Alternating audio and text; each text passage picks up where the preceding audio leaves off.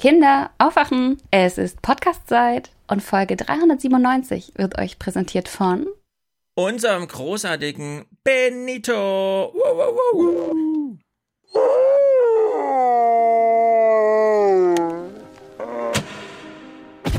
Wir sehen, dass die Landkarten sind. Wir sehen in allen sozioökonomischen Daten die alte Mauerlinie. Ähm, es gibt inzwischen weitaus mehr Unterschiede zwischen Ost und West, als es Gemeinsamkeiten gibt. Wir müssen nach den Gemeinsamkeiten mittlerweile suchen. Wenn wir uns heute fragen, ist die deutsche Einheit ähm, geglückt, dann muss man sagen, nein. Ich komme daher, meine Geschichten spielen häufig dort, ich kenne die Leute dort, ich halte das wichtig, davon zu erzählen. Und weil es so wenige machen, übernehme ich die Aufgabe häufig. Man schaut auf ostdeutsche Realität immer aus der westdeutschen Realität. Man sucht sich selbst und kann sich sozusagen schwerlich vorstellen, dass es wirklich eine andere Geschichte ist, die man mit den eigenen Parametern nicht erzählen kann. Wenn wir uns zum Beispiel daran erinnern, als der NSU aufgeflogen ist, dann hat der Spiegel in der Woche darauf getitelt Braune Armeefraktion. Das heißt, das ist sozusagen die bundesrepublikanische Geschichte, die sich wie so ein Netz über alles permanent drüber legt. Ich glaube nicht, dass es für dieses Problem einfache Lösungen gibt. Die Frage, was müssen wir jetzt tun, lässt sich schlicht nicht beantworten. Es wird ein Problem sein, das existiert, es wird sich wandeln, aber es wird nicht schnell weggehen.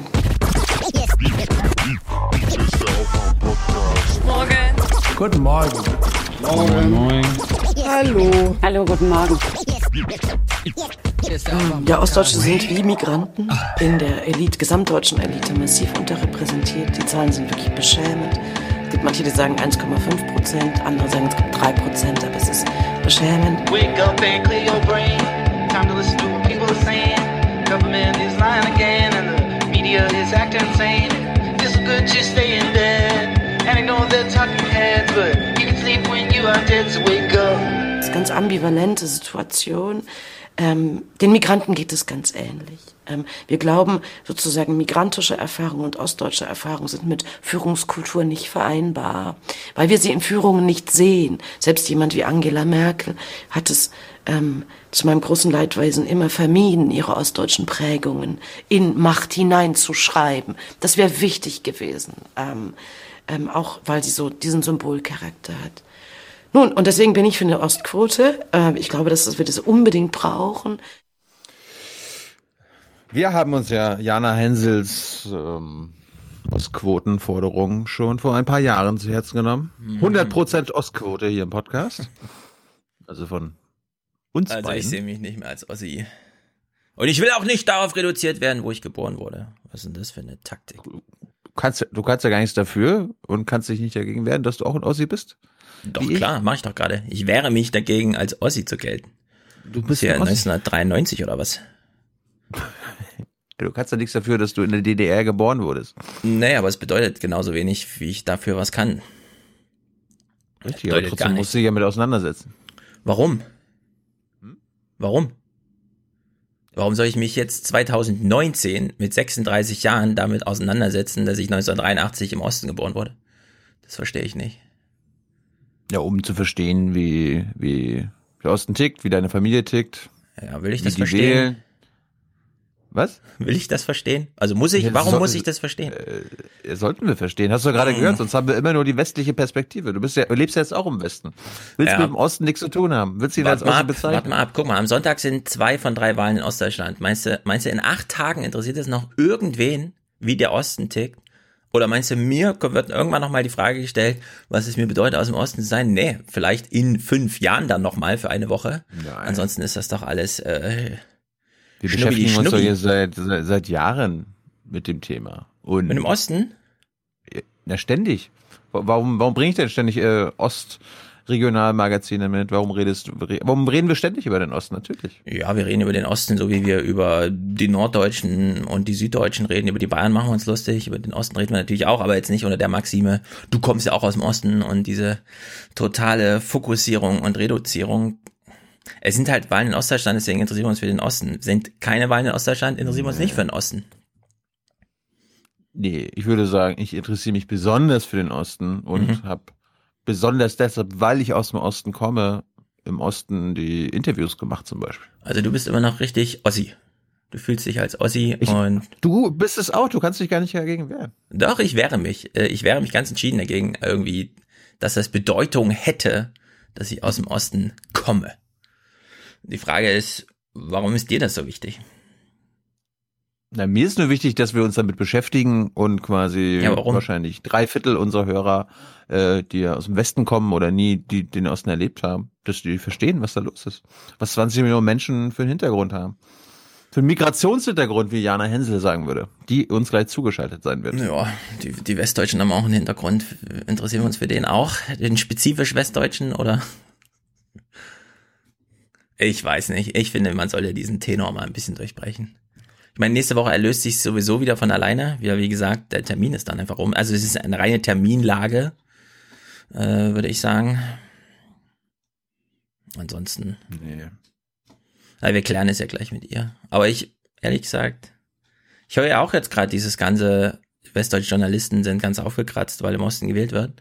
Aber umso mehr ich das höre, umso weniger bin ich tangiert, ehrlich gesagt. Ich interessiere mich dann doch eher für andere Sachen. Und wenn Fall- ich das als Ossi Fall- sage, was bedeutet denn das eigentlich, ja? Wenn ich als Ossi sage, mir ist es egal. Jetzt bist du doch Ossi. Ja, um, also ich erke- erkenne an, Ossi zu sein, um einen Punkt zu machen, ist es mir egal. Hm. Sowohl, dass ich aus dem Osten komme, als auch, was im Osten noch los ist. Ja, aber trotzdem ist es ja wichtig für die politische Bildung zu verstehen, dass es nicht den Osten gibt, sondern verschiedene Ostzonen. Also, es gibt doch keinen Osten, siehst du? Es gibt nicht den Osten. Aber Stellen wir das doch mal fest. Es gibt nicht den Osten. Wenn der Spiegel jetzt titelt, so ist er der Ossi, müssen wir sagen, der was? Fuck you. Ossi, was ist das? Ja? Ossi, was ist das? Das ist die Frage. ich, Gibt's meine, ich, bin ich bin aufgewachsen damit oder irgendwann als Jugendlicher, wenn ich irgendwo im Westen war oder irgendwo im Ausland und ich habe Mhm. gesagt, ich bin Ossi oder ich komme aus dem Osten oder es kommt MacPom, das ist im Osten, Mhm. dann immer gleich, das hört man gar nicht. Wo der, die, die Wessis immer gedacht haben, na Osten heißt immer sächsisch reden, ja, das, das hört Ja. man doch. Mir hat man es auch schnell nicht mehr angehört und außer der Sprachfärbung hat das nie eine Rolle gespielt, glaube ich. Weiß ich natürlich Kannst, nicht. kann, kannst du noch so, so, wie heißt das, Thüringisch? oder Nein. Was ist das? Ich kann das nicht.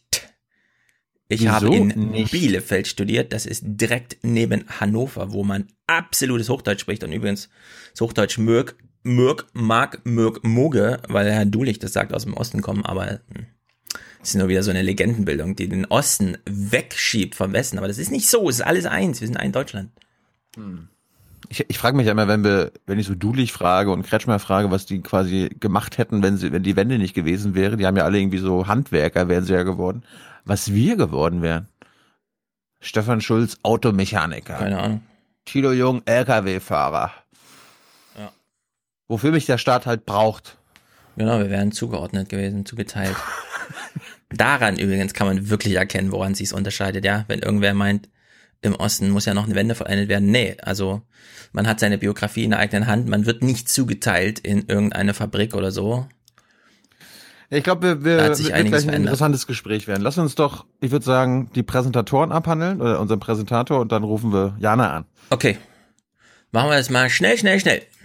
Ye are many, they are few.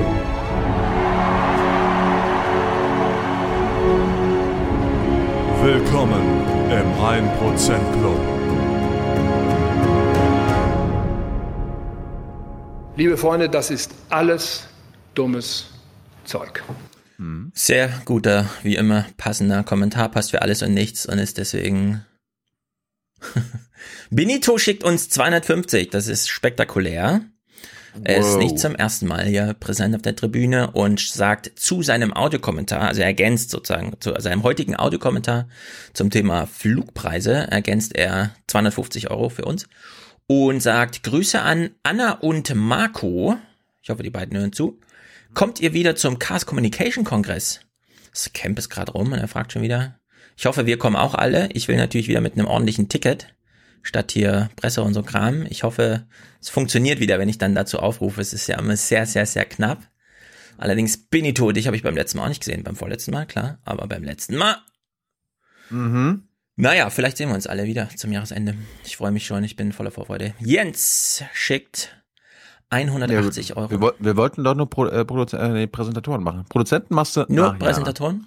Okay, Ja. dann Jana. Wir ist müssen jetzt Benito Jana anrufen. hiermit gedankt. Dann rufen wir jetzt Jana an. Gut, wir gehen nach Berlin und gehen zu Jana Hensel. Willkommen, Jana Hensel, beim Aufwachen Podcast. Tachchen. Äh, Hast du wir jetzt hatten gerade schon die Aufwachen gesagt? Ja, du hast es so verschluckt irgendwie. Kannst du es doch mal sagen?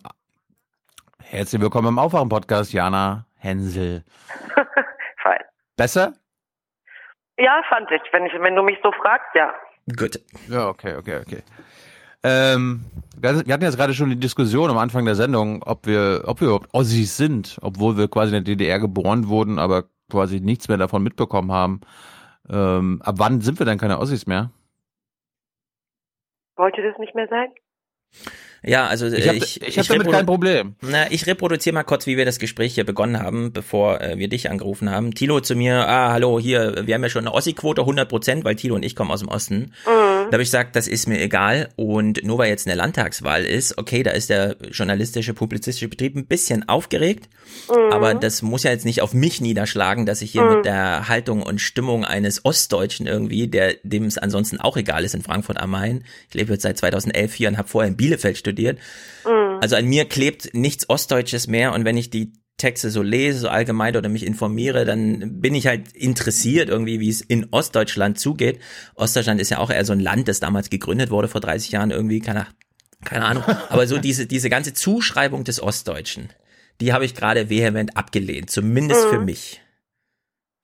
Ähm, ja, also das kann ich natürlich total nachvollziehen. Ich glaube, darin äußert sich ja natürlich auch eine Skepsis und auch wahrscheinlich eine sehr berechtigte Kritik an diesen Zuschreibungen. Ähm, Identitäten sind Sachen häu- häufig, die von außen passieren. Und ich glaube, die, die Frage ist gar nicht so sehr, also wenn wir die Frage beantworten wollen, gibt es eine ostdeutsche Identität und wir sozusagen die 16 Millionen Ossis, die es 89 noch gegeben hat, wenn wir die einzeln befragen würden und wenn wir dann sozusagen eine objektive Zahl hätten, würden wir die Frage, gibt es eine ostdeutsche Identität oder nicht, immer noch nicht beantworten können. Identitäten werden selten von innen gefühlt, sondern meistens von außen beschrieben und kreieren damit sozusagen soziale Räume. Und ich glaube, was wir erleben in den letzten Jahren, äh, nicht nur ich, sondern auch sehr viele andere Kollegen und in diesem Landtagswahlkampf f- kommt das nochmal ganz besonders nach oben, ist, dass immer mehr Ostdeutsche ähm, eigentlich an diesen Zuschreibungen mindestens mitschreiben wollen. Das heißt, es gibt ein größeres Selbstbewusstsein ähm, aus aus deutscher Perspektive Dinge zu benennen, sich gegen West, aus westdeutscher Perspektive gedachte Zuschreibungen zu, äh, zu, zur Wehr zu setzen und so weiter. Und Thilo, ich komme auf deine Frage zurück. Ähm, und da wir immer mehr anfangen, glaube ich, dieses Ostdeutschsein auch positiv, auch selbstbewusst, auch diskursiv interessant zu besetzen.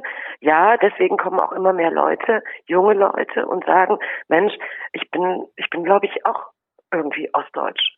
Zumal die Erfahrungen, und da würde ich jetzt ähm, dem jungen Soziologen insofern widersprechen, Gefühl hin oder her, wenn er sozusagen auf die Biografie seiner Eltern schaut, dann sind das natürlich ostdeutsche Biografien. Ja, aber ich schaue natürlich auch auf Biografien anderer Leute, die ich kennengelernt habe und so, die jetzt keine ostdeutsche Biografie haben. Und wenn, also wenn es darum ginge, eine ostdeutsche Identität herzustellen, die irgendwie damit zu tun hat, dass man beispielsweise bei den Sachsen sagt, ohne diese kleine Zwischenphase DDR wäre man stolz wie die Bayern. Ja, dann verstehe ich das so ein bisschen, aber wenn das so in, so in diese Opfermentalität rückt, im Sinne von, ja, jetzt müssen wir mal dieses Identitätsding klären, also eine Identität finden, eine Zuschreibung von außen, dann von innen unterstützt, der Ostdeutsche, dann hängt die doch immer sehr mit so einer, mh, wie soll man sagen, Veropferisierung gleich zusammen. Immer noch oder schon wieder oder vielleicht wächst das sogar. Und das stört mich ehrlich gesagt so ein bisschen, weil ehrlich gesagt, ich kenne viele Opfer, gerade hier in Frankfurt, wo äh, mittlerweile ja 53 Prozent, wie die NZZ letztens meinte, entweder Ausländer sind oder Migrationshintergrund haben. Da bin ich nun als Ostdeutscher wirklich nicht irgendwie abgeschlagen oder so, was die Schicksalshaftigkeit der Biografien, die da mitgeschleppt werden, äh, angeht. Ja, mit so einem Begriff wie Opfer würde ich ja nie arbeiten. Das ist ja ein ganz schrecklichen Begriff. Ähm, der denunziert natürlich ähm, sofort, ähm, ja, total, also ja, ähm, dass du dich dagegen wehrst, ähm, dass du damit nichts zu tun haben willst, kann ich völlig verstehen. Ich würde mit so einem Begriff nie arbeiten. Aber auf welches Schlagwort würde man denn die ostdeutsche Identität runterbrechen heute? Gar kein, auf gar nicht, gar nichts Ja. runterbrechen, gar nichts verschlagwortisieren, sondern ko zu komplexen Erzählungen kommen, zu Widerspruchsbeschreibungen, äh, um eben auszubrechen aus diesen häufig aus westdeutscher Perspektive, und da meine ich jetzt nicht sozusagen einzelne Leute, sondern da meine ich ein Narrativ, ähm, ähm, um das aufzubrechen, da um Mhm. sichtbar zu werden in der in der eigenen höchst komplexen Geschichte, die ähm, ähm, die ostdeutschen Biografien ähm, sind seit im Prinzip dem Ende des Zweiten Weltkrieges, also seit nahezu sieben Jahrzehnten, unterscheiden sie sich fundamental in ihrer Erfahrungswelt von denen der Westdeutschen, also nicht nur bis 89 bis zum bis äh, zum Ende der DDR, sondern Ostdeutschland ist ein völlig eigener Erfahrungsraum ähm, mit eben sozusagen dieser Nachwendezeit, diesem, also erstmal mit der friedlichen Revolution und dann mit dem sogenannten Transformationsprozess, der einen wirtschaftlichen Zusammenbruch äh, mit sich brachte, den kein anderes osteuropäisches Land in diesem Ausmaß erlebt hat. Hohe Arbeitslosigkeit, hohe Abwanderung von jungen Leuten, brutaler Elitenaustausch und die Übernahme eines bis dato fremden, äh, völlig neuen kulturellen, politischen, mentalen und so weiter sozialen Systems. Das beschreibt sozusagen in kurzen äh, Stichworten diesen Transformationsprozess, einen Prozess, den es in einer derartigen Radikalität, Dichte und Schnelligkeit, ich glaube, so in der Weltgeschichte nicht gegeben hat. Fangen wir doch mal eins nach dem anderen an. Du, du hast jetzt gerade gesagt, Elitenaustausch. Warum, warum gibt, gab und warum gab es einen Elitenaustausch? Warum, warum gab es da keine Ossis an der Spitze? Also quasi neue Ossis, nicht die SED-Ossis, die Stasi-Ossis, sondern halt äh, neue, demokratisch gewählte Ostdeutsche äh, nach der Wende. Warum, warum ja, das kamen ist eine Wessis einfache Frage. an- Die, ja, total richtig. Die Frage ist total richtig. Ähm, also die Frage ist, warum gab es keine äh, jungen, enthusiastischen, motivierten Ossis, die sozusagen die Geschicke ihres Landstrichs äh, in die Hand genommen haben? Die erste Frage. Die zweite Frage wäre, warum hat diese Wiedervereinigung in den fünf neuen Ländern keinen Wirtschaftsboom ausgelöst? Weil doch die Leute waren hoch motiviert. Ja, stattdessen haben wir es mit einer Deindustrialisierungsprozess zu tun, dessen Auswirkungen wir heute spüren. Ähm, und ich finde, Thilo, das ist ganz wichtig, diese Fragen zu stellen. Ich glaube, das sind die Fragen der jungen Generation. Ähm, ähm, und es ist zum ersten Mal im Prinzip auch, es ist, glaube ich, auch unsere Aufgabe, tatsächlich diesen Wiedervereinigungsprozess nochmal anzuschauen mit dem Abstand von drei Jahrzehnten und die Frage zu stellen, was ist damals eigentlich passiert? Ähm, und damals ist im Prinzip passiert, und das tatsächlich, das wollten die Ostdeutschen, der, die übergroße Mehrheit, wenn wir auf die Wahlverhalten der damaligen Zeit schauen, die übergroße Mehrheit der Ostdeutschen wollte einen schnellen Anschluss an das ökonomische, kulturelle, äh, politische Bildungs- und Bildungs- und Rechtssystem der Bundesrepublik. Man wollte den Anschluss. Und hat im Prinzip dafür in Kauf genommen, relativ kritiklos sozusagen die Übernahme alles von all dem, was die Bundesrepublik gewesen ist. Und hat sich, finde ich, viel zu schnell und viel zu eilfertig ähm, ähm, aus sozusagen allen Institutionen und Strukturen herausdrängen lassen. Wenn wir uns die Zahlen, Rai Kollmorgen ist ein Elitenforscher aus Görlitz, der ganz genau mit diesen Zahlen arbeitet und wir sehen ähm, in nahezu allen Bereichen, in allen Sektoren ähm, gehen äh, ostdeutsche Führungskräfte auf maximal ein Prozent zurück. Also das gilt sozusagen für für die komplette, ja für für alle alle Bereiche und im Gegenzug pendeln äh, äh, Zehntausende Westdeutsche sozusagen in diese neuen Länder und leisten diese Aufbauarbeit. Das hat mit der Übernahme eines völlig fremden Systems zu tun und für die man natürlich sozusagen Fachkräfte brauchte. Es war sozusagen eine große Fachkräfteeinwanderung, könnte man sagen. Aber eben, und das hat man damals zu wenig beachtet, man hat es zu wenig thematisiert, mit dem Ergebnis aber, dass heute, dass sich diese westdeutsche Elitendominanz bis heute verfestigt hat. Hm, aber wenn man, ähm, also historische Vergleiche sind natürlich schwierig, weil wir haben immer nur diese eine Entwicklung. Wenn wir uns aber andere Ostblock-Länder anschauen und deren ähm, sozusagen ohne Fachkräfte Manager Einwanderung aus dem Westen, also mhm. Polen, Tschechien und so weiter, das sind Länder, die hängen äh, dem deutschen Osten so weit nach, dass man, wenn man mal den Vergleich dann mit reinbringt, doch irgendwie so eine Abwägung machen müsste zwischen naja, so, es ist halt, die, die deutsche Wiedervereinigung war ein gesamtdeutsches Projekt, also auch der Westen war beteiligt im Sinne von, er macht ist, sein, äh, ist ein schickt Projekt, sein, ja, ist ein Projekt, schickt seine Eliten rüber, so dass die da ein bisschen managen und entscheiden und eben auch Strukturen mitbringen, aber eben auch Geld.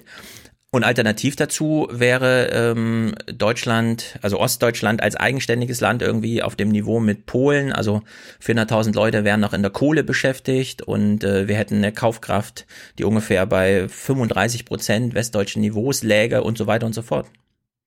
Ja, also ja, total. Polen ist ein mittlerweile boomendes Land. Ähm, Osteuropa ist ein höchst, höchst diffiziler und sehr sehr verschiedener, das sind sehr viele Länder. Polen ist zum Beispiel ein, ganz, ist ein wunderbares Beispiel.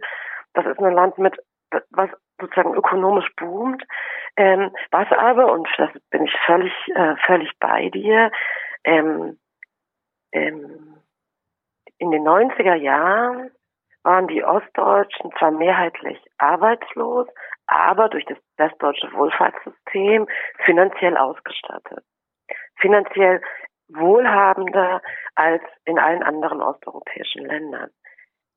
Wir müssen nur sehen, wir sind 30 Jahre später. Ähm, Im Prinzip hat man, ähm, ganz entscheidendes Stichwort Treuhand, man hat im Osten quasi flächendeckend deindustrialisiert und Strukturen kaputtgeschlagen.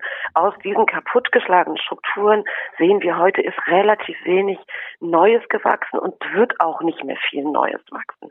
Während man eben beispielsweise in Polen und auch in anderen osteuropäischen Ländern, da ist gar nicht so viel kaputt gegangen. Da ist erstmal das Niveau in den Keller gegangen. Die Strukturen sind aber weitgehend erhalten geblieben und die beginnen immer mehr und immer mehr und immer mehr sich zu erholen, Aufschwung zu nehmen. Das heißt, ähm, es wird wahrscheinlich, ähm, es wird, es, wir werden sozusagen in Zukunft sehen, Polen wird Ostdeutschland überholen und es wird nicht das einzige osteuropäische Land bleiben, was den Osten überholen wird, ähm, weil es eben Strukturen, weil Strukturen dort erhalten geblieben sind, die ähm, in Ostdeutschland zerschlagen worden. Ich hatte ja mal vor einem halben Jahr mit Thomas de Maizière ein Interview geführt und da mhm. meinte er, er ist ja später glaube ich, Staatsminister geworden in MacPom, das mhm. damals der Plan zumindestens war. Also erstens haben sich die Ossis, ich wollte mal kurz zum Elitenaustausch zurückkommen. Die Ossis haben sich ja, zum Beispiel explizit, explizit gewünscht, okay, äh, wir wollen hier einen Elitenaustausch in der Justiz. Ich will, wir wollen hier keine ja, Ossi-Richter haben. Aber das ist ja genau das, was wir, ich gesagt habe, ja. Mhm. Genau.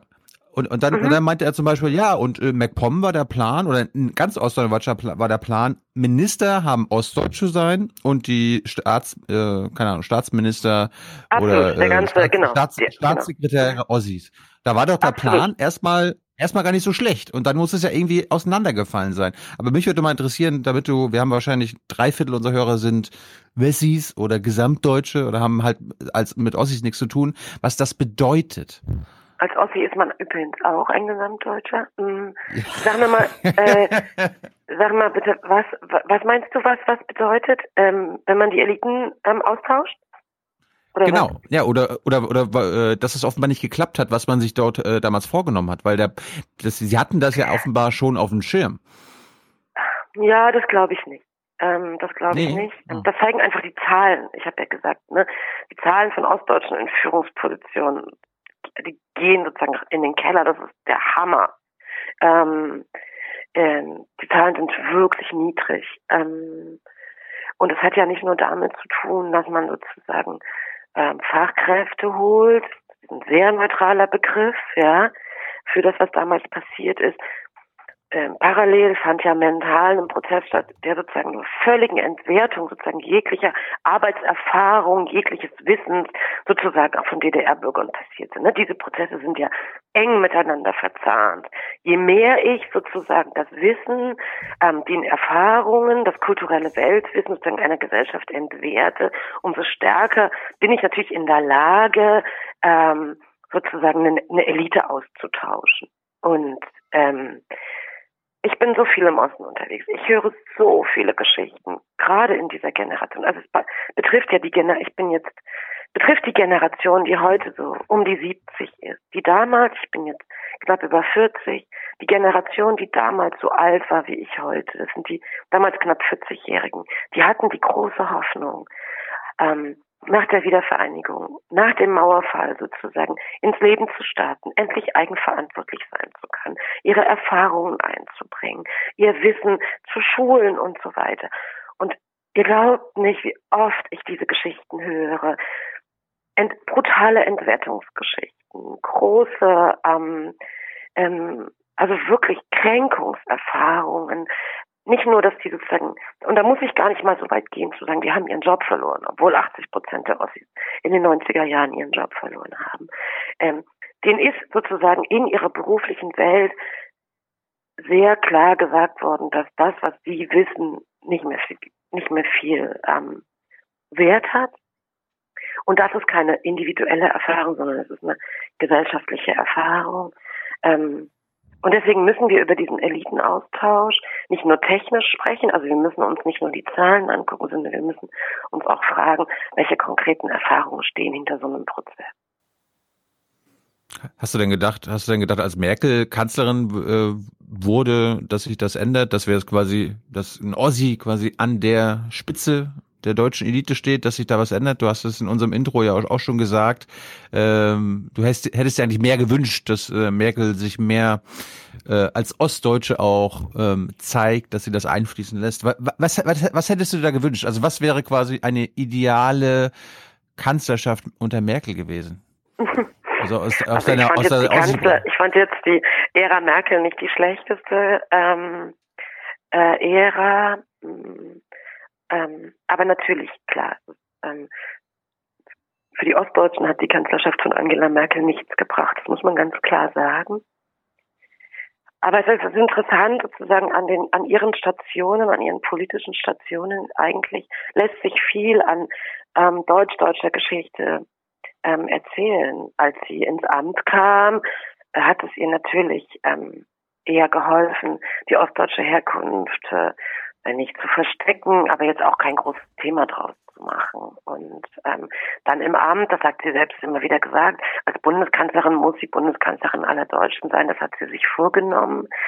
Ähm, und eigentlich erst nach dem Rechtsruck, also erst nach 2015 ist sie im Prinzip, zwingen sie die Ostdeutschen durch ihren, äh, durch diesen rechten Protest, durch diesen lautstarken rechten Protest, zwingen die Ostdeutschen sie im Prinzip wieder dazu, ähm, dort, dorthin zu schauen, wo sie eigentlich hergekommen ist. Ähm, und ich glaube, ich würde sogar so, ich würde sogar noch weitergehen und sagen, ähm, nicht nur sie hat den Ostdeutschen nichts gebracht, es gibt sogar so eine Art von Dialektik darin. Wahrscheinlich hat es sozusagen sogar geschadet, weil ähm, und jetzt nicht sozusagen nicht direkt, aber sozusagen für die in, in den Fragen der Repräsentanz, weil wir ja wir haben Jahrzehnte wurde gesagt, aber was wollt ihr denn? Wir haben doch eine ostdeutsche Bundeskanzlerin.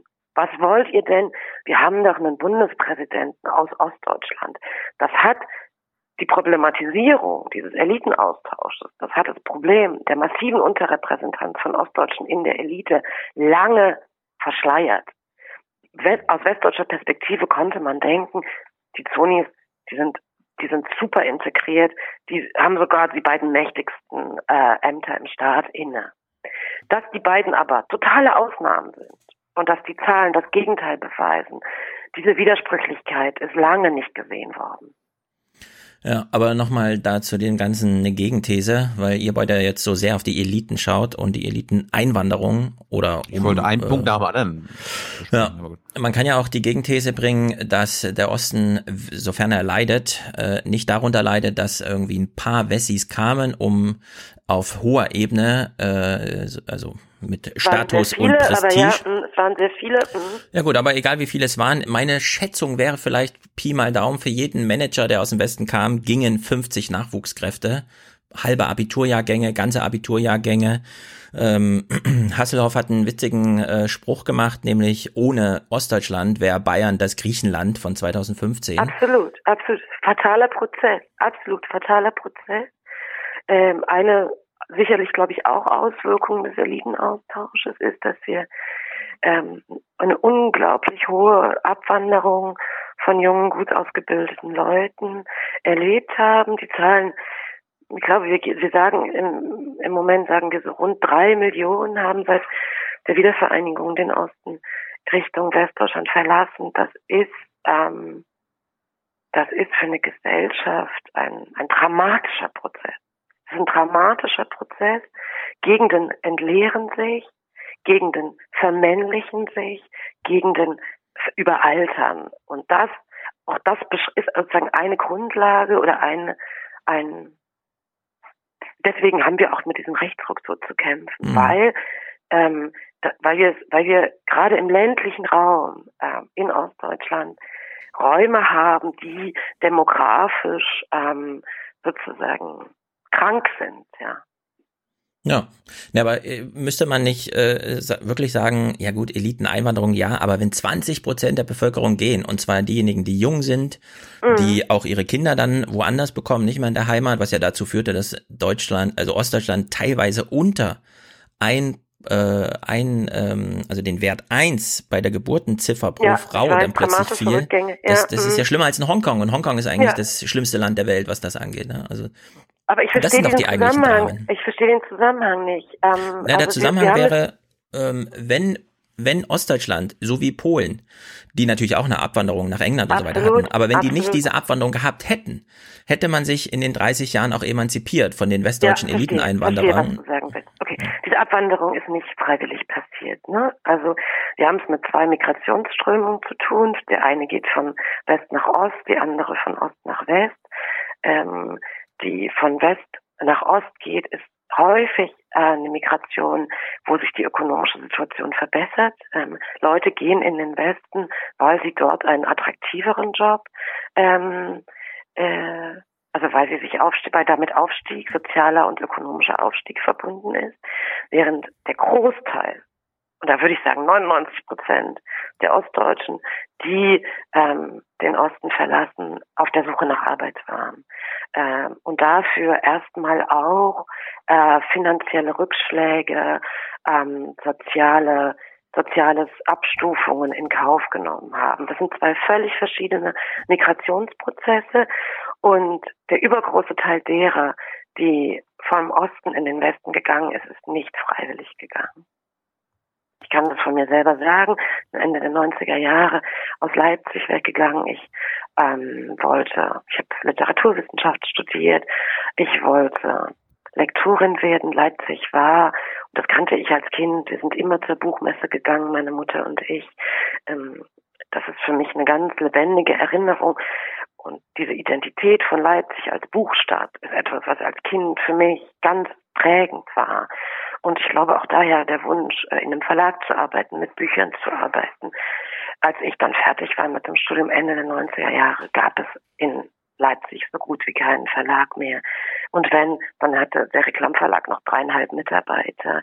Ähm, und Kiepenheuer und Witsch wurde, Kiepenheuer wurde gerade zugemacht. Also ich musste die Stadt verlassen und ich kenne ich kenne aus meiner Generation so viele Geschichten von Leuten, die gerne geblieben wären, aber gehen mussten. Dein Buch ist ja, dein aktuelles Buch heißt Wie, wie alles anders bleibt, sollte man sich unbedingt äh, durchlesen. Ich weiß nicht, ob du eine, ich wollte gerade sagen anhören, ob du eine Audioversion hast, aber äh, falls es die geben sollte, bitte auch anhören. Wir machen hoffentlich auch nochmal einen Jungen Naiv. Äh, wir haben jetzt nicht mehr so viel Zeit, aber weil wir ja auch Medienpodcast sind, würde ich nochmal gerne über die mediale Rolle äh, mit dir sprechen. Du hast ja wahrscheinlich auch mit vielen äh, westdeutschen Journalisten zu tun. Du, du kennst die westdeutsche Brille, die mediale Brille auf den Osten. Bei uns ist immer so im, im, im Kopf hängen geblieben Klaus Kleber, der dann meistens einmal im Jahr, wenn es irgendwie um, um rund um den 3. Oktober wieder irgendwelche Meldungen zur Wiedervereinigung gibt, nervt er uns dann wieder mit seiner Genervtheit, dass er dann sagt so, ach man, wann hat sich das mit dem Osten denn endlich erledigt? Mhm. Ja, jetzt Mhm. ist hier schon 29 Jahre nach, nach, nach der Wende und die Ossis haben immer noch zu meckern. Welche Rolle spielen die, spielen die Medien bei der ganzen Ost-West-Sache? Na, die spielen natürlich eine entscheidende Rolle. Wie in allen Diskursen äh, ist unser Bild ein stark medial geprägtes. Und ähm, die Frage lässt sich tatsächlich, also darüber kann man einen eigenen Podcast machen, da können wir jetzt stundenlang Mhm. drüber reden, die Rolle der Medien. Ganz kurz ließe sich zusammenfassen, dass bis zum Jahr 2015 mh, wir überregional viel zu wenig über den Osten berichtet haben. Wenn über den Osten berichtet wurde, dann häufig negativ, dann häufig aus krisenhaften Anlässen, also beispielsweise nach der Aufdeckung, dass auch, nachdem der NSU aufgeflogen ist, beispielsweise nach der Flut, beispielsweise nach dem Babymorden in Prisko-Finkenherd. Ähm, also wir haben so, oder nach ähm, rassistischen ähm, Übergriffen, Rostock-Lichtenhagen, damit ich mich nicht falsch ausdrücke. Wir brauchen eine Berichterstattung über diese Sachen. Ähm, es geht mir nicht darum, ähm, den Alltagsrassismus und den Ausländerhass ähm, der ostdeutschen Gesellschaft zu ignorieren. Nur wenn wir ausschließlich diese Anlässe nutzen, um über den Osten zu sprechen, verformt und verfestigt sich ein Bild, kreieren wir Stereotype und Vorurteile, ähm, vor allem negativ. Und vor allem, und das hat damit unmittelbar zu tun, wir haben viel zu wenig und häufig aus negativen Anlässen berichtet und es sind zu wenige Ostdeutsche sozusagen an der Geschichte selbst beteiligt gewesen. Das heißt, wir haben aus westdeutscher Perspektive ähm, den Osten beschrieben. Ich erinnere mich gut daran, in der Woche nachdem ähm, der NSU aufflog, machte der Spiegel ein Cover, das hieß, darauf waren die drei Terroristen zu sehen und die Zeile war braune RAF-Frakt, äh, braune RAF-Fraktion. Das bedeutete, schon damit war im Prinzip, wurde verhindert, dass es sozusagen eine ostdeutsche Nachwendegeschichte wurde, sondern es war sozusagen, es wurde sofort einverleibt in Westdeutsch, in eine westdeutsche Geschichte. Damit überschreibt man die ganze, es ist ein Überschreibungsprozess. So, 2015 ändert sich das alles mit Pegida und der AfD. Wir schauen geschockt nach Sachsen und was, ähm, und dort eines der, die Lügenpresse, das war ja sozusagen auch eines der der, ähm, der, der Hauptanliegen dieser, dieser rechten Bewegung, die man in allem kritisieren muss, von der ich trotzdem glaube, dass das Ventil, das sie war, dass die Kruste, die sie aufgebrochen hat, dass der Protest, den sie etabliert hat, letztlich gut war. Also, niemand möchte krank sein und trotzdem brauchen, müssen wir Fieber haben, um gesund zu werden. Und so muss man sich diese Recht, diesen rechten Prozess rechten Protest, ähm, so muss man den zur Kenntnis nehmen. Und seither ist unglaublich viel passiert. Es ist unglaublich was aufgebrochen. Wir berichten zum ersten Mal ähm, seit der Wiedervereinigung ähm, kontinuierlich und ich würde sagen immer sachlicher, immer fundierter und auch vor allem multiperspektivisch, also ganz verschiedene Positionen kommen, werden gehört und werden aufgeschrieben, berichten wir über den Osten. Und das ist für die Menschen extrem wichtig. Das bemerken die Menschen, weil sie, weil sie endlich mal in die Erfahrung kommen, dass ihre eigene Lebenswelt gespiegelt wird, dass ihre Erfahrungen eingespeist werden in einen Diskurs. Und das ist etwas, ähm, worunter die Leute sehr lange gelitten haben, dass das nicht annähernd auch eine Gesellschaft, dass persönliche Erfahrungen nicht Teil eines gesellschaftlichen Gesprächs geworden sind. So. Hm. Na, ich finde das alles so ein bisschen schwierig, ehrlich gesagt. Also so insgesamt, weil ich meine, man, also die eigene Erzählung wird wiedergespiegelt in den Medien. Die eigenen Eliten, also die Eliten aus der eigenen Herkunft sind auch irgendwie äh, repräsentiert. Das ich meine, die, die Lebenswirklichkeit ist doch, Menschen leben so vor sich hin. In Deutschland 80 Millionen.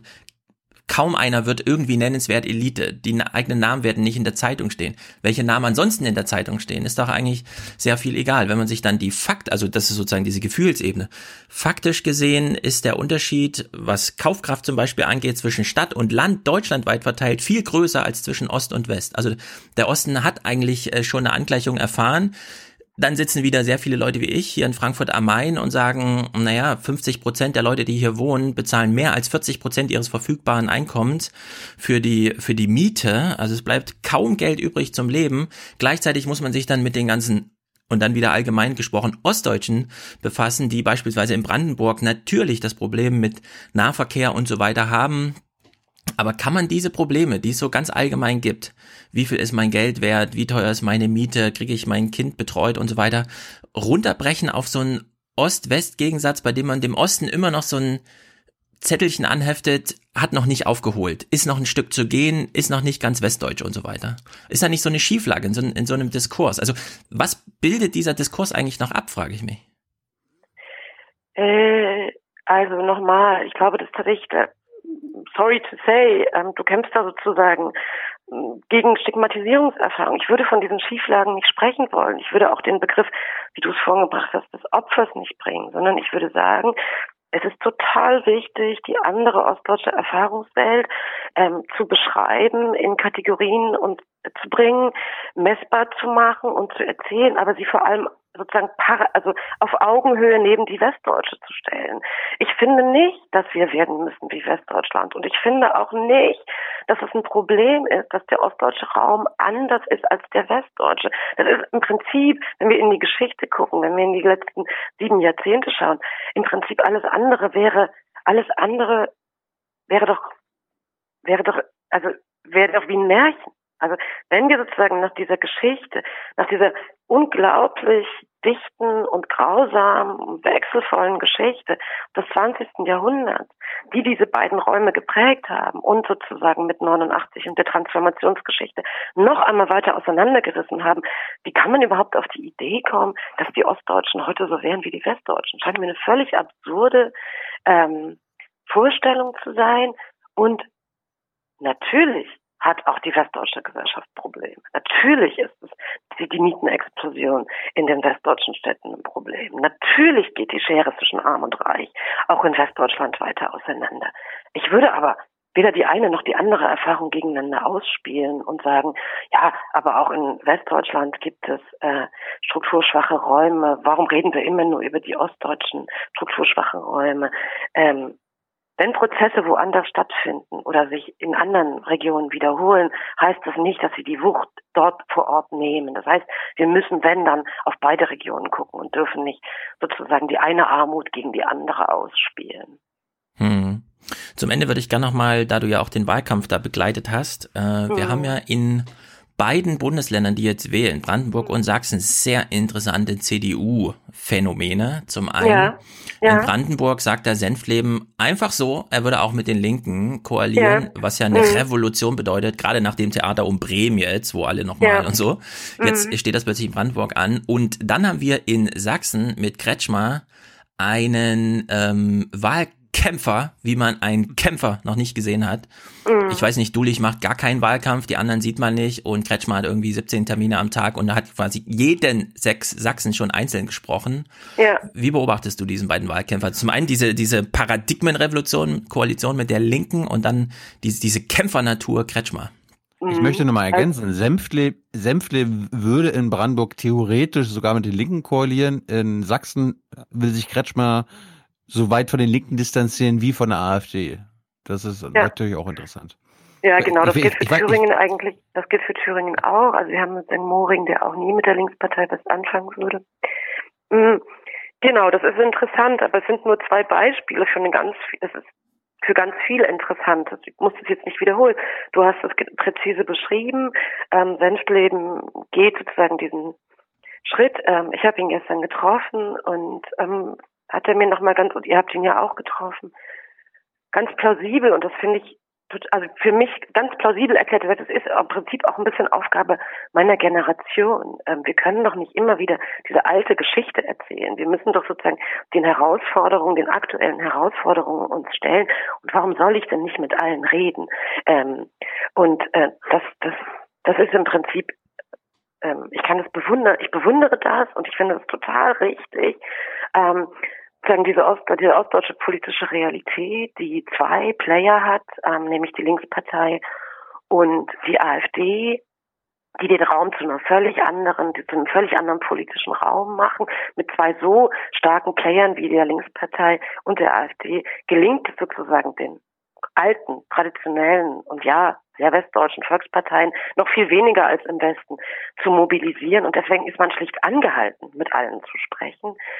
Und schön ist oder interessant ist zu sehen, dass, ähm, dass da ganz unterschiedliche Strategien ähm, ähm, jetzt sichtbar werden. Senftleben quasi versus Kretschmer und Moring.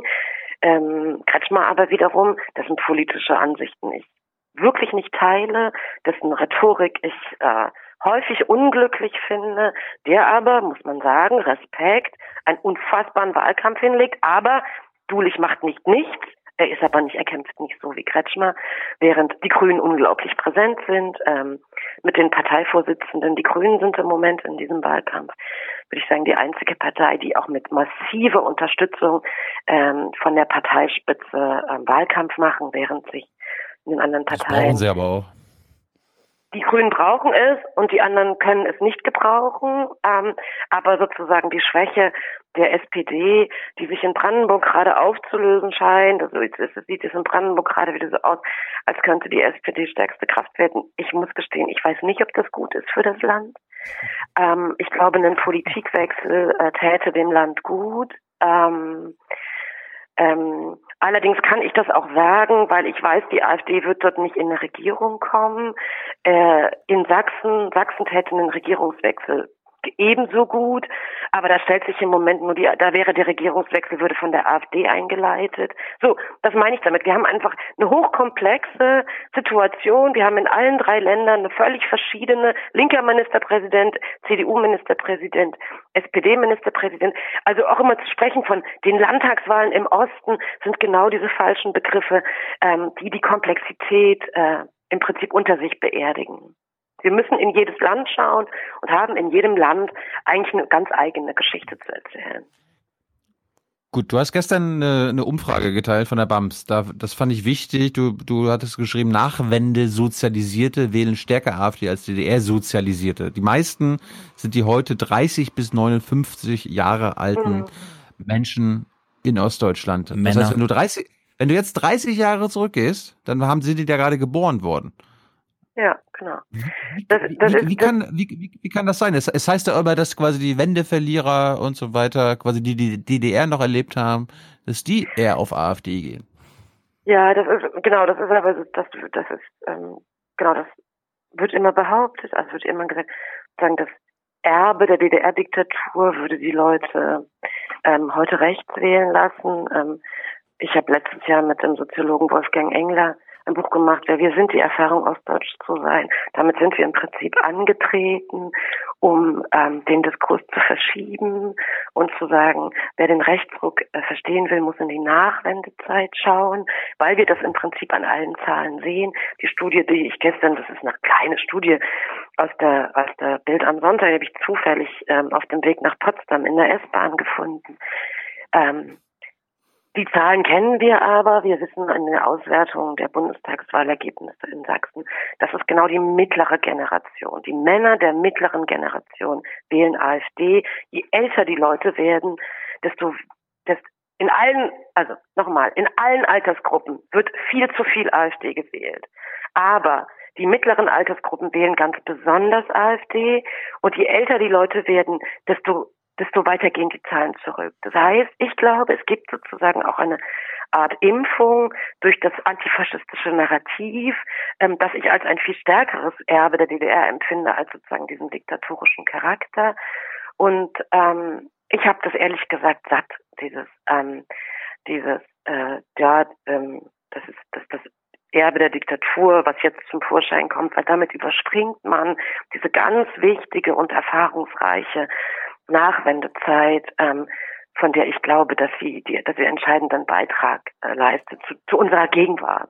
Ja. Aber so ein bisschen witzig ist es schon, oder? Dass jetzt so westdeutsche Politikelite, also Kalbitz und Höcke kommen und Menschen, die im Osten die Wende ähm, nicht bewusst miterlebt haben, jetzt erklären, dass man jetzt die Wende gemeinsam vollendet. Genau, aber genauso funktioniert, genau, absolut. Das ist grotesk und es ist auch, das ist auch gaga. ich wundere mich auch über Kollegen, die sich dann hinstellen und tatsächlich ähm, äh, diese Vollende die Wende, Gaga, Quatsch, also wirklich auch ernsthaft interpretieren, ja. Ähm, also das ist wirklich, also also mit welcher mit mit welcher Ernsthaftigkeit man sich über so ein, über so ein Blödsinn beugt und glaubt zu sagen, daraus wiederum ähm, ostdeutsche Seele lesen zu können. Nein, das ist das ist Gaga, das ist ein, das ist eine Inszenierung, ähm, die von der wir nicht wissen, ob sie funktioniert tatsächlich. Also man bietet sozusagen den Ossis was an.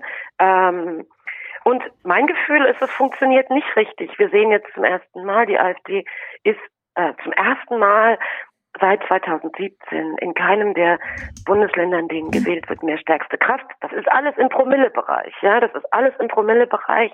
Aber wir sehen, schon seit der Europawahl im Frühjahr gelingt es der AfD nicht mehr zu wachsen und durch diese Vollende die Wende Quatsch scheint es sich keine neuen Impulse zu ergeben. Das heißt, Flüchtlingspolitik, Rassismus, Ausländerhass, ähm, das ist der entscheidende Motor gewesen und äh, dieses Vollende die Wende Ding ist ein Update, was die Leute nicht scharenweise, also doch scharenweise, aber nicht mehr mehr an die Wahlurnen bringen. Ja. Ich wollte mal zum Schluss über deine Ostquote reden, was du da, was du damit bezwecken willst, aber ganz kurz zu Höcke. Gesagt, wir sind schon bald durch. Jetzt ist schon, das ist schon eine ja, halbe ich, Stunde ich, ich, her, dass du gesagt hast, wir sind bald ja, durch. So, ja, das ist meine Frage. Art. Das, naja, gut, dann, dann spare ich mir Höcke. Was meinst, was meinst du mit der Ostquote? Also, und wozu so. braucht, ja, wo, wozu soll es die heutzutage noch brauchen? Im Jahre dann wahrscheinlich 2020. Was soll, was soll das bringen? Was stellst du dir da vor? Ja, aber warum sagst du denn heutzutage?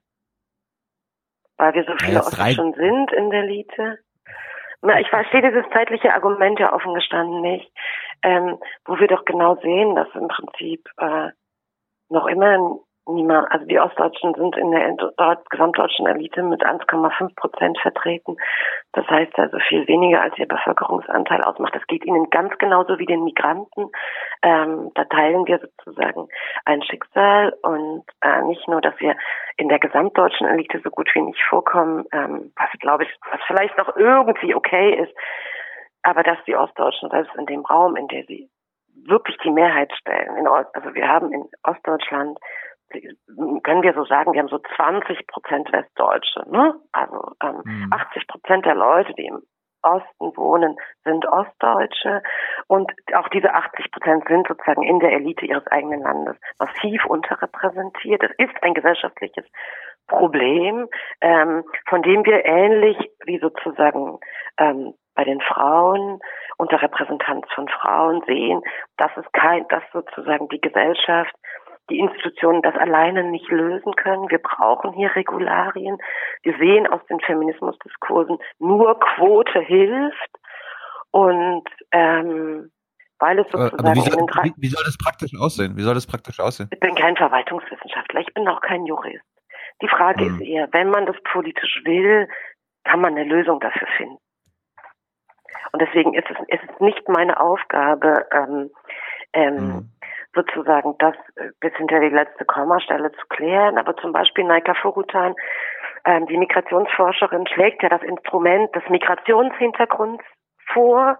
Also sie sagt, wenn sozusagen bei meinen Kindern, ich, der ich sozusagen in Deutschland geboren wurde, ähm, Tochter einer, eines Iraners und einer Deutschen, bei mir wird Migrationshintergrund gemessen. Ich, die ich mit einem Deutschen verheiratet bin. Bei unseren Kindern wird noch der Migrationshintergrund gemessen. Obwohl sozusagen, ja, ähm, das, und bei den Ostdeutschen macht man das nicht. Äh, das wäre zum Beispiel ein Instrument. Hm. Hm. Darf ich dir auch noch eine letzte Frage stellen? Bitte, ich brenne auf eure letzten Fragen. Ja, also es gibt ja jetzt eine Trendumkehr. Nach 30 Jahren ähm, wandern erstmals mehr Wester, also Menschen aus Westdeutschland nach Ostdeutschland als umgedreht. Das heißt vor allem sehr viele äh, Wende, Flüchtlinge. Haben wir diese kommen. Zahl? Ja, gibt es diese Zahl? Ja, die ist soweit erhoben. Ich habe jetzt die Quelle leider nicht zur Hand, aber okay. es gibt sie soweit. Also okay. 2018 war das erste Jahr, in dem das Defizit sozusagen nicht mehr reproduziert wurde, sondern mehr aus West nach Ost zogen. Das sind vor allem, wenn man sich das anschaut, Menschen, die nach ihrer Erwerbsbiografie, die sie so, im Westen mhm. vollendet ja, haben, wieder zurückkehren ja, mhm, sozusagen. Mhm. Wird das die Stimmung denn in den nächsten 30 Jahren steigen oder sinken lassen im Osten? Na, wenn das die Menschen nach ihrer, am Ende ihrer Erwerbsbiografie sind, dann hoffen wir, dass die alle in 30 Jahren noch leben. ähm, Äh, es sind, ähm, ja genau, diese Geschichten höre ich tatsächlich auch. Ähm, das ist diese Generation, von denen ich vorhin sprach, die quasi in meinem Alter nach in den 90er Jahren in die Bundesrepublik gekommen sind und jetzt wieder zurückkommen. Das ist total interessante Entwicklung und zeigt eben, glaube ich, in diesen Fällen dann auch, dass ähm, was ich am Anfang sagte, die Leute sind nicht freiwillig gegangen, Leute wären lieber geblieben. Und ich glaube, es gibt auch Leute, die nach 20 Jahren sagen, ich bin da nicht angekommen, ich gehe wieder zurück. Ähm, das sehen wir bei Migranten auch. Ja, ähm, äh, Freunde von mir mit Migrationshintergrund, wo Eltern, die 20 Jahre in Deutschland gelebt haben, eben jetzt wieder in der Türkei leben. Ähm, das sind ganz normal, das sind sozusagen innerhalb von Migrationsgeschichten. Deswegen sage ich ja auch, die ostdeutschen, äh, ostdeutsche Biografien sind, haben einen migrantischen Kern. Ähm, das sind sozusagen innerhalb von Migrationsverläufen relativ normale Entwicklungen. Und nein, ich glaube nicht, dass daraus große Impulse für die ostdeutsche Gesellschaft entstehen. Das Einzige, woraus ein Impuls entstehen würde, wäre eine Einwanderung in großem Maßstab. Der Osten ist eine leergelaufene Wanne. Ja. Man muss ihn sich vorstellen wie eine leergelaufene Wanne. Und das Einzige, was dem Osten helfen würde, wäre Gro Einwanderung im großen Maßstab. Die ist nicht gut fürs Klima. sei nur am Ende angemerkt. Gut. Wenn die Leute Elektroautos fahren ja, das und äh, Solarenergie nutzen, dann. Ja. Jana, vielen Dank für deine Zeit. Äh, Nochmal der Hinweis, dein aktuelles Buch heißt Wie alles anders bleibt. Man kann Jana, ihr könnt Jana auf Twitter folgen, at Jana-Hensel. Äh, noch irgendwelche anderen Sachen, die, die die Leute wissen sollten, Jana? Du schreibst vor allem für die Zeit. Ich arbeite, ne? ich arbeite, genau. Also ja. genau, ich arbeite als Autorin für die Zeit und für Zeit Online. Man kann Man meine Texte auf Zeit Online lesen und das neue Buch heißt Wie alles anders bleibt, unter Zeile Geschichten aus Ostdeutschland und das sind meine journalistischen Texte der letzten 15 Jahre in einem Buch versammelt, äh, worauf ich unglaublich stolz bin, weil viele dieser Geschichten, das gehört auch zum Teil der Geschichte. Viele dieser Geschichten sind gegen Widerstände entstanden. Ich musste in all den Jahren, in denen man über den Osten ähm, nicht sprach, nicht für sehr für meine Geschichten kämpfen und bin unglaublich glücklich, dass sich das alles gedreht hat und heute ähm, dieses Buch erscheinen kann, wo diese ganzen Geschichten versammelt sind. Geschichten über Robert Enke, Angela Merkel, Sigmund Jähn äh, und so weiter. Na, dann hoffen wir, dass das Interesse der Allgemeinheit nach den Wahlen jetzt bleibt? Ähm, das ist ja immer so ja, nach, ich glaube, nach den Wahlen wird es bleiben. Wir müssen hoffen eher, dass das Interesse auch dann bleibt, wenn der Rechtsruck hoffentlich wieder zurückgeht. Ja. Das ist eher die Gefahr oder die Angst, die ich habe, dass wenn der Rechtsruck hoffentlich eines Tages ähm, zurückgeht, dass das Interesse wieder erlahmt, weil dann bleibt als Erfahrung, äh, wir müssen sozusagen wir müssen, wir müssen rassistisch äh, protestieren, damit die Leute hingucken, ja. ja. Vielen Dank, Jana. Ich danke euch. Einen schönen Tag. Jo, dir auch. Ciao, ciao. Tschüss. Das war Jana Hensel. Und ähm, weil Jana gerade Naika Furutan schon angesprochen hat, Naika wird am Sonntag bei Junge Naiv sein. Wer? Und Naika. Naika Furutan. Wer ist es? Er hat doch Jana gerade angesprochen. Ja, wer ist das? Eine Migrationsforscherin. Aus? Lass dich, lass dich überraschen. Ja, äh, wir haben sie im Uni, Berlin getroffen. Politik, Wissenschaft, Wirtschaft. Wissenschaft. Sag doch kurz, wer das ist, wenn du den Namen nennst. Von der, von der, hum, von der Okay, Humboldt eine Wissenschaftlerin zum Thema Migration. Äh, nee, zum Thema was? Migration, genau. Migration. Integration, Gesellschaftsforschung. Gut, finde Mhm. ich gut. Ja, ist so das Gegenprogramm zum Wahlsonntag.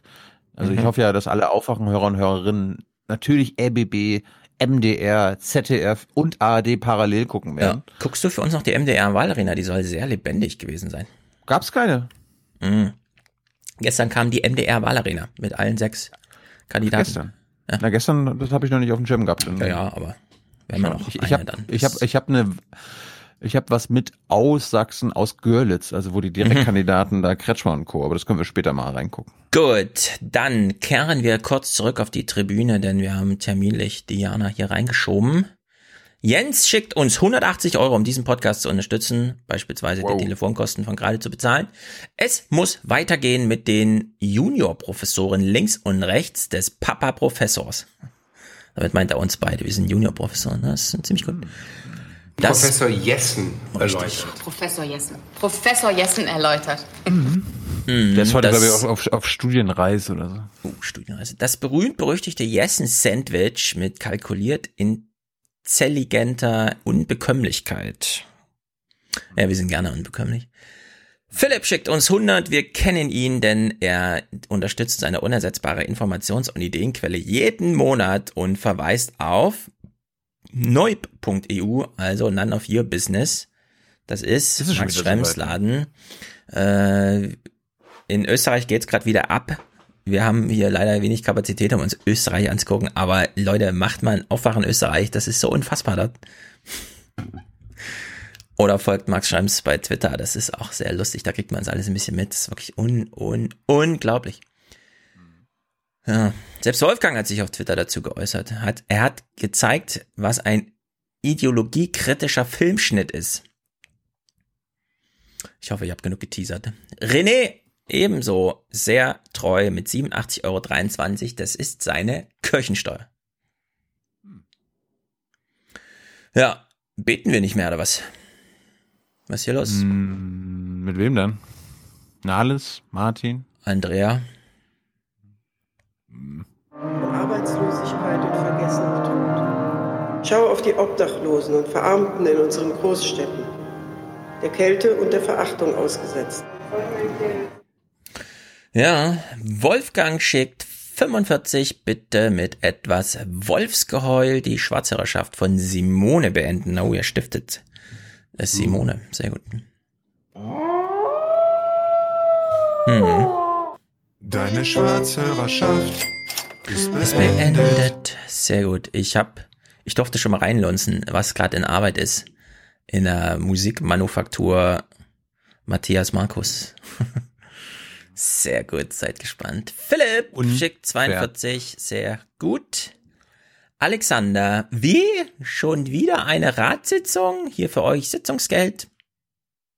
Sehr gut. Er, er füttert uns hier mit durch, mit seinem Sitzungsgeld. Das ist, wenn du Geld im Sitzen verdienst, weißt du, dann hast du gewonnen.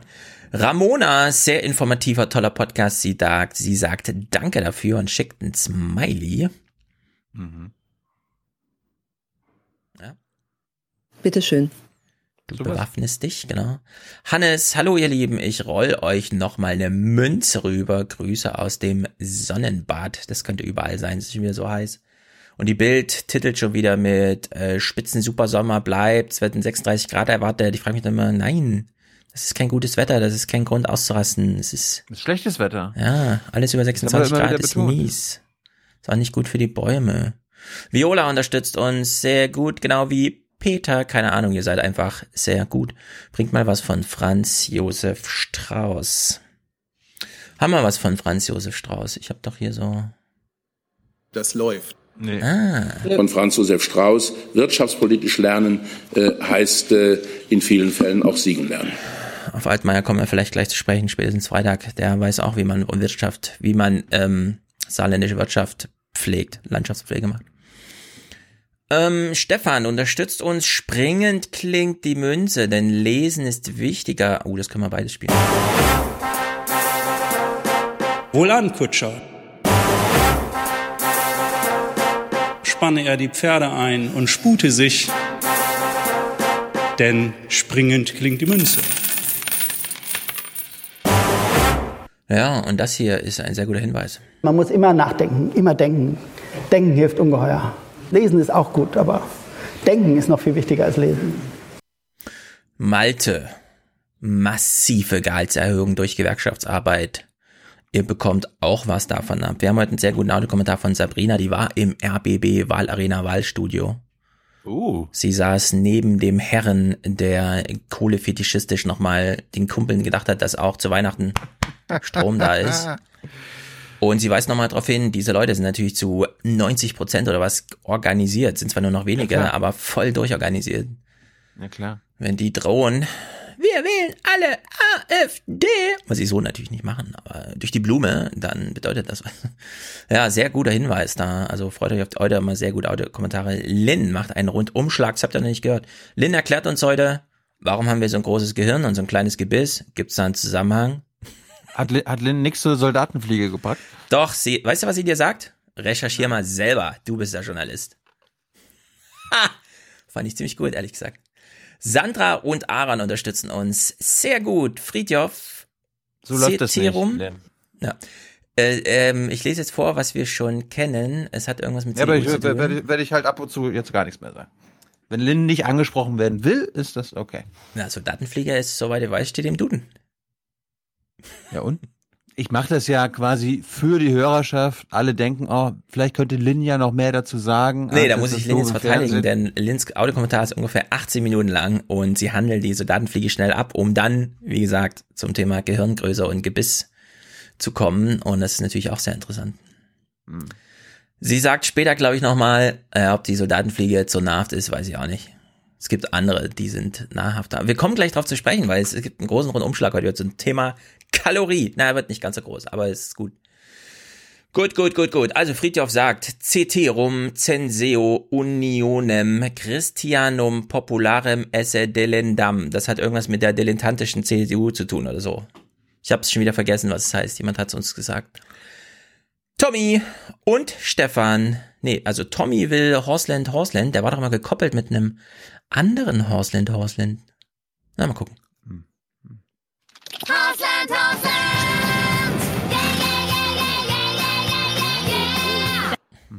Sehr gut. Stefan, Julian, Florian, Simon, Lorna. Lorna unterstützt uns ja sehr treu, seit vielen Jahren. Und sie war mit im Phantasialand und überlegt, ob sie jetzt wieder mit ins Phantasialand kommt. Sie hat mir geschrieben, weil sie nämlich äh, mit Verweis auf, Stefan hat gesagt, das beste Ratgeberbuch, das man braucht, ist hinsichtlich der eigenen. Kindererziehung Die das Bibel. eigene Tagebuch. Hat sie mich darauf hingewiesen, dass sie unter dem, ähm, wie nennt man es, Händel Kind und Krakel auf Instagram ihr eigenes gemaltes Tagebuch zur Verfügung stellt. Das werde ich euch verlinken, da sollt ihr alle folgen. Und sie ist professionelle Zeichnerin von zum Beispiel sowas hier.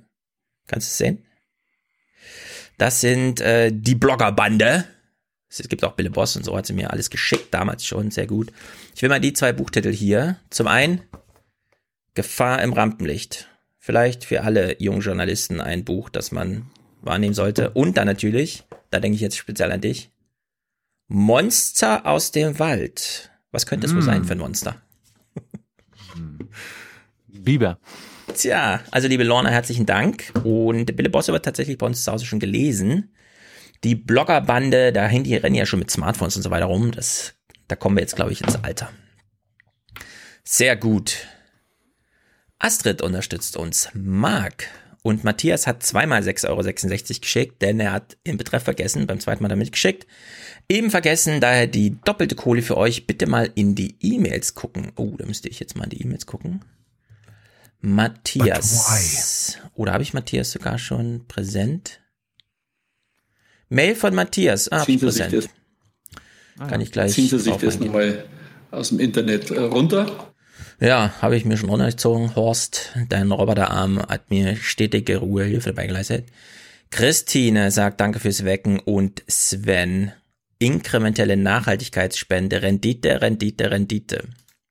Haben wir keine Schwarzhörer heute? Nur einen bisher. Und ja, es, es ist sehr knapp, es ist Sommer. Im Sommer ist wenig los. Äh, Im Sommer müssen wir da euch dazu aufrufen, dass dieser Podcast hier unter erschwerten. Bedingungen, nämlich Hitze, stattfindet. Bitte vergesst nicht euren Lieblingspodcast. Wir danken ungenannten männlichen Unterstützern noch, um hier schnell zu Potte zu kommen.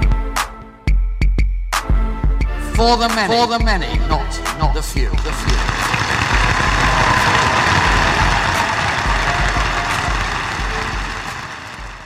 Was gibt es offensichtlich nach Analyse von NASA-Messdaten natürlicherweise auf dem Mars? Ich hätte jetzt WLAN genommen, denn wir haben vor gar nicht allzu langer Zeit eine Anzeige im Internet gefunden, wo man angeblich sich ein Grundstück auf dem Mars kaufen Ja, aber das kann. war ja- Ich weiß, aber da stand, dass da WLAN ist.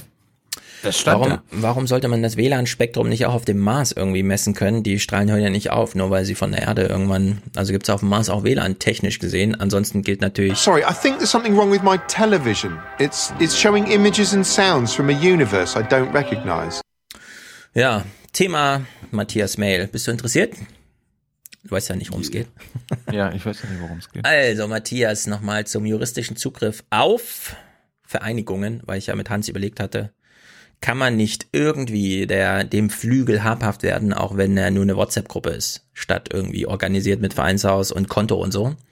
Und stellt sich raus, wir brauchen ab und zu Unterstützung hier bei laienhaften vorgetragenen Sachen, denn natürlich, es gibt ja alle möglichen Formen von Vereinen, GBRs und so, wie sie von einfach so entstehen und wie man dann auch juristisch haft, werden kann.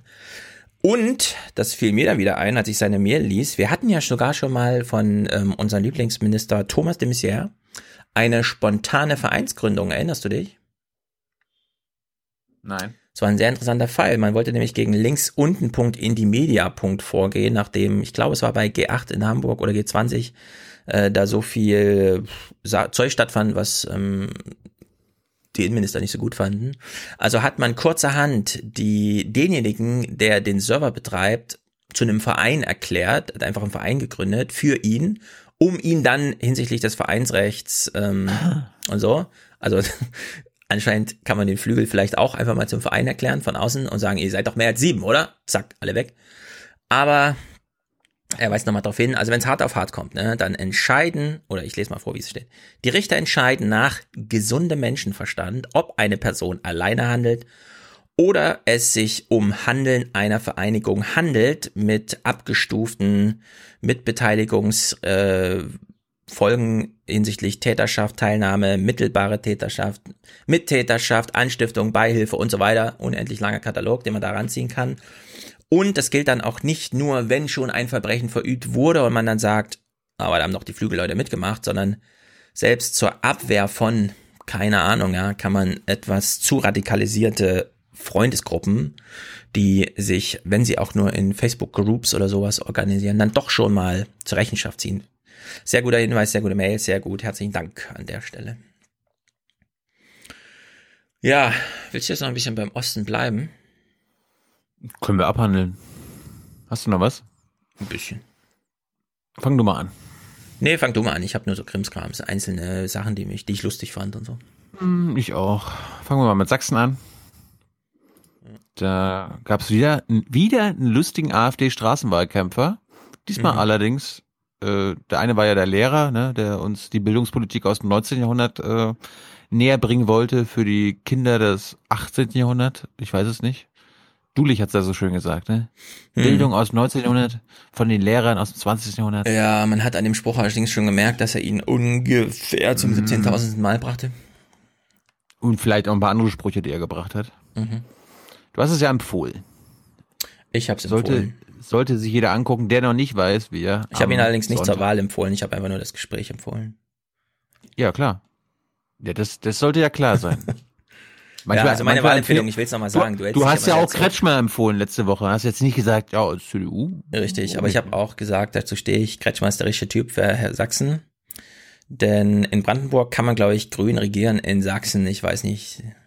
Entweder sind die schon zu weit weg oder noch nicht. Also meine Wahlempfehlungen sind trotzdem beides mal grün mit allen verfügbaren Stimmen, auch wenn ihr ab 16 schon wählen dürft. Hast du, hast du dir beide Kandidatinnen angeguckt, der Grünen? Nee, ich, ich muss mir keine Grünen mehr angucken, um zu sagen, wie kann man wählen. Wieso? Du kannst, kannst ja eine Wahlempfehlung machen und dir die Spitzenkandidatinnen nicht angucken. Na klar kann ich das. Erstens mal, das sind Spitzenkandidaten, ja. Also ich meine, das ist einer unter wie vielen im, in der Fraktion, die da sitzen, das ist dann auch egal. Fünf, sechs, sieben? Boah, werden ein paar mehr sein, oder, bei den Grünen? Nein, nein. In, wo stehen die Grünen in Brandenburg? Ist da, ist da, sind da nur 60 Leute im, im äh, Landtag Ja. oder was? Ja. Genau Wie viele. Leute sind im, Wald, im Landtag im, in Sachsen, äh, in Brandenburg? Grü- Die Grünen haben aktuell, glaube ich, vier oder fünf und könnten auf Ja, aktuell. acht oder neun oder zehn kommen. Ja, also die persönliche Einstellung der Grünen ist mir ehrlich gesagt egal, denn ich weiß, ich weiß, ich weiß, das, das Szenario ist so.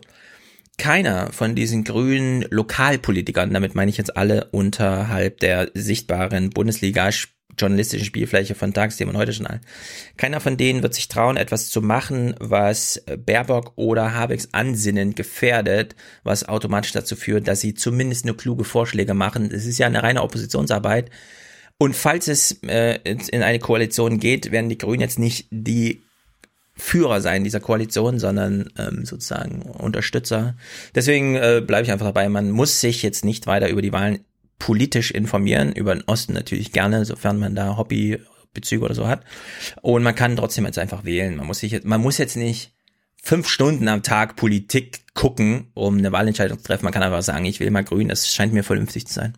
Ich wollte nur hinweisen, wenn mhm. man so ein überzeugter Grüner ist, dann sollte man Nee, man muss ja eben nicht überzeugt sein. Das ist es ja. Man muss eben ja. nicht man muss es nicht inhaltlich begründen können, sondern man kann einfach in den Mainstream mal reingucken und denken, Gut, das macht für mich alles keinen Sinn, das mit dem Grün schon am meisten, denn ich finde Klimawandel ist scheiße. So, zack, das reicht völlig.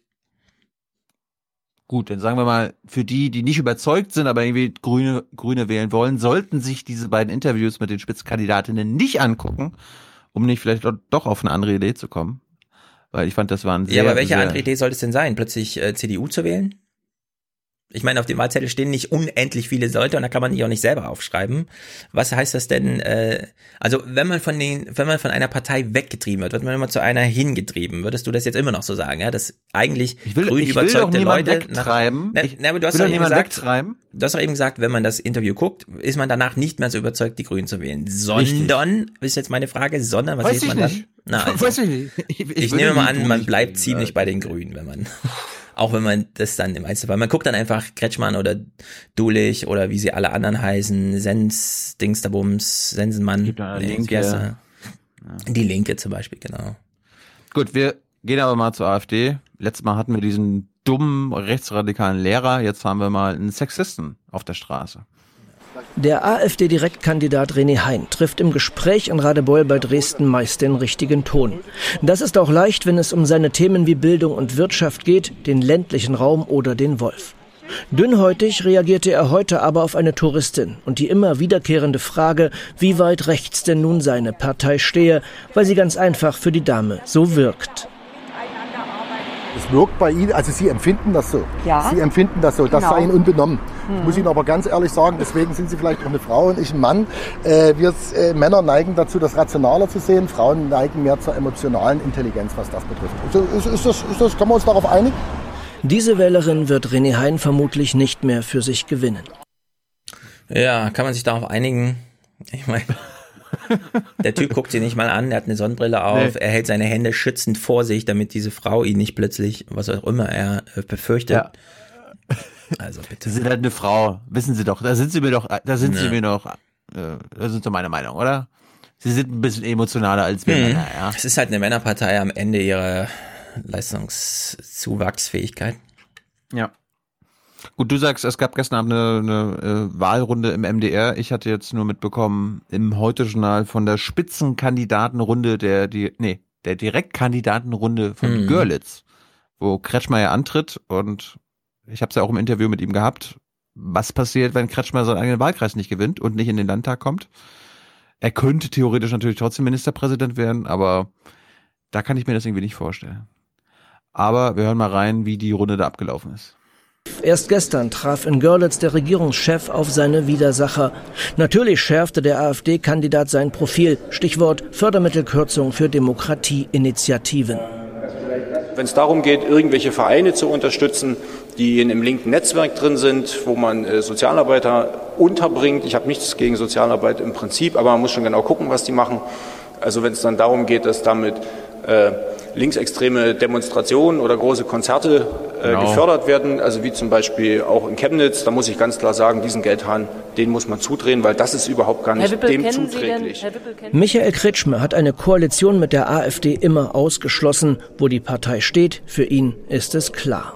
Wenn es Leute gibt, die äh, mich oder andere als Volksverräter bezeichnen, wenn im Landtag es Leute gibt, die andere Abgeordnete als Deutschlandhasser bezeichnen, dann ist der Punkt gekommen, wo Schluss ist. Dann muss man dagegen vorgehen. Es blieb gestern moderat im Ton, wie übrigens bei so vielen Gesprächsrunden der letzten Monate oder auch auf der Straße. Hm, so sind sie. Mhm. Auch die AfD hat mal wieder Kreide gefressen, wenn sie mit anderen diskutiert oder bei Medien sind und so weiter und so fort. Was ist aber, wie macht die, wie macht die AfD in Sachsen eigentlich Wahlkampf? Intern, auf internen Veranstaltungen. Und da Herr Urban ja nicht bei Jung Naiv auftreten wollte, hier ein kleines, ein kleiner Hinweis an unsere Wähler und Wählerinnen wer denn Herr Urban ist, wer da zum Ihre Kraft beziehen die Wahlkämpfer aus Saalveranstaltungen wie hier beim Wahlkampfauftakt im Juli. Sachsens Landesvorsitzender positioniert sich deutlich etwa beim Thema Zuwanderung. Die, die zu Hunderttausenden in unser Land einwandern, sind, wenn überhaupt, Fachkräfte für Sozialbetrug. Wo die AfD in Sachsen steht, zeigt sich auch in ihrer Nähe zur Parteiströmung der Flügel, einem Verdachtsfall für den Verfassungsschutz. Sachsens AfD-Chef hat hier immer wieder den demonstrativen Schulterschluss mit Frontmann Björn Höcke gesucht und sieht auch kein Problem. Patriotismus ist in der AfD Grundkonsens. Also manchmal hat man sogar bei Parteiveranstaltungen das Gefühl, wer ist der größte Patriot? Das hat mit dem Flügel ah. gar nichts zu tun. Ach ich so. bin der größte Patriot. Ja, ja, die AfDler, also ich meine, erstens mal, das Deutschland, für das ich kämpfe, ist viel besser als das der AfDler. Ja, sage ich einfach mal so, stimmt auch. Und ich bin auch der bessere Patriot als, ich bin größerer Patriot als Alfred Höcker oder wie er heißt.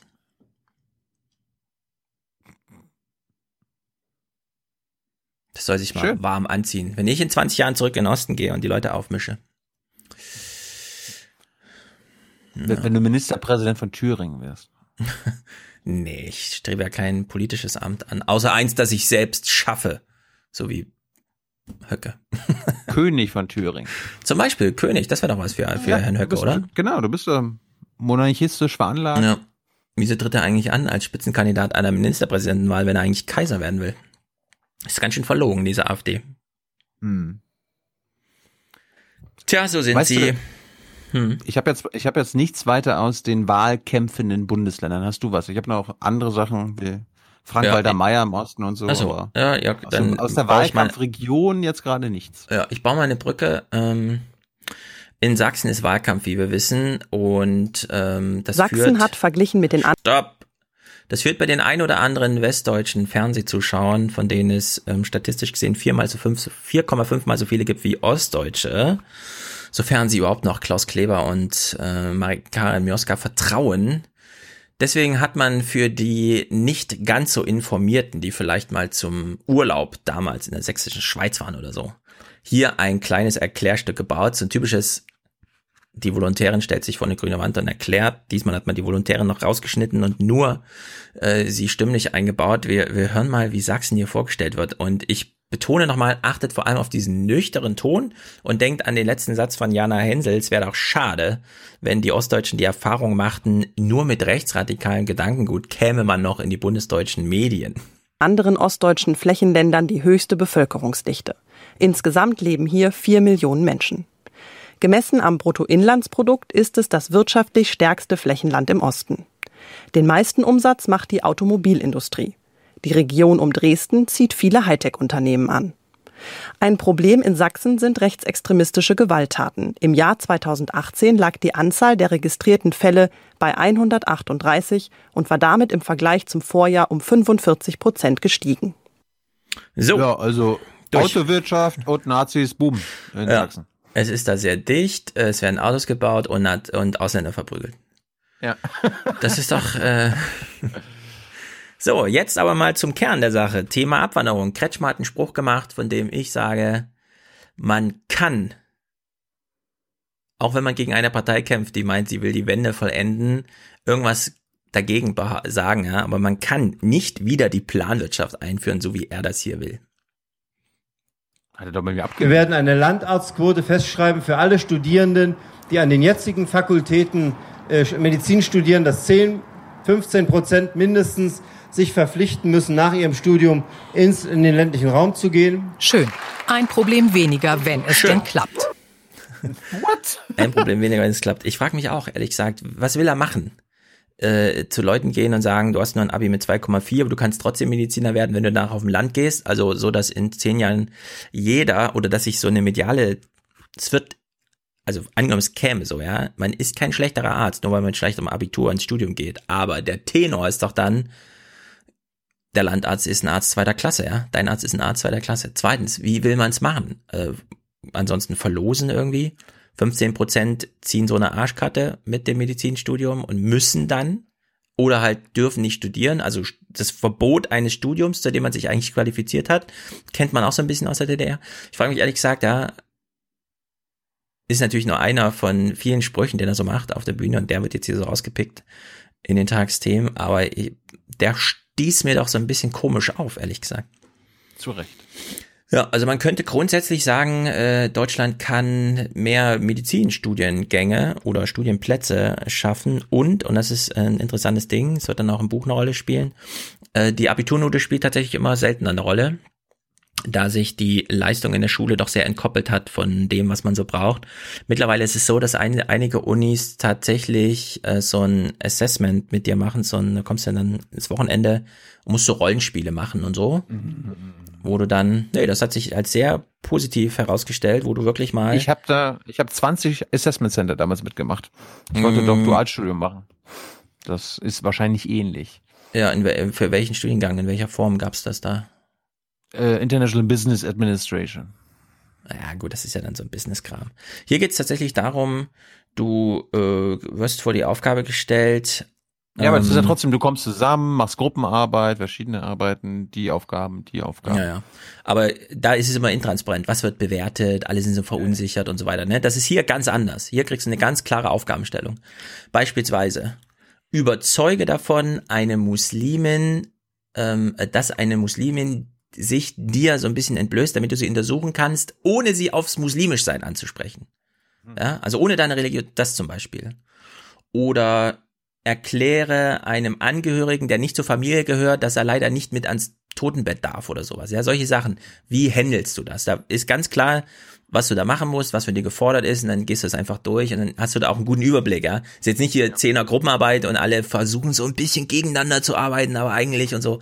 Ja, es ist nicht Big Brother, sondern es ist sehr transparent und die ersten Evaluationen von dem Kram scheinen wohl auch ganz gut zu funktionieren. Also finde ich einen überzeugenden Ansatz, weil wir müssen ja immer überdenken, auch wenn wir das für eine schlechte Idee halten, die noch schlechtere ist, 1-0 und du bist qualifiziert für ein Medizinstudium, ja, weil du hast am Ende mit Menschen zu tun und ein 1-0 Abi, das sieht doch eher so aus, als hättest du drei Stunden am Tag abseits aller Sozialität in, in irgendwelchen Büchern und so weiter.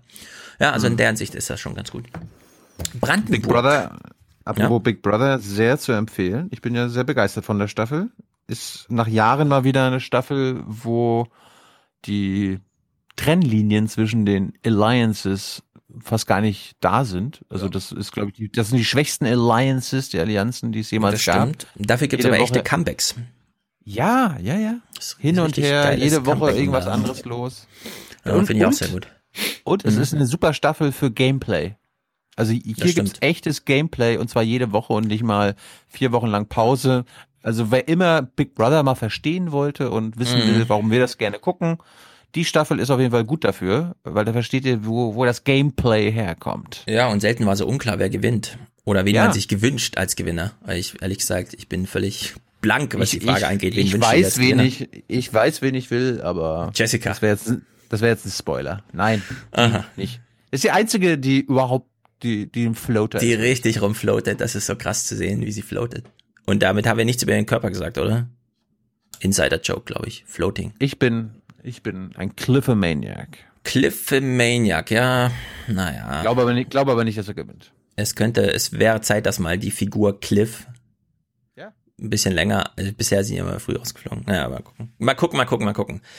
Exkurs zu Ende, zurück nach, in dem Falle Brandenburg. Wir haben und, schon, und das ist, es, es ist eine der lustigsten Staffeln. Also ich finde diese ganzen Running Gags mit der Angst von der, ich habe ihren Namen vergessen, Nicole, vor Vögeln. Vögeln. Ja. Ja, also ich bin, ich bin sehr mhm. begeistert. Ja, ich, ich guck's gerne. Ja, und es sind echt top Leute früh rausgeflogen. Am Anfang erstmal alle, die nicht weiß und stark aussehen. Nein. Da hat man erstmal rassistisch Anfang, ausgesiebt. Nein, die ersten das war gar ein Scherz. Die ersten drei oder vier Runden waren doch nur Minderheiten. Ja, eben, sag ich doch. Ach so. Okay. Aber erstmal rassistisch ausgesiebt. Ah, ja. Da muss man schon sagen, da hat Julie auch noch mal kurz was dazu gesagt. Denn mhm. irgendwie wird es auch CBS langsam ein bisschen zu heikel, was das angeht. Aber es ist das wahre Leben, ja. Ich meine, So ist es, es ist wie es ist. So, Thema Brandenburg. Wir hatten gerade schon Sachsen, das nüchterne Erklärvideo zu Sachsen. In Brandenburg klingt so.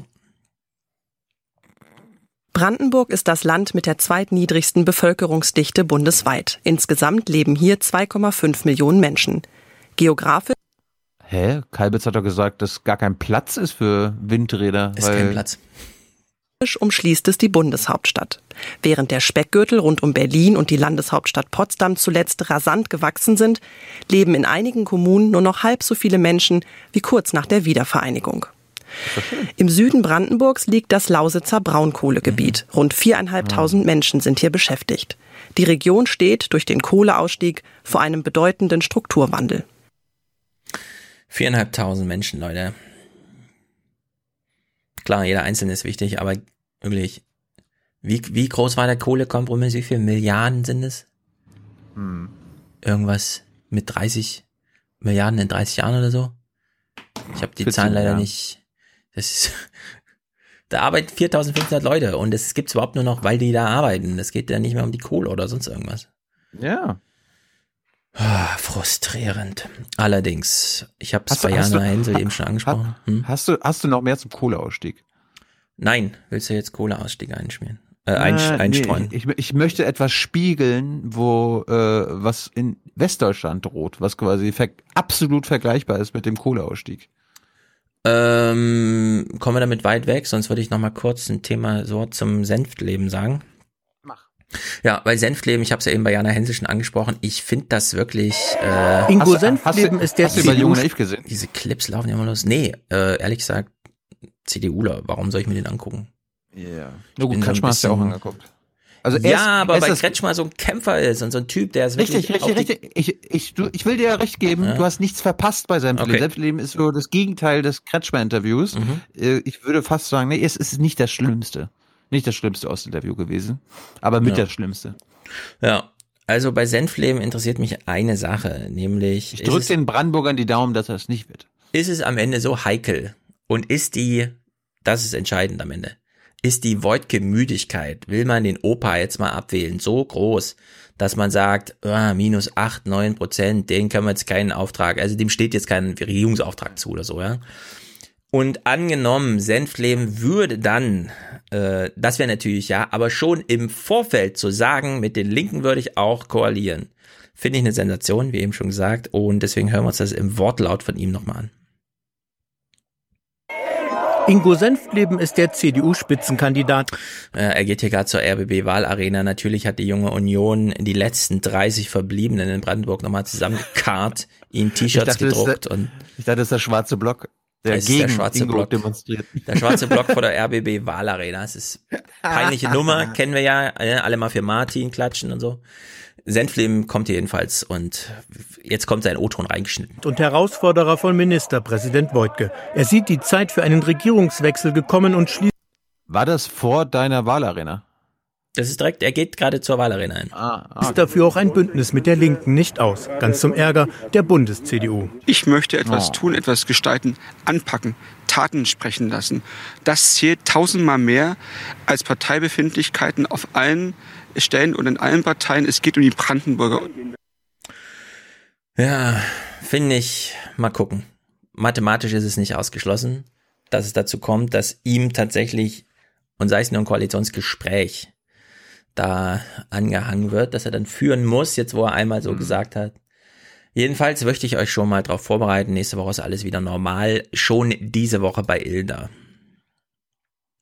Gleich geht's bei Maybrit Illner weiter, die sich heute aus der Sommerpause zurückmeldet. Zwei Wochen vor den Landtagswahlen in Brandenburg und Sachsen fragt sie ihre Gäste nach den möglichen Folgen für die Große Koalition. Was sonst? Ich habe es noch nicht geguckt. Ich werde es aber nachher hören, denn Nein, nein, nein. Ähm, na zumindest für mich. Ähm, Ziemiak ist da und ach, der Professor, der Medizinprofessor in der SPD-Fraktion. Wie heißt er? Dings Karl Lauterbach. Lauterbach. Ich bin gespannt. Vielleicht kommt was bei rum. Naja. Wir gehen jetzt mal in die Pfalz. Mhm. Da gibt es ja eine berühmte Kohleregion, äh, sorry, US-Kohleregion, äh, sorry, ähm, ähm, Ja. ähm, US-Basen. Eine US-Basis namens zum Beispiel Rammstein. Ja, äh, kleiner Teaser. Wird da drin verraten, wie viele Leute da arbeiten? Weißt du's? Äh, ja, Deutsche? 11.000. Nee, 11.000 Amerikaner arbeiten da. Das heißt, für jeden, ähm, also auf dem Stützpunkt arbeiten 11.000 Leute. Das können natürlich auch Deutsche sein. Jedenfalls wird ja immer so von dem Spürgürtel, Speckgürtel um Rammstein gesprochen. Also da sind sehr viel Bäcker und sonstige Caterer, ja, die die irgendwie versorgen, keine Ahnung.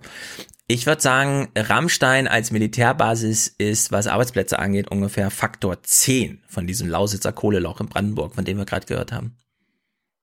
Es geht jetzt ja nur um die Deutschen, die entweder von. Ja, nee, ich wollte nur mal so allgemein, ja, weil immer alle so die Lausitz, die Kohle und hier, danke Gott, dass Strom da ist und so. Rammstein als Militärbasis das hat wahrscheinlich zehnmal mehr ähm, Arbeitskraft, politische Kraft, ja, wenn man es mal so runterbricht, als dieses Kohleloch. Kohleloch da. Ja gut, aber die, die, die meisten wird ja der Abzug nicht äh, arbeitstechnisch betreffen, weil sie Oh. einfach trotzdem Soldaten bleiben. Es geht jetzt um die Menschen, die, wenn die US-Truppen abziehen würden, davon ähm, Genau, die meine Ja, ich. da- die im Speckgürtel Ja. Rammstein äh, ne, Richtig. die Infrastruktur aufrechterhalten. Da In einer ansonsten nicht- infrastrukturschwachen Region. Ja, aber da bin ich mir jetzt nicht sicher, ob das mehr sind als in den Kohleregionen. Ich möchte aber nur Parallelen aufzeigen. Hm. Wir gucken uns, ich, ich habe nichts aus diesem Heute-Journal-Beitrag rausgeschnitten, weil ich natürlich hier äh, korrekt sein möchte, weil Stefan Schulz hat jetzt die Aufgabe, zu, zuzuhören, wenn Oma Erna mal was über Rammstein erfährt, ob sie denn auch alles, was man so wissen sollte, in so drei Minuten über Rammstein erfahren sollte. Du kannst ja denken, was ich so meine, ne? Also hier- Ungefähr, ja. ich habe hier so zwei Wörter. I have two words for you Predator drone. Aber wir fangen mal an. Der Heute-Journal hat sich mal gedacht, wir fahren mal in die Pfalz. Und da gibt's ja Menschen, auch Deutsche, die auf der Basis arbeiten. Wie sehen die denn diese Drohung des Truppenabzugs? Thomas Meschkat und Manuel Römer sind zivile Angestellte der Airbase Rammstein. Ihr Chef, so sagen sie, ist Donald Trump. Die jüngsten Aussagen über mögliche Truppenverlagerungen hätten zwar auf dem Stützpunkt keine großen Wellen geschlagen, dennoch die Verunsicherung sei da. Es gibt Familie, da arbeiten die beiden Eltern, die Kinder, alle arbeiten auf dem Flugplatz. Und da macht man sich schon Gedanken, besonders wenn man halt ein bisschen älter ist, hat man, sagen wir mal, ein paar 30 oder 35, 40 Jahre hier bei der Amerikaner und müsste dann draußen in der freien Wirtschaft irgendeinen Job anfangen. Das funktioniert so nicht.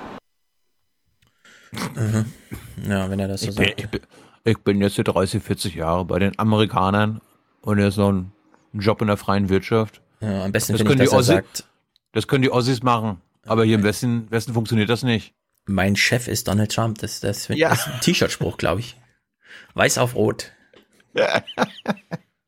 Gut, du hörst weiter, stellvertretend für unsere Hörer und Hörerinnen. Was erfährt Oma jetzt über Rammstein?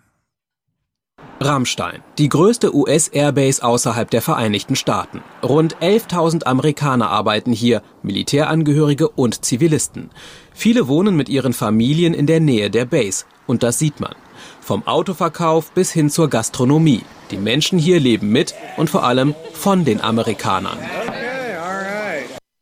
Was trinken wir da? Alright. Bier. Aber war das ein 5-Liter-Glas oder was? Ja, Weißbier wahrscheinlich, ne? Mhm. Gut, wir haben weiterhin nicht alles gehört, was Oma Ernstein über Rammstein, Oma Erna mal über Rammstein wissen sollte. Wir erfahren jetzt, wie denn so die Wirtschaft, beziehungsweise wirklich die Wirtschaft, äh, also ein Restaurantbesitzer, einen Abzug interpretiert, ist, glaube ich, keine Überraschung. Andreas Hausmann leitet zwei Restaurants und zwei Hotels in Rammstein. Ein Abzug der Truppen hätte in der sonst strukturschwachen Westpfalz fatale Folgen, sagt er. Äh, Das wäre für die Region wäre das ein Todesschlag, sag ich mal. Von, von den sozialen Verhältnissen auch. Ja. Wir wären dann ein sozialer Brennpunkt. Hier in der Region ist jeder von den Amerikanern irgendwo abhängig, auch der Handwerker, auch, äh, sag ich mal, der Heizungsbauer, der Maler. Äh, jeder Betrieb irgendwo direkt oder indirekt ist von den Amerikanern abhängig. Wie heißt sein Restaurant? Dicke Emma? Ist doch nicht schlecht. Die dicke Emma muss erhalten bleiben. Hm, ich sag ja, es ist nur Catering. 30.000 Leute im Catering, die unter Rammstein arbeiten. Ja. Also ich, ich plädiere jetzt schon, nachdem wir letztes Jahr eine Kohlekommission hatten, sollten wir als nächstes eine Truppenkommission haben. Ne? Es sollte der, der Abzug der amerikanischen Truppen geplant werden, damit diese Nee. strukturschwachen Regionen Ja. äh, eine Zukunft haben. Mhm. Okay. Ja, müssen ja irgendwann weg. Wieso? Irgendwann raus. Wieso? Ja. Ja, wieso denn nicht? Also ich diskutiere gerne darüber, was sie machen, aber warum sie jetzt gehen sollten. Also ich finde, das ein sehr völkerverständigendes, vielleicht kriegt man das zivilisiert oder so. Wenn das möglich wäre, aber solange Rammstein äh, für Drohnenkriege und Ja. so weiter da ist, das muss als alles erstes aufhören und ob sie dann bleiben wollen, müssen sie Mhm. selber wissen. Mhm. Ich bin dagegen. Gut, äh, wir hören mal den Bürgermeister. Was glaubst du, von welcher Partei der Bürgermeister in Rammstein ist? Hm, In Rheinland-Pfalz bestimmt von der SPD. Keine Ahnung. Ja, CDU. Ralf Hechler kennt die Sorgen. Beunruhigt ist der Bürgermeister der Verbandsgemeinde Ramstein-Miesenbach nicht. Jeder US-Militärstandort in Deutschland habe eine wichtige Funktion. Es gibt neue, milliardenschwere Bauprojekte und Spekulationen über Truppenverlagerungen gebe es immer wieder. Genau das Gegenteil ist ja die letzten zwei Jahre passiert, dass einfach alle Standorte, einschließlich des US-Depots in Miesau, ist auch direkte Nachbarschaft, wurden wieder aufgerüstet oder auch verstärkt, auch personell verstärkt. Insofern passt jetzt diese Diskussion um eine Verlagerung gar nicht ins Thema. Ja, also, ähm, was man echt nochmal sagen muss, Donald Trump kann ja alles sagen, ne? Er trifft sich jetzt mit den iranischen Chefs und er ähm, macht irgendwas mit Atomwaffen hier, mit Kurzstrecke, Mittelstrecke, irgendwas. Nordkorea alles Pillepalle. Wenn Donald Trump sagt, ich schließe Rammstein, dann wissen wir genau, never. Das wird nie passieren. Das wäre ein Projekt, das würde ungefähr 40 Jahre dauern oder so. Da gibt's noch drei andere Präsidenten, die dann da mitentscheiden dürfen. Äh, Deutschland ist für Amerika nun wirklich der beste Ort überhaupt. Keine Bedrohungslage durch niemanden hier. Sie dürfen machen, was sie wollen. Äh, Es gibt überhaupt gar kein Szenario, dass Rammstein schlösse oder kleiner würde. Völlig ausgeschlossen. Es gibt so ein paar Grundkonst. Es ist fast wie ein Naturgesetz, glaube ich. Hm. Und das ist schlimm. Schlimm ist das. Du mal mit deinen Wertungen. Ja. Also wenn es hier um Morde geht, weltweite Morde, dann ist das auf jeden Fall. Ja, aber da, ähm, die arbeiten natürlich auch daran, die Satelliten so weit aufzudingsen, ne? dass sie das direkt aus Amerika, das ist, das wollen sie ja im Grunde, das direkt aus Amerika steuern. Deswegen wird ja auch nur von Relais und so gesprochen, auch wenn das viel mehr als ein Ja. Relais ist. Aber das kann man Ja, genauso was- gut demnächst in den Weltraum auslagern. Ich meine, die ganzen hier SpaceX und so, die schießen jetzt Raketen hoch, wo immer gleich 100 kleine äh, Satelliten drin sind und so. Es wird gar nicht mehr so im, das ist unser Satellit, sondern es wird jetzt, es ist so Massenware irgendwie da oben. Und da sind natürlich die Militärs an vorderster Front, ja, um das, so ein weltumspannendes Relaisnetz irgendwie zu bauen. Ich glaube, so lange dauert das auch nicht mehr, bis Rammstein da nicht mehr die, gerade auch durch die Diskussion und so weiter. Wir haben jetzt zwei Drittel des Beitrags schon gehört. Wir haben bisher immer noch nicht gehört, warum zum Beispiel Rammstein für die Amerikaner so wichtig ist als Stützpunkt. Warum, äh, warum ist das so wichtig? Wir haben noch nichts über die Drohnenmorde gehört. Mal gucken. Kommt jetzt wahrscheinlich im letzten Drittel. Äh, jetzt kommt nämlich ein Experte. Und ich meine, wir haben auch noch nichts von der Opposition gehört. Also irgendwie das Linke oder Grüne sagen, ja, die Amerikaner müssen Mhm. irgendwann abziehen und Rammstein muss also hier die Drohnenmorde und die Beteiligung und die, Partizip äh, als Relaisstation ausscheiden und so weiter. Haben wir immer noch nichts gehört, kommt jetzt bestimmt. Im nächsten Teil, wir hören, ja, wir hören jetzt sogar einen Experten. Das wird wahrscheinlich ein, ein kritischer Experte sein. Kann ich mir nicht anders vorstellen. Einmal im Jahr treffen sich die Bürgermeister der Region mit den amerikanischen Standortkommandanten. Beim diesjährigen Mayors Forum vor drei Tagen ging es auch um die Frage Truppenabzug ja oder nein. Zu vermelden hatten die Amerikaner nichts. Die Strukturen des US-Militärs in Deutschland sind über Jahrzehnte gewachsen. Ein Abzug im großen Stil würde immense Kosten verursachen, Ah. sagt David Sirakow von der Atlantischen Akademie in Kaiserslautern. Auch die angedrohte Truppenverlagerung nach Polen sei aufgrund von NATO-Bestimmungen nur bedingt möglich.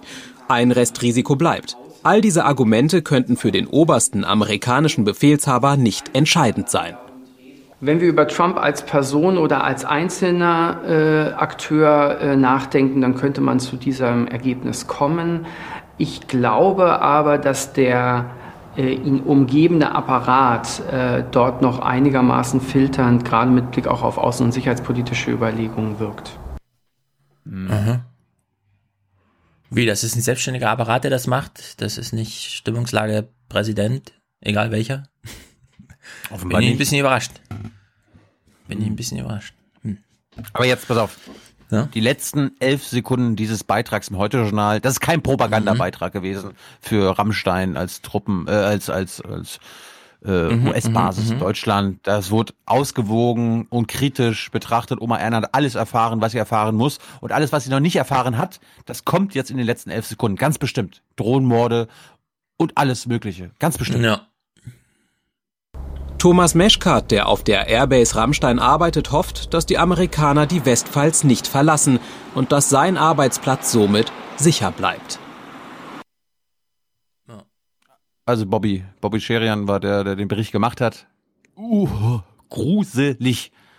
Naja, ich meine, wenn es beim nächsten Mal heißt, die Jünger hat sich beschwert, mach mal was Inhaltliches, was da passiert, dann stellen die irgendwie das Krankenhaus vor oder so. Ja, aber es gibt keine, also Stefan, ganz ehrlich, es gibt keine Entschuldigung, nicht mal zwischendurch zu nennen, dass äh, Rammstein als Relaisstation dient im Drohnen, im Drohnenkrieg der Amerikaner. Das hätte man in zwei Sekunden nennen können, müssen. Ich glaube, Hans würde jetzt sagen, naja, Tilos ist eine Militärbasis. Ja.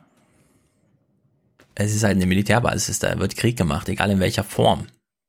Ja, aber wir haben, wir haben ja noch Dutzend andere US-Militärbasen in Deutschland. Und die genauso Krieg beteiligen, si- Die beteiligen sich aber nicht als Relaisstation. Ja, aber die sind genauso dafür zuständig, äh, Ja. das Kriegssystem Amerikas aufrechtzuerhalten.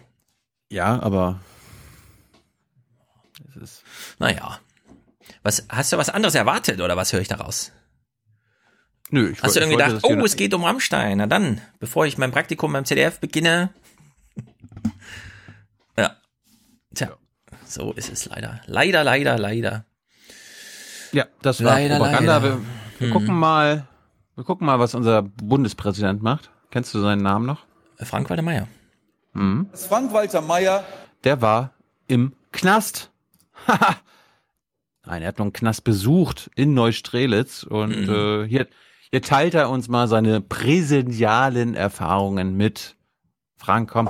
Steinmeier informierte sich vor Ort über die Ausbildungsmöglichkeiten während der Haft vom Malerhandwerk bis zum Metall- oder Landschaftsbau. Neben der schulischen und beruflichen Ausbildung gibt es weitere Angebote für Häftlinge wie Anti-Gewalt-Training. Soziale Kompetenzen sollen zum Beispiel im Umgang mit Tieren gestärkt werden. Meine Überzeugung ist, ähm, dass wir diesen Teil der gesellschaftlichen Realität nicht verdrängen, nicht aus den Augen verlieren sollten, Mhm. sondern uns auch immer wieder damit beschäftigen, was passiert mit jugendlichen Straftätern und welche Voraussetzungen können wir schaffen dafür, dass sie ein Leben nach der Haft möglichst straffrei führen. In Neustrelitz sind derzeit 185 Jugendliche und junge Erwachsene inhaftiert. Ehrlich gesagt, fand ich gut. Ja, ist natürlich wichtig, dass er das Thema aufmacht, aber er ist einfach so ein Mhm. stinkend langweiliger Redner, dass du selbst beim 15 Sekunden O-Ton. Ja, aber das ist ja nicht so wichtig. Sein, sein Ziel ist ja eher, ich mache das jetzt zum Thema, sitzen ja Planungsstab ewig dran, ja, und dann werden diese Besuche geplant, dann weiß man, da kommt die Presse mit und dass die Presse einfach mit mal mit im Gefängnis ist.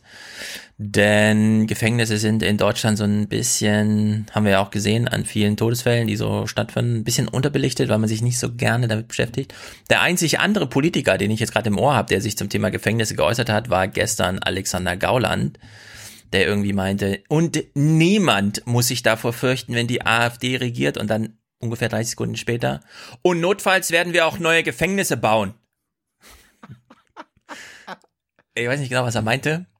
Ich habe es zu schnell Äh. gehört, aber dass ähm, Steinmeier hier nochmal zeigt, dass ein gutes Gefängnis natürlich einen Schweinestall hat, damit man und ich habe, ich mache mich da nicht drüber lustig, sondern ich meine auch ein guter Kindergarten hat einen Stall. Vielleicht nicht für Schweine, sondern für Hühner oder so, ja. Aber das ist schon nicht schlecht.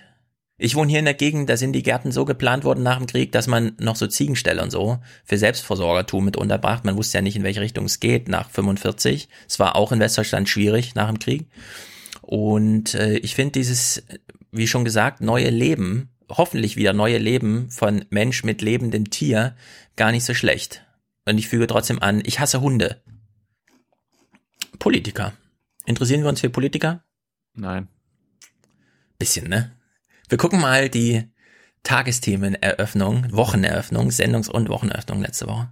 Montag, Tagesthemen. Man hat ein Experiment gemacht. Kara Mioska stellt uns uns mal vor. Guten Abend. Wir beginnen die Tagesthemen heute mit einem politischen Experiment. Zeigen Ihnen heute keine Wahlkampfauftritte, wie sie Mhm, üblich was? sind vor wichtigen Landtagswahlen, wohl kalkuliert und durchchoreografiert. Heute zählt nur Spontanität in fremder Umgebung. Und es gibt zwei Politiker, die sich darauf eingelassen haben. Hm, welche könnten es wohl sein? Man denkt ja, hm, es gibt genug Leute im Wahlkampf gerade, oder? Sowohl was Parteispitzen angeht, noch sonst irgendwie. Man kann ja wohl mal und so. Nein, man hat sich Ja, andere genommen. Nämlich Philipp Amthor, CDU, Ah. wie wir wissen. Welcher Wahlkreis hat er? Weißt du es? Äh, Vorpommern. Vorpommern 3. Mecklenburgische Seenplatte 1, Vorpommern, Greifswald 2. was auch immer. Was? Und Der, der, der hat Mecklenburgische Seenplatte, das ist ja meine Eltern. Ach, Siehst du? Seenplatte 1 gibt da anscheinend zwei, weil die so groß ist oder so. Das, das prüfe ich nebenbei. Ja, das ist das eine. Ähm, ihr, ihm gegenüber Kanan Bayram Grün. Auch im Bundestag für Berlin, Friedrichshain, Kreuzberg, Prenzlauer Berg Ost. Okay, Entwarnung, das ist einfach der östlichste Wahlkreis in MacPom, hat mit meiner Familie nichts zu tun. Gut, bist du fein raus. So. Ja. Die beiden besuchen jetzt den Wahlkreis des jeweils anderen. Damit nämlich Philipp, der ansonsten nie in Berlin ist, mal Berlin kennenlernt und Ja. Kanan kann dann mal deine Heimat kennenlernen, das mecklenburgische Land. So, Amtor ist also jetzt mal in Berlin außerhalb des Regierungsviertels. Er trifft auf einen Späti und er reagiert artgerecht, nachdem dieser Späti von Schließung bedroht ist, weil die Miete oder wie man das auch mal nennt, Pacht oder so, zu stark steigt. Das geht nicht an, dass hier kleine Läden zu Spekulationsobjekten werden. ist natürlich immer eine schwere Balance irgendwie zu halten, weil natürlich ich schon sagen muss, aus einer ordnungspolitischen Überzeugung, wenn irgendwer was kauft, Ja. nicht, das ist natürlich jetzt schwierig. Wenn die Politik das im Parlament nicht auf die Reihe kriegt, dann wird man andere Wege finden müssen, um solchen Leuten zu zeigen, dass sie hier nicht erwünscht sind. Was heißt das denn? Äh, lassen Sie mal Ihre Fantasie spielen. Na, ich sage aber, das ist auch nicht die gute Einstellung zum Rechtsstaat, oder? Wenige Tage nach dem Gespräch Es wurde ist der eine Kiosk Einstellung. geräumt. Oh. Ja, Mic Oh. Drop Situation hier. Steht ein Aber, alter äh, Mann Amtor gegenüber das sagen, also wenn sie es nicht regeln, regeln wir das mit dem Späti, denn wir lieben unseren Späti. Ja, aber jetzt hat er gerade gesagt, ein paar Tage später wurde das Ja. Ding geräumt. Ja, jetzt, wo der Beitrag gesendet wurde, wurde er geschlossen. Nee, das muss ja vor, der, vor dem Senden des Beitrags passiert sein. Sonst Ja, ja, jetzt wo der Beitrag gesendet ist, Ja. äh, wurde er, also Ja. ist er schon geschlossen. Ich, Ja. hoffe, dass, ich, hoffe, ich hoffe, dass Amtor da nicht irgendwelche Kontakte spielen lassen hat. Um den schneller zu schließen noch. Ja, ja. Um den Mann herauszufordern. Ja, mal gucken. Ja, was ja. Er, ich lasse mal meine Fantasie nicht spielen, sondern ich schließe jetzt den Späti. Ja. er trifft jedenfalls auf seinen Opi, der ihm sagt, wir können auch anders hier in Berlin. Ich frage mich auch, was er meinte, ehrlich gesagt. Denn es ist ja nicht Berlin 1995 oder so. Gut, aber der Späti ist jetzt geschlossen, denn äh, solche Mieten steigen natürlich auch, ja. Das ist Gentrifizierung. Späti weg, irgendeine, keine Ahnung, Hipsterbude rein, die keiner braucht, außer die drei Leute, die da für Monatsumsatz 30.000 Euro jeweils zu sorgen. Bayram, die Grüne, ist derweil auf dem Lande in Mecklenburg bei einer Biogasanlage und ich weiß nicht genau, Hm. ob das so Top-Thema bei euch zu Hause ist, aber es geht auch um den Wolf. Eine Stunde Autofahrt zwischen zwei Wahlkreisterminen. Treffen des Rotary Clubs in Torgelow. Besichtigung einer Rotary. Biogasanlage. Freude und Skepsis über den Besuch aus dem fernen Berlin. Die Erfahrungswelten sind oft so unterschiedlich, etwa wenn es um den Wolf geht. Ich traue mich ja gar nicht mit meinen Enkeln in den Wald zu gehen. Man, man weiß nicht, was los ist. Na ja, ist ja noch kein Mensch angegriffen worden. Nein, ist nicht angegriffen worden. Na, wir sind eben äh, dafür, dass man die Natur so akzeptiert mit den Wölfen. Jawohl. Gibt's auch, also gibt's auch Beschlüsse, kann ich Ihnen gerne mal zuschicken, der Fraktion. Die kennen wir ja auch. Wir sind ja nicht, wir sind ja nicht von gestern. Lesen und schreiben können wir auch. Lesen und schreiben können wir auch. Es ist natürlich äh, klasse, also die haben ja, als wäre das skriptmäßig geschrieben worden, ne? Amtor mit, ja, so ordnungspolitisch ist das ja so und so mit ihrem Späti, oder Opi gleich sagt, naja, aber hören Sie mal. Und dass sie hier kommen mit, nee, also wir lassen die Natur hier gewähren, nicht weil ich jetzt gute Argumente dafür habe, sondern wir haben da Beschlüsse. Kann ich Ihnen gerne vorlegen. Das ist doch, das fühlt man doch, dass das irgendwie Quatsch ist, oder? Da mit irgendwelchen Beschlüssen zu argumentieren. Nee, man muss ja natürlich erklären, warum Ja. der Wald den Wolf braucht. Und ehrlich Ja. gesagt, so schwer ist es nicht zu erklären. Ja, ich glaube, sie ist einfach keine Naturpolitikerin. Ja, Würde ich ist jetzt von den. Grünen. Ich finde, das sollte da eingeimpft werden, warum der Wolf wichtig ist für die Natur. Der Wald So- so- muss sollte- sortiert werden und es kann nichts besser machen als die, als die Natur selbst und der, der Vertreter der Natur, der Anwalt der Natur ist nun mal der Wolf. Stimme ich dir vollkommen zu. Da fällt Kann mir gerade so ein, sagen. die, die Spitzenkandidatin der Grünen in Sachsen, Zitat, ich bin keine Klimaexpertin. Auch so ein, auch so was. Ja. Vielleicht kümmern sie sich mehr um Umweltschutz oder so. Ist ja auch gut. Luftverschmutzung. So, wir sind weiter bei ähm, Bayram auf dem, in, der, in der Mecklenburgischen Seenplatte 1, Vorpommern, Greifswald 2. um ganz äh, richtig zu sein. Danke. Sie Danke. spricht nochmal mit diesem Typen da, den wir eben schon kurz gehört haben, der sagt ihr nochmal so, der macht nochmal so einen Spruch. Für eine Bundestagsabgeordnete, die in City Berlin äh, letztendlich als, als Vertreter des Volkes da ist, äh, für die war es, glaube ich, auch ein bisschen eine Bildungsveranstaltung, hier in die Provinz, hier in so eine ländliche Region zu kommen. Ja, war bestimmt Der, eine der Bildungsveranstaltung. Rotary Club in Torgelow ist ja auch sehr repräsentativ für Ja. den Osten. Ja, das ist so dieses, also wir auf dem Land, wir sind ja Experten für Sachen auf dem Land. Die in der Stadt, die lesen ja nur Papiere und es ist ja nicht das echte Gefühl, was man hat, wenn man auf dem Land lebt. Naja, im Gespräch, jetzt wird's so albern, Amtor. Amtor ist jetzt bei einer Integrationshelferin. Sie schildert ihnen mal ihre Sorgen und danach ergreift er das Wort, um ihr zu sagen, was er will und was sie will und so weiter und so fort. Und das Gespräch scheitert in den wenigen Sekunden, die wir hier reingucken, komplett. Es ist unfassbar, was Amtor ehrlich für, muss ich so sagen, in Interaktion für Sozialinkompetenz zeigt hier. Wenn Sie selber gesprochen Deutsch sprechen und Sie rufen dort an, bekommen Sie nicht mal einen Termin. Ja. Sie kommen also dann zu mir und sagen, hol du mir mal bitte einen Termin für eine Wohnungsbesichtigung. Und dann geht auch einer von uns mit. Ja, Deswegen ist es natürlich auch sehr, sehr, sehr wertvoll, auch für die, für die Integration, dass Sie dort mithelfen und unterstützen. Ähm, Und in so einer Situation ist es natürlich immer hart. Ich verstehe das auch bei jeder Diskussion um Abschiebung, dass das der, niemand der, hat, der als Mann hat einen deutschen Pass, der ist deutscher Staat, der hat inzwischen einen deutschen Pass. Edeltraut Pohl schildert Amtor lange Einzelfälle. Sie wird auch persönlich angegriffen. Ich habe auch schon anonyme Briefe gekriegt. Ich habe auch Anrufe gekriegt, wann ich dann endlich mal aus Deutschland verschwinde. So, Habe sowas ich ist auch gekriegt. inakzeptabel. Das ist inakzeptabel. Und dagegen will ich auch, dass man gegen sowas vorgeht, weil das ist nichts, wofür Sie sich da, wofür Sie sich da rechtfertigen müssen. Das ist Ihr gutes Recht. Ich glaube, er will das nicht verstehen. Also er lebt in einer anderen Welt. Zu ihm, bei ihm ist alles heil, ist alles so. Er sagt zwar, das muss noch gemacht werden oder das muss noch gemacht werden, diese ganze Sachen. Aber ich habe eben immer nur mit den negativen Dingen zu tun. Das war, das war, das war gerade richtig, du hast die Szene ja gerade eingeblendet. Creepy. Wie er so naja.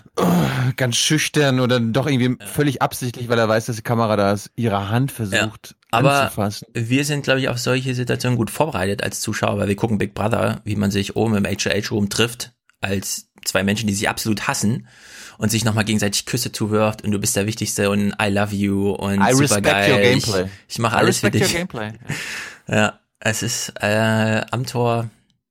Ich meine, die Frau schildert ihre Probleme, die ihr nun wirklich auch körperlich nahe gehen. Und damit ist gemeint, sie wird, ihr wird auch gedroht, so. äh, aus Deutschland geschmissen zu werden. Und Ja. er, also meine erste Reaktion auf seine Reaktion war, was? Sie sind doch Deutsche! Sie gehören hierher. Naja, vor allem so dieses, ja, dann erkläre ich Ihnen nochmal, das, was Sie wollen, ist auch das, was ich will. Und Mhm. aber in drei Minuten fährt mir eine Bahn, ne? Da muss ich dann los. Warum, Naja. warum suchen die sich immer wieder am Tor?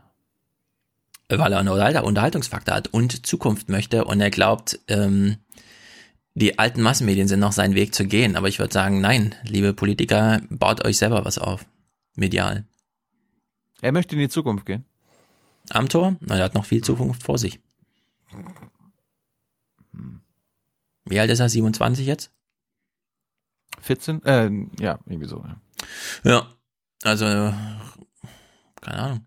Bayram macht's ein bisschen klüger. Sie erzählt jetzt, sie weiß, hier ist eine Kamera, da gucken Leute zu. Also erzählt sie Oma Erna im Grunde, ja, was sie zu Hause hören will. Jetzt kann ich eher so ein bisschen verstehen, warum die Leute hier so enttäuscht sind von der Politik, weil die reden mit einem, die sind freundlich, die erzählen einem, was ihre Probleme was? sind und sie haben das Gefühl, keiner hilft dem ab. Ja. Die Leute hier haben hier Probleme, die haben sie mir geschildert, ich pflichte ihnen bei, sind echte Probleme und ciao, mein Zug fährt nach Berlin. Ich ja. will noch zum Essen. ist, ist der Dreh jetzt vorbei? Ja, es ist rum. Das war ja kein Termin, den sie gemacht hat, um da nee. sich das mal anzuhören, sondern die Tagesthemen, ja, wir haben hier was organisiert. Ja. Ich glaube halt nicht, dass der Spruch, die Frage am Ende ist nicht, ist es vorbei, sondern haben wir's? Haben wir's? Ciao. Ja, Amtor jedenfalls, der Film würde nicht gut enden, wenn Amtor nicht die letzte Pointe bekäme. er macht auch nochmal so ein Fazit vor der Kamera. Ich möchte vertieft vor allem mir nochmal die Frage zu Gemüte führen, wieso fühlen sich dann auch viele Menschen mit Migrationshintergrund strukturell so diskriminiert? Ja, führ dir das doch mal zu Gemüte. Hm. Ich werde mir diese Frage nochmal zu Gemüte führen. Was ist denn das?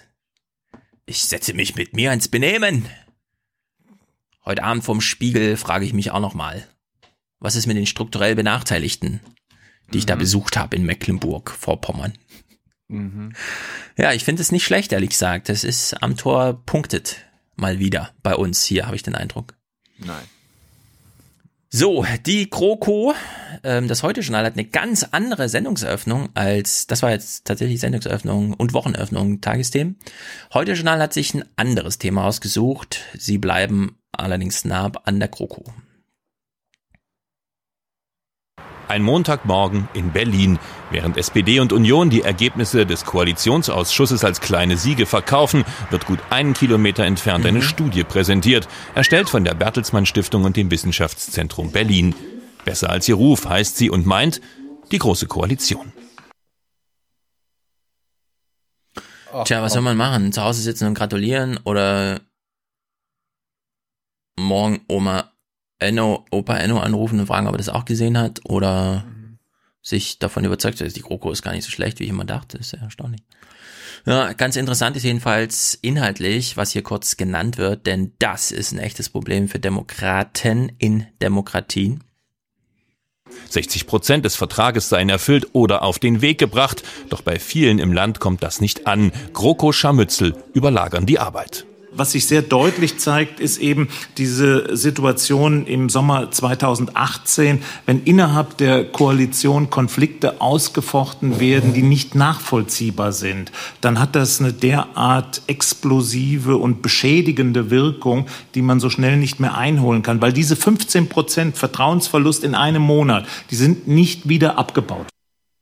Ja, glaube ich sofort, entspricht auch so meinem intuitiven Gefühl. Man kann sehr schnell sehr viel verspielen und es zurückzuholen, das ist schwierig. Da stellt sich bei den Leuten so ein Zynismus ein, irgendwie, keine Ahnung.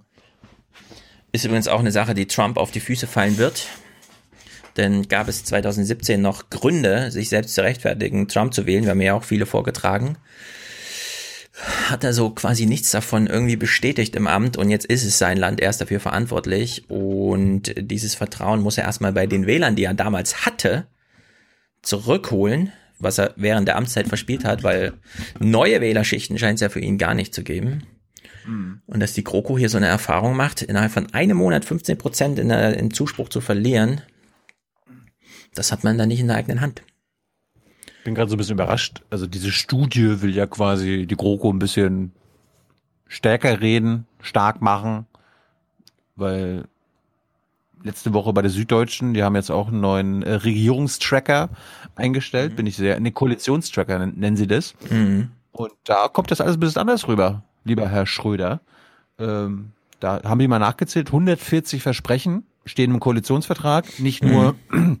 keine Rüstungsexporte mehr an direkt Beteiligten im Jemenkrieg, aber von den 140 wurden laut Asset bisher nur 33 umgesetzt. Drei sind gescheitert, 10 sind teilweise umgesetzt, 55 in Arbeit und 39 noch gar nicht begonnen. Ja, da sind die aber hier nicht weit weg, weil die haben nicht nur erfolgreich umgesetzt, sondern auch in Planung und so weiter.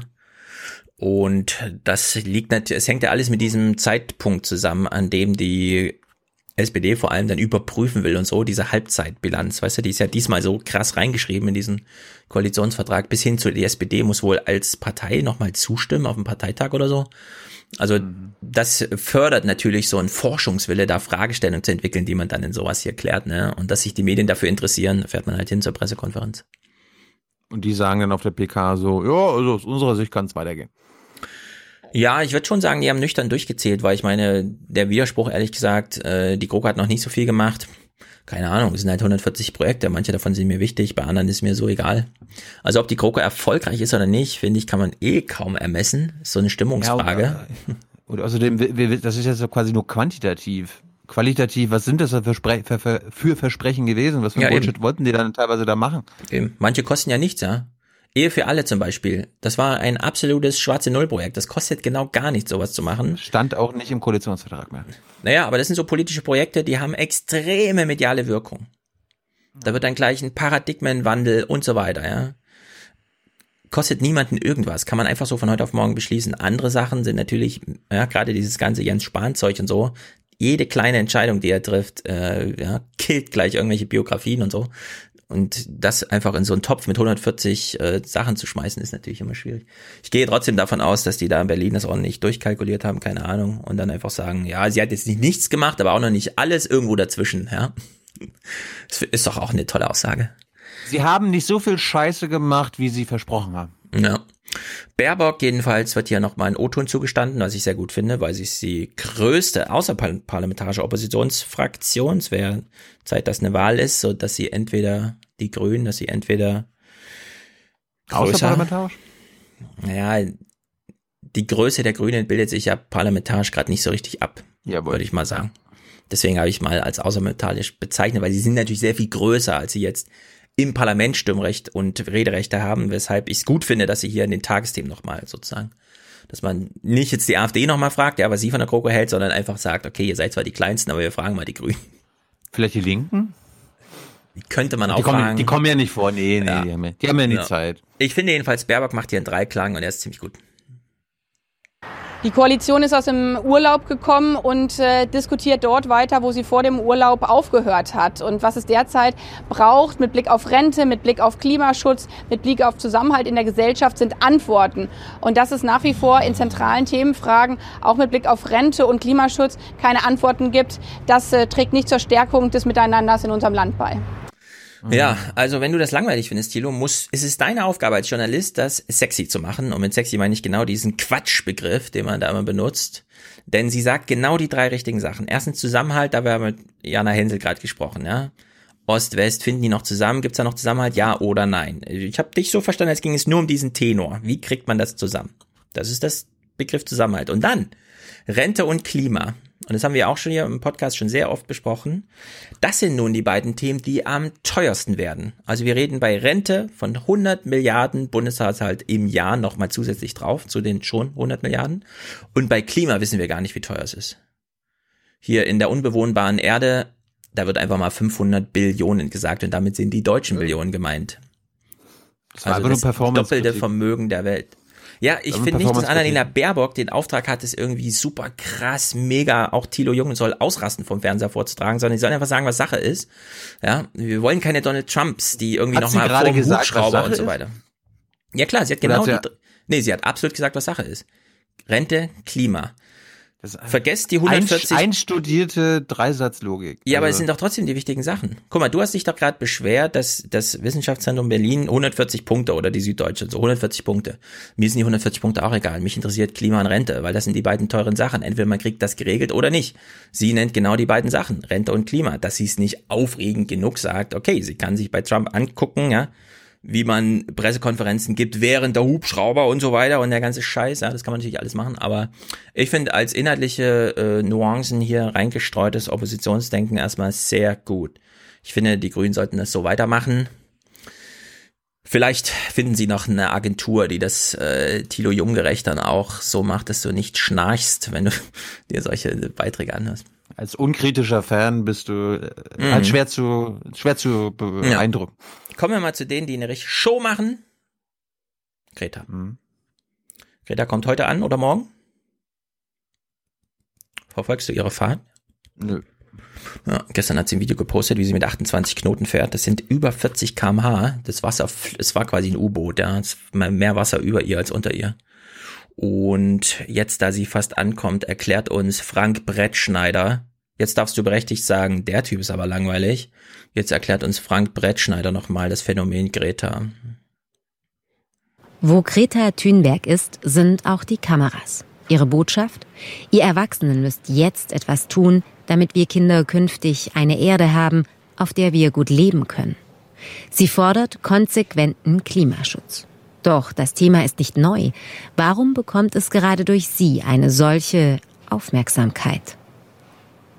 Greta Thunberg äh, ist weiblich, sie ist jung, sie hat eine klare Sprache und all das hebt sie ab von den Phrasen, die im Zusammenhang mit der Klimapolitik häufig aus den Regierungen zu hören ist. All das macht sie auch attraktiv für Schülerinnen und Schüler, die dann an den Freitagen folgen und demonstrieren. Hm. Baerbock hebt sich nicht ab. Aber eins sei gesagt. Baerbock hebt sich von Frank Brettschneider nicht ab. Was? Nein, er hat gerade beschrieben, warum sich Greta abhebt und Ach so. Baerbock nicht. Baerbock, Baerbock soll sich nicht abheben. Baerbock ist Politikerin, die soll nicht zwei Wochen über den Atlantik fahren, sondern Wahlkampf im Osten machen, was sie gerade tut. Sie ist Politikerin, kann sich aber trotzdem anders anhören und nicht so wie äh, alle anderen. Aber, jetzt mal ganz ehrlich. Inhaltlich stimmst du mit ihr überein, du hast nur Performance-Kritik. Also dir geht's jetzt Mir- nur mir- um, wie man medial rüberkommt. Mir ist, das ist dir so inhaltlich, wichtig. mir ist inhaltlich völlig egal, was sie in diesem Dreisatz sagt vor ihrem, vor ihrer grünen äh, Geschäftsstelle. Ist mir Inhaltlich ist ja auch egal.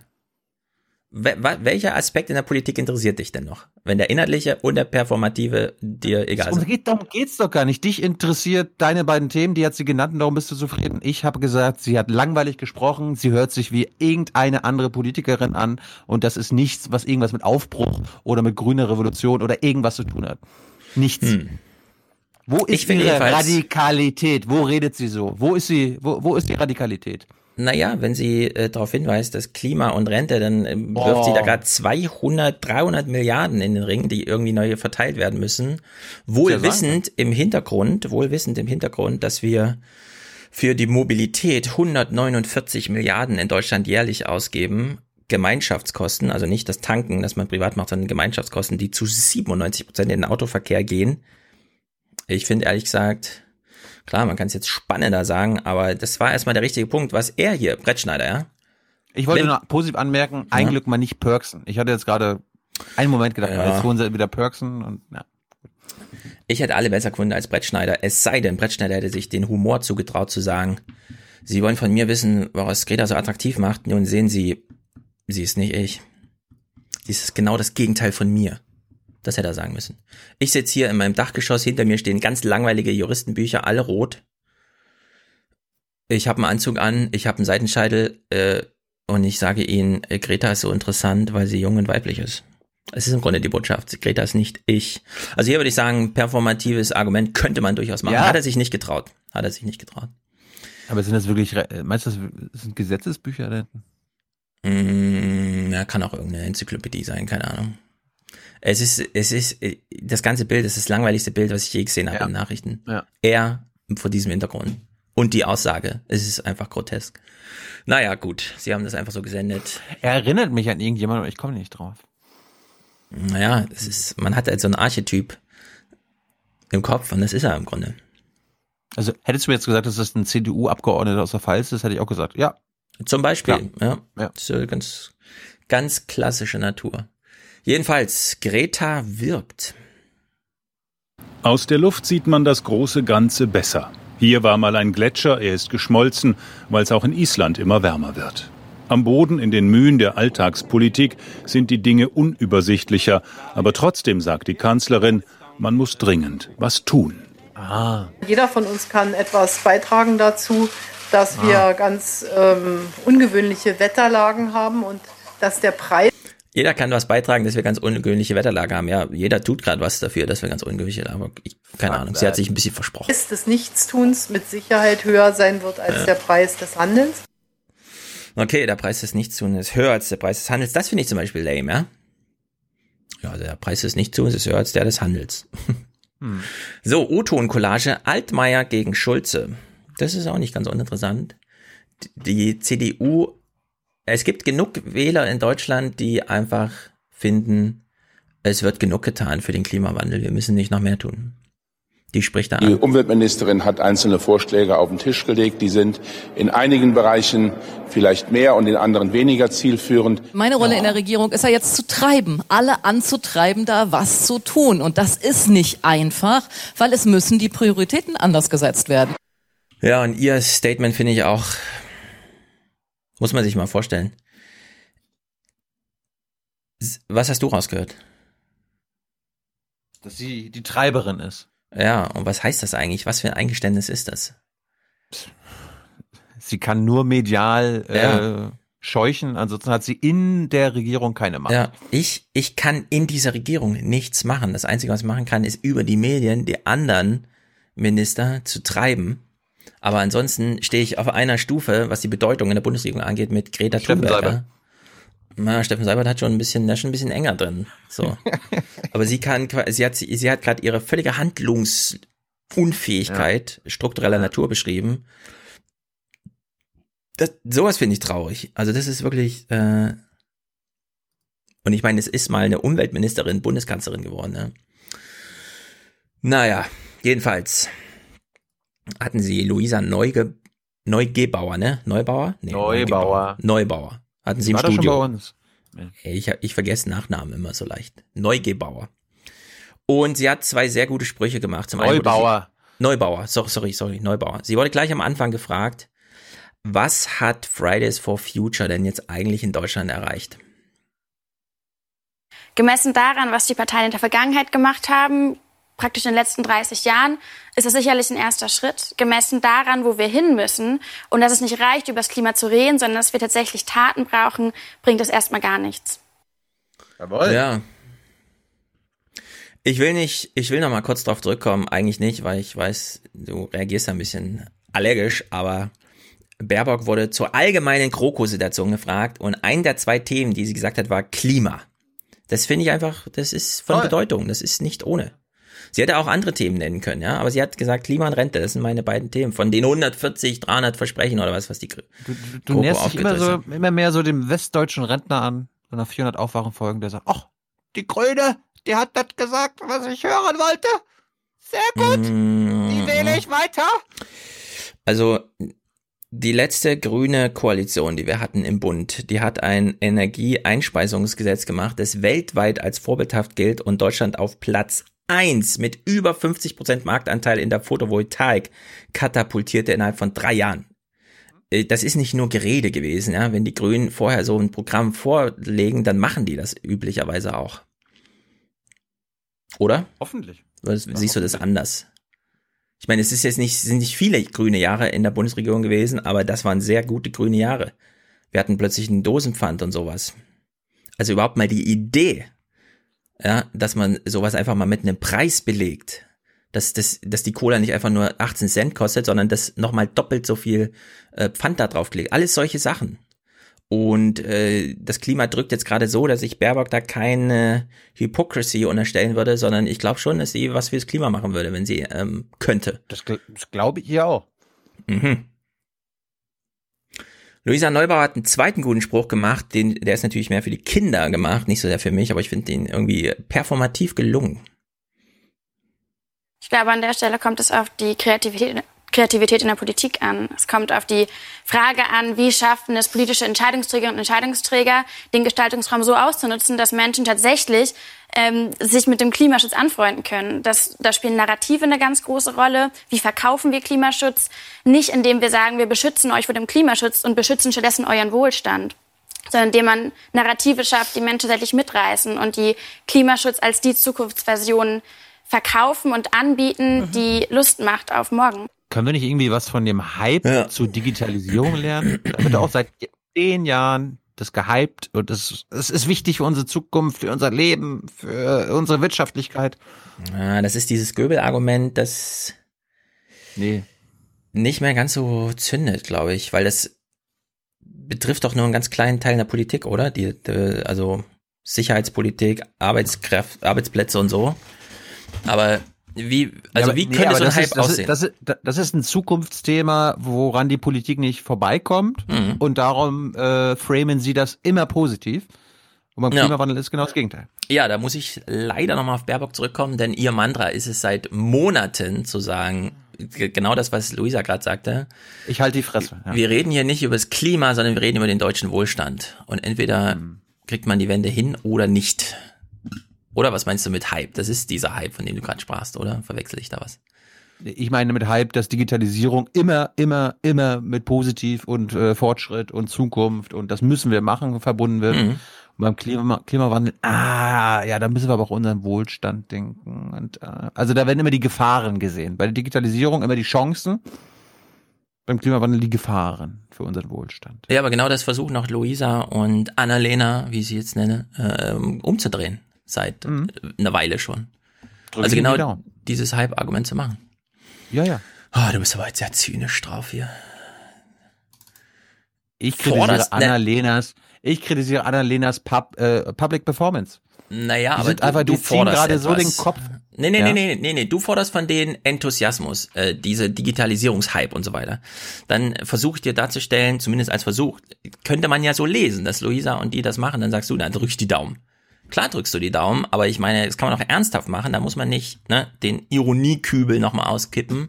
Wir drücken jetzt einfach mal den Grünen den Daumen, dass das irgendwie klappt vielleicht, weil das ist, wer, wer, welche nächste Regierung wünschst du dir denn? Weil klar, ablehnen kann man immer, aber wer sollte es machen? Also welch, welcher Partei äh, gibst du denn am meisten Handlungsvermögen und Handlungswille, einen Klimawandel äh, herzustellen? Den Grünen und den Linken, ja. Mhm. Mhm. Und soll man die jetzt Aber wählen oder nicht? Ja. Aber Mhm. trotzdem kann ich sie ja kritisieren, wenn sie einfach nicht genug machen. Ja, aber kritisiere, kritisiere sie doch ein bisschen weniger als die anderen Parteien. Mach, machen wir doch. Ja, aber jedes, äh, anders, anders gesagt. Lass uns doch das nächste Mal einen Baerbock-Clip gucken, der dich ganz überraschend als Baerbock-Clip erreicht, ohne dass du dann gleich kritisch wirst, sondern versuch da erstmal das Positive und dann nochmal im Nachsatz was Negatives. Nicht gleich was Negatives. Denn dass Thilo Jung alle Politiker irgendwie blöd findet, das ist ja mittlerweile auch keine Das ist Neuigkeit. Bullshit. Nee, das ist das Stefan Schulz-Mantra. Ja, dann kann ich ja die. Frage nochmal stellen. Welchen Politiker am Amt findest du gut, weltweit? Welchen Politiker am Amt findest du gut? Weil, also wir wissen, dass du es keinen gut findest, aber vielleicht hat sich das ja geändert. Nee, Also weiterhin keinen. Na also, haben wir es doch. Thilo Jung findet Politiker grundsätzlich blöd. Mich nervt nur dein Grünhype. Na, ich hoffe einfach, dass wir eine grüne Regierung hoffen, äh, kriegen, weil ich die besser finde als eine schwarze Regierung. Das ist das, Ja, das Einzige. das weiß jeder Viertklässler. Ja. Es ist so. Ja, und? Deswegen hauen wir jetzt die ganze Zeit auf die Grünen rein. Nein. Aber wenn selbst Also die. Grünen nicht das, wenn die selbst die Grünen nicht das fordern, was notwendig ist. Was aber das fordern sie doch. Nein, machen sie nicht. Aber wenn Annalena Baerbock sagt, Klima und Rente ist das Oh. Wichtigste, das sind doch genau die beiden Oh, Sachen. das, du bist so ein Opa Erna, Alter. Sie hat deine beiden Wörter gesagt, dann bist du zufrieden. Naja, aber sie weiß doch auch, dass sie nur 10 Sekunden O-Ton hat. Und dann bringt sie das Klimathema unter. Das ist doch genau, so muss man es doch machen. Steht da Tropfen, höhlt den Stein. Schön. Okay, ins Eingemachte E-Roller. E-Roller belasten die Umwelt, wie wir E- wissen, denn, und das finde ich ein sehr gutes Argument, Wolfgang führt ja auf Twitter so einen kleinen Krieg gegen den E-Roller, den ich gerne mit Retweets unterstütze. Und wir haben hier ein O-Ton von, weiß ich gar nicht so genau. Wir hören einfach mal rein. Es ist ein sehr guter Punkt zum Thema E-Roller und welche Mobilität E-Roller ersetzt und ob das gut ist oder nicht. E-Stehroller umweltfreundlich ist, dann ist das nur der Fall, wenn Wie vier Sekunden, nach vier Sekunden schon angefangen. Also Katrin Ziekan, Fachgebietsleiterin Umwelt und Verkehr irgendwo angebunden. man davon spricht, dass ein E-Stehroller umweltfreundlich ist, dann ist das nur der Fall, wenn er tatsächlich Auto- oder Motorradfahrten auch ersetzt. Ähm, für den Fall, dass er Fußwege oder auch Radwege ersetzt, ist es eher nicht so gut für die Umwelt und für die Gesundheit und ist dann nur ein weiteres Wohlstandsprodukt, auf das wir eigentlich gut und gern verzichten können. Jawohl. Sehr gut. Also, seid ehrlich mit euch. Ihr fahrt gerne E-Roller, ja, ist ein bisschen teuer, ist blöd, aber fahrt ihr gerne E-Roller, weil ihr nicht so gern zu Fuß geht oder weil ihr wirklich euer Auto stehen lasst und je nachdem, wie die Antwort ausfällt, sollte man die Mobilitätsfrage nochmal neu klären, denn so ein E-Roller, das ist ganz schön viel Elektronik und Plastik und überhaupt und so. Und hält dafür nur 28 Tage. Ich sag's nochmal, auch wenn jetzt viele immer behaupten, nein, es waren doch nur die erste Generation, es ist heute viel besseres Plastik und so. Nee, wir bleiben mal weiter bei den 28 Tagen, bis eine neue Zahl vorliegt, die man dann auch aufzeigen muss. Und wir bleiben kurz bei Bewegung, denn wir haben einen sehr guten Tweet bekommen von Bastian. Der weist darauf hin, schon vor 30 Jahren oder 40 in den 70ern gab es ein Physikbuch, das ähm, Mobilitätsformen miteinander verglich. Beispielsweise fliegende Stare, Lachse im Wasser, Männer in Düsenfliegern und Menschen auf Fahrrädern. Welcher davon ist am effizientesten in der Fortbewegung? Gib mal einen Tipp. Tiere, Menschen, Menschen zu Fuß, Menschen auf Fahrrad, Menschen in Zügen, Flugzeugen. Tiere. Welche? Habe ich vergessen. Was hast du gesagt? Stare? Such dir irgendein Tier aus, von dem du glaubst, dass es sich so effizient fortbewegt wie sonst ne, kein, also ich physikalisch nehm, effizient, was Energieaufwand angeht. Ich nehme den Star der Tierwelt, den Star. Den Star? Ja, also ein Star ist ein Vogel, ne? Der ist zwar recht schnell, aber das kostet echt Kraft zu fliegen. Dann nimm doch lieber eine Möwe oder so, die fliegt viel effektiver, die hat längere Flügel und so. Nein, es ist, äh, die Lösung ist tatsächlich äh, Man on the Bicycle der Mensch auf dem Fahrrad ist das effizienteste Fortbewegungsart High überhaupt. five, Stefan. High five. Ja, High five. Ich bin auch nur am äh, Fahrradfahren, weil ich habe ja keinen Führerschein. Ich muss alles mit dem Fahrrad fahren. Stellt sich raus, es gibt so eine Rechnung, wir wissen ja, eine Kalorie ist die Energiemenge, die man braucht, um ein Gramm Wasser um ein Grad Celsius zu erwärmen. Grob gepeilt, ne? Das kann man also als allgemeine äh, Energieumwandlungskenngröße mal in den Raum stellen, die so als archimedischer Punkt für alles und so weiter standardisiert vergleichbar. Und dann kriegt man die Vergleiche hin. Also ein Mann auf dem Fahrrad, ein Mensch auf dem Fahrrad, kann auch eine Frau sein, bedeutet 0,15 Kalorien pro Gramm je Kilometer. Oder anders ausgedrückt, wenn du mit deinem Fahrrad und allem, was du dabei hast, 100 Kilo wiegst und ein Kilometer fährst, hast du wahrscheinlich 15 Kilokalorien verbraucht außer du fährst schneller und machst Sport, dann kann es schon mal zehnmal so viel sein, aber sagen wir mal so, rollst durch die Stadt, ne? Also diese 15 Kilokalorien pro Kilometer Fortbewegung auf dem Fahrrad für einen Menschen ist wirklich das ähm, grandios, ja. Das kann man nicht noch weiter unterbieten. Und ich will, weil es hier gerade passt, nochmal zwei äh, Mails vortragen. Zum einen von Robert zum Tierfutteranbau. Da steht nämlich äh, kaum in Konkurrenz zum Getreide, schreibt er, da meistens Gras gefressen wird. Na, da denke ich mir so ein bisschen, hm, da warte ich lieber nochmal auf den Kommentar von Lynn, was sie dazu sagt gleich. Außerdem soll das tierische Protein vom menschlichen Körper besser aufgenommen werden als pflanzliches. Da sage ich auch mal, mm, das, da habe ich einen anderen Film von Arnold Schwarzenegger gesehen jetzt, äh, wo das anders dargestellt wird, und zwar genau gegenteilig. Und Kühe sind angeblich weniger klimaschädlich, weil man sich ähm, so wie man sich schon mal beim Eisengehalt im Spinat verrechnet hat, würde ich auch sagen, nein, man hat sich bei den Kühen, glaube ich, vielleicht, ja, die Cowspiracy-Leute, die den Film gemacht haben, mussten sich revidieren, aber warten wir auch mal auf den Kommentar von, ja, ja, da gab da so einen Tweet von denen, dass sie eine Kalkulation falsch, aber nein, Kühe sind tatsächlich sehr klimaschädlich, auch wenn man sie so ernähren kann, dass weniger Methan rauskommt, das wird aber gegenwärtig nicht gemacht. Und eine Mail von Eva, die fand ich ziemlich gut, denn wir hatten ja hier die Lachskanone besprochen die war tatsächlich vor fünf Jahren schon Thema bei John Oliver. Da hat er einen sehr lustigen Clip gemacht, wie der Lachs allen möglichen Leuten in der, im Fernsehbusiness, also Anderson Cooper und so, um die Ohren fliegt, während er sie, also John Oliver in seiner, in seinem Studio in die, äh, in die Röhre gedeckt hat und sie weist darauf hin, dieses Unternehmen, was irgendwie Wusch heißt oder so, propagiert zwar, dass das voll toll ist für die Lachse, allerdings und das fand ich auch irgendwie intuitiv logisch, die kommen ja unten, schwimmen die den Fluss hoch. Dann werden die plötzlich da betäubt, kommen in diese Kanone rein und landen dann oben in so einem riesigen See. Das ist ja ein Speichersee. Die wissen ja gar nicht wohin. Keine Strömung mehr, keine Orientierung, nichts und so. Und ob die dann wirklich nach Leichen, das weiß man gar nicht so genau. Also da gibt's doch in Sachen Mobilität noch eine oder andere Frage zu klären. Deswegen klären wir jetzt auch noch mal eine. Wie schädlich ist jetzt eigentlich Fliegen? Und zwar das Passagierfliegen. Karim Mioska hat anlässlich der Luftfahrtkonferenz in Leipzig, die das erste Mal stattfand, das ist irgendwie so ein neues nationales Ding, einberufen von, weiß ich nicht, aber es waren alle da, auch Merkel und so, hat sie hier eine kleine Moderation gestrickt, um danach Carsten Spohr, seines Zeichens Lufthansa-Chef, im Studio zu begrüßen. Wir fliegen mehr als je zuvor. Weltweit waren im letzten Jahr fast viereinhalb Milliarden Passagiere in der Luft. Und der größte Markt ist tatsächlich Europa, gemessen an den Strecken, die hier alle zusammenfliegen. Mhm. Ist das krass oder was? Vier Milliarden Flugbuchungen im Jahr. Wenn man das durchkalkuliert, wie lange so, eine, so ein Flug dauert und so, muss man sagen, es sind durchgängig mehr als eine Million Menschen in der Luft. Hätten wir das gewusst. Es sind durchschnittlich mehr als eine Million Menschen dauerhaft in der Luft und sitzen in irgendwelchen Passagierflugzeugen. Und Europa ist der Hotspot.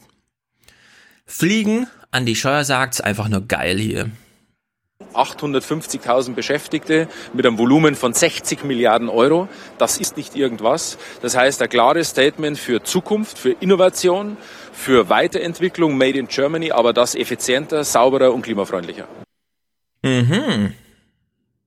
Große Ziele, effizienter, klimaneutral vielleicht stellt sich raus, man will, äh, man baut tatsächlich auch an einem Elektroflugzeug, um den Tesla-Schock ein bisschen abzuwenden, weil was wäre, wenn nach der Autobranche auch die Flugbranche plötzlich so kalt erwischt wird, dass man es gerade noch so hinkriegt, VW an äh, Massenproduktion Elektroauto irgendwie aufzustellen. Klappt allerdings nicht überall, wahrscheinlich nur lokal, wenn man so in kleinen Gruppen von einem Bundesland ins nächste fliegt. Eine dieser neuen Technologien ist der Elektroantrieb für Flugzeuge wie dieses. Daran forscht zurzeit das Deutsche Luft- und Raumfahrtzentrum. Solche Kurzstreckenflieger für rund 20 Passagiere könnten künftig mit Ökostrom klimafreundlich fliegen.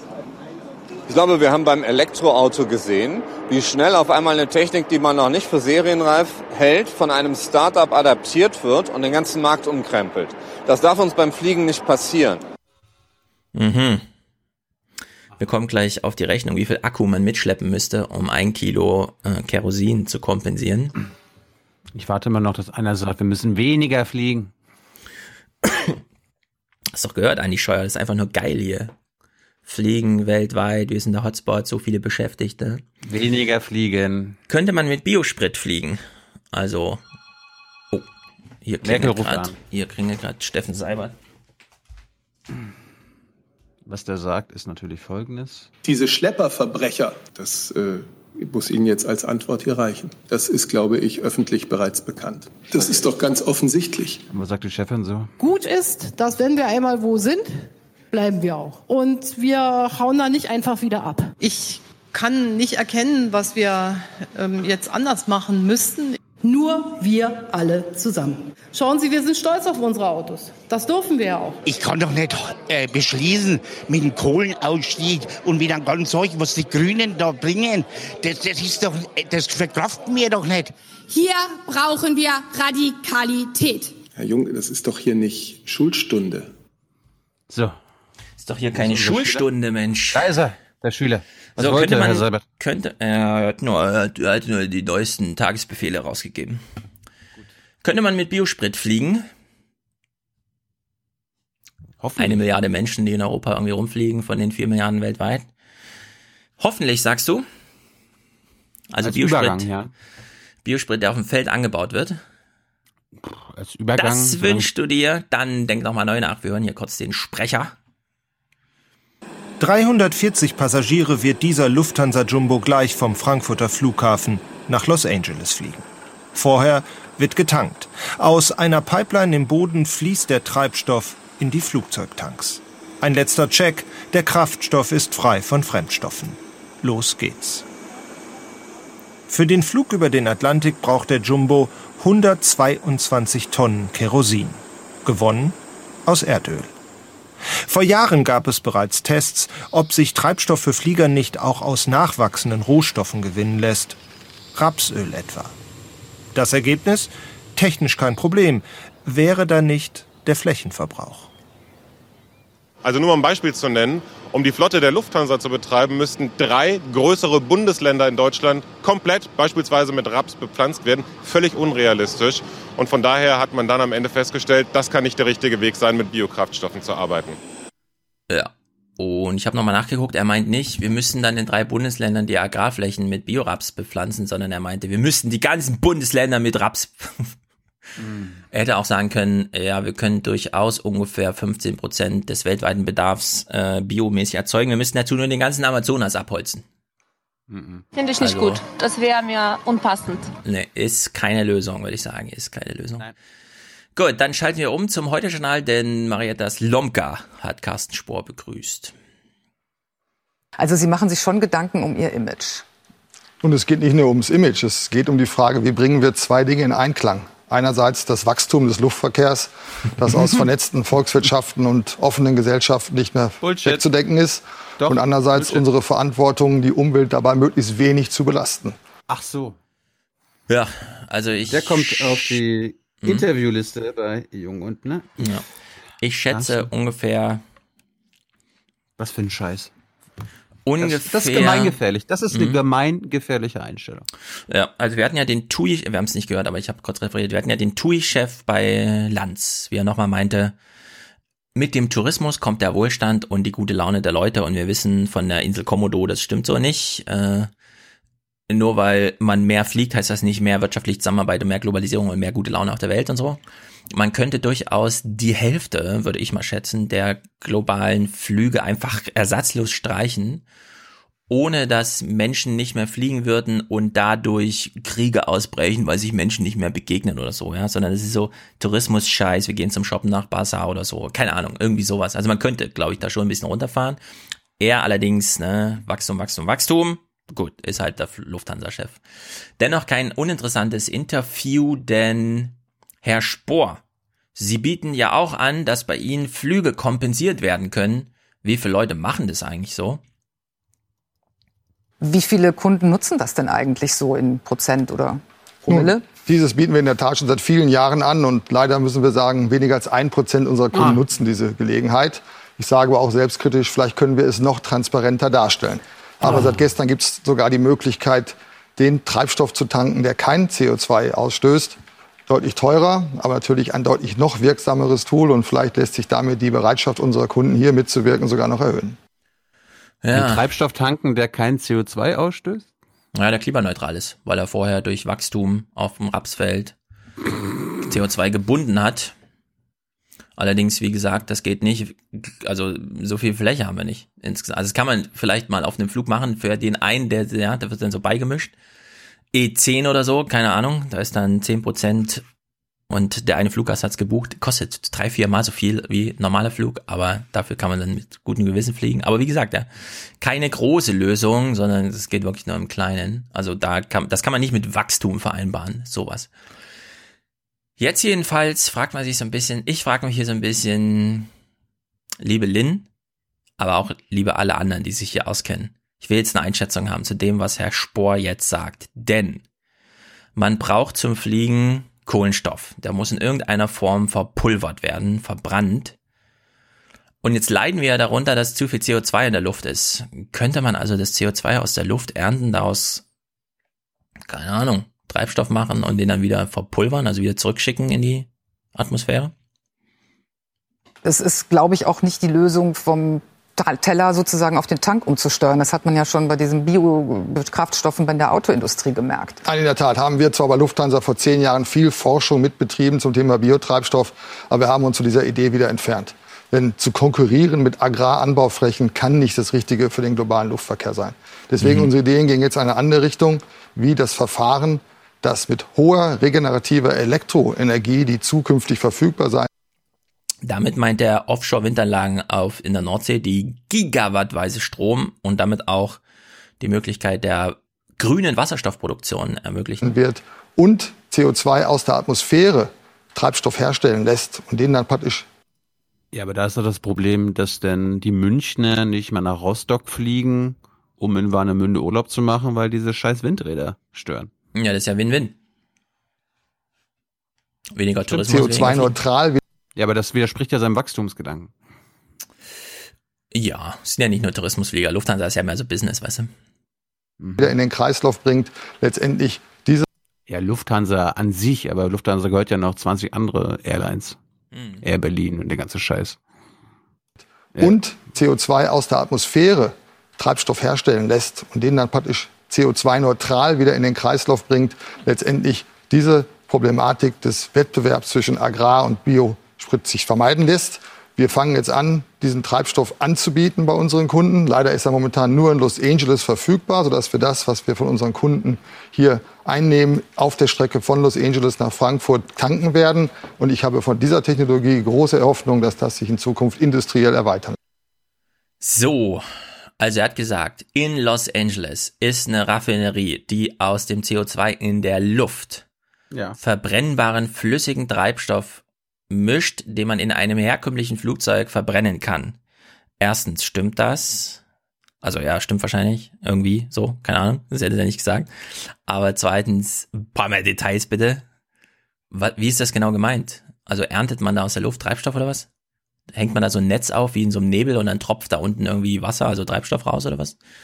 Das finde ich doch hier irgendwie, klingt äh, fast so gut, um wahr zu sein. Wenn es wirklich stimmt, ist das natürlich auf der anderen Seite, nach allen YouTube-Videos, ja, aber nach allen YouTube-Videos, die man so guckt zum, zum Thema Power to X, aus so einem Windkraft, aus so einer Windkraftanlage in Offshore, da kann wirklich ganz schön viel krasses Zeug rausfallen. Das ist nicht einfach nur, da ist halt Strom in einem, in einem, in einem Kabel oder so, sondern keine Ahnung. Wer weiß, ja. Also wer sich da auskennt, bitte mehr dazu. Naja. Weiter im Text. Äh, allerdings, allerdings, allerdings. Hängt natürlich auch mit der Verfügbarkeit von regenerativem Strom zusammen, den wir vielleicht nicht in Deutschland, aber an anderen Plätzen auf der Welt zukünftig haben werden. Ja, naja, da haben wir es doch, unser schönes Problem. Wahrscheinlich wird Deutschland davon bei abgehängt bei der Generierung von äh, Sonnen- und Windkraft, sodass irgendwann, angenommen es gäbe so ein Verfahren, ja, man könnte jetzt mit einer Windkraft eine Anlage betreiben, die nur aus Windkraft äh, als Input ähm, Zeug herstellt, das man im Flugzeug verbrennen kann. Und plötzlich stellt Deutschland fest, ach so, aber da hätten wir in den letzten zehn Jahren jedes Jahr so und so viel Windräder bauen müssen und das haben wir nicht. Und deswegen gehen diese äh, Geschäfte jetzt leider woanders hin, beispielsweise an andere Länder, die Küsten haben, wie es viele gibt. Also hier ist doch, äh, dass er das so sagt, fand ich ziemlich gut. Jetzt zu der Frage, elektrisch fliegen, und zwar nicht mit einem Wasserstoffantrieb, sondern mit einem mitgeschleppten Akku. Akku. Lohnt sich das? Wir brauchen heute für ein Kilogramm Kerosin 70 Kilo Batterie, die natürlich auf einem Langstreckenflug nicht mitgenommen werden können. Deswegen die Zukunft für den Luftverkehr, wie wir mit über 800 Flugzeugen betreiben, lautet CO2-neutraler Treibstoff, synthetischer Treibstoff. Ja, stelle ich mir irgendwie lustig vor. Ey, also CO2-neutral ist das neue, also das wird auch pervertiert bis zum Get-No die letzten Monate. Da ja, aber das ist das Ziel, beobachten. das wir haben. Jetzt, das verstehe ich jetzt wieder nicht. Das ist das Ziel, das wir haben, CO2-neutral. Ja, keine CO2-Emissionen. Nee, das heißt, nicht nicht CO2-neutral. Dann, dann musst du sagen, kein CO2. CO2-neutral heißt was anderes als kein CO2. Gut, es geht aber darum, CO2-Emissionen zu senken und nicht auf unserem CO2-Emissionsstand zu bleiben und einfach Ja, genauso viel einfach wieder äh, zu kompensieren. Das ist, das wäre tödlich und Bullshit. Ja, also wenn Das meinen aber die Neoliberalen und eher mit, äh, mit klimaneutral. Wir, wir, wir äh, kompensieren einfach so viel, wie wir ausstoßen. Das, dann sind wir klimaneutral. Wir müssen Äh. fucking weniger raus ausstoßen. Wir dürfen fast gar nichts mehr ausstoßen. Und die reden von klimaneutral. Äh, Ja, also in dem Fall geht's um K- CO2-neutral im Sinne von, ja, da kommt CO2 raus, aber man steckt auch CO2 rein. Wenn du was Es darf nichts mehr rauskommen. Es Ja, darf wenn- nichts mehr rauskommen. Äh, nee, dafür, dass CO2 rauskommt, muss man auch CO2 reinstecken. Das ist die Lösung. Wenn du was anderes willst, also wenn du keinen CO2-Ausstoß haben willst, dann brauchst du dafür ein anderes Wort und dann musst du auch über andere Sachen reden, weil wir reden ja, jetzt über ihn. Und er will auf jeden, also Ja. er, um Ja, zu ja. fliegen, um ein Düsenjet zu will, ich, will, betreiben. ich will nur sagen, die Konservativen und Neoliberalen äh, machen hier Schattenspiele, äh, wenn sie von Klimaneutralität sprechen und so weiter. Die wollen dann nichts machen, die wollen einfach nur die Kompensation erhöhen.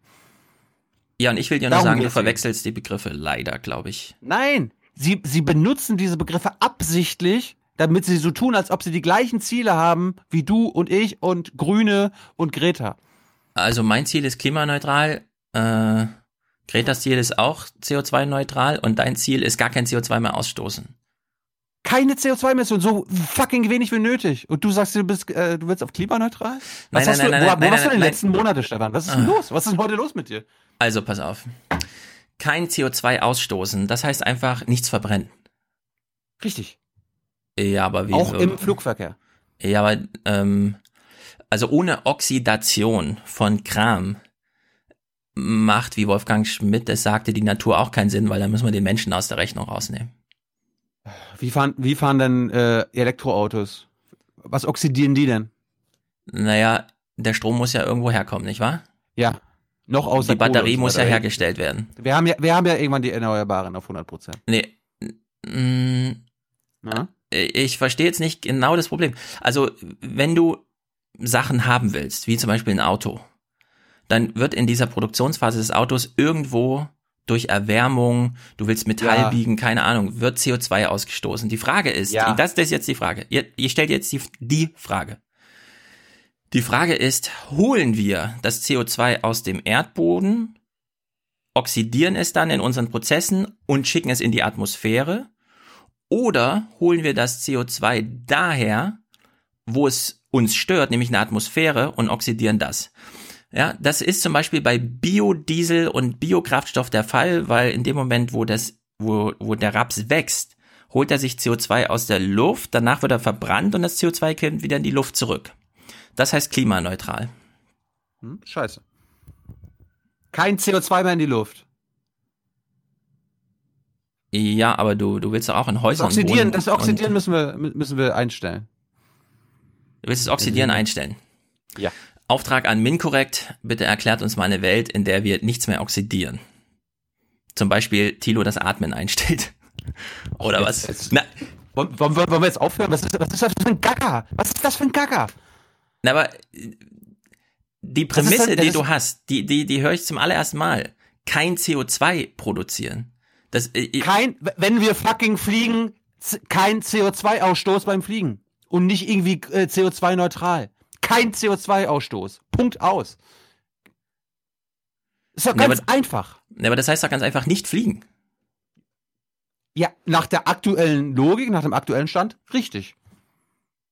Äh, Na, na, Das nach- kann, aber nicht, das, kann, das kann aber nicht das Ziel sein. Wir, das Ziel muss sein, die Politik muss sagen, ab 2030, ab 2035 darf nicht mehr geflogen werden, wenn dabei CO2 emittiert wird beim Fliegen. Nicht bei Ja. der Herstellung des fucking Flugzeuges oder bei der Herstellung des fucking Stroms, obwohl wir dann auch schon äh, auf 100% Erneuerbare am- besten sein sollten.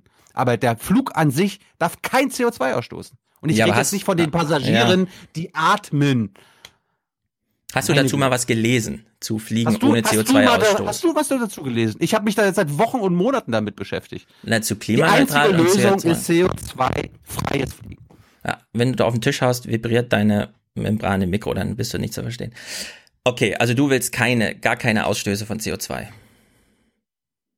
Richtig. Gibt's dazu Texte, wie das funktioniert? Irgendein vielleicht. Irgendwas. Also wo hast du diese Idee her? Dass man komplett ohne Emissionen, das, also, dass das geht, meine ich.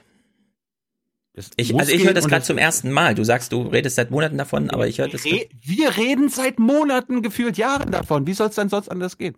Mm, Also seit Elon Musk in diesem Joe Rogan Gespräch so engagiert darüber sprach und auch betrübt klang, äh, sozusagen stellvertretend betrübt für die ganze Menschheit, dass wir das CO2 aus dem Boden holen und in die Atmosphäre. Das CO2 ist ja, wir brauchen ja CO2 zum Leben.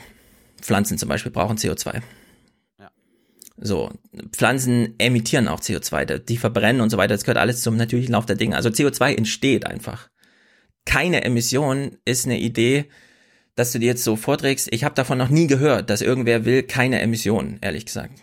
Das heißt doch einfach nur, wenn der deutsche Durchschnittsleute neun Tonnen pro Jahr verbraucht, wir müssen fucking weniger runterkommen und auf zwei oder eins oder keine Ahnung kommen. Ja, das stimmt. Und das, können, und das können wir nur schaffen, indem wir die fucking großen äh, CO2-Emissionsrubriken äh, Rubriken runterbringen. Ja, und deswegen Und interessiert mich ja diese Rechnung, die du ja auch allen Kandidaten in der brandenburgischen Landtagswahl dargebracht hast. Man kann ja auch, um auf, nicht alle gehört. um auf zwei Tonnen äh, CO2-Produktion pro Jahr pro Nase zu kommen, kommt es ja darauf an, wie sich Kraftwerke verhalten. Es ist ja nicht nur der eigene Konsum. So, und wenn Carsten Spohr jetzt sagt, ich kann Treibstoff herstellen, indem ich CO2 aus der Atmosphäre abziehe, dann interessiert mich das ehrlich gesagt. Ich weiß nicht genau, warum wir das jetzt nicht. Äh, also ich finde das super interessant, CO2 aus der Atmosphäre abzuziehen, um daraus gerade um was. Klimaneutralität, dieser Propagandabegriff klimaneutral.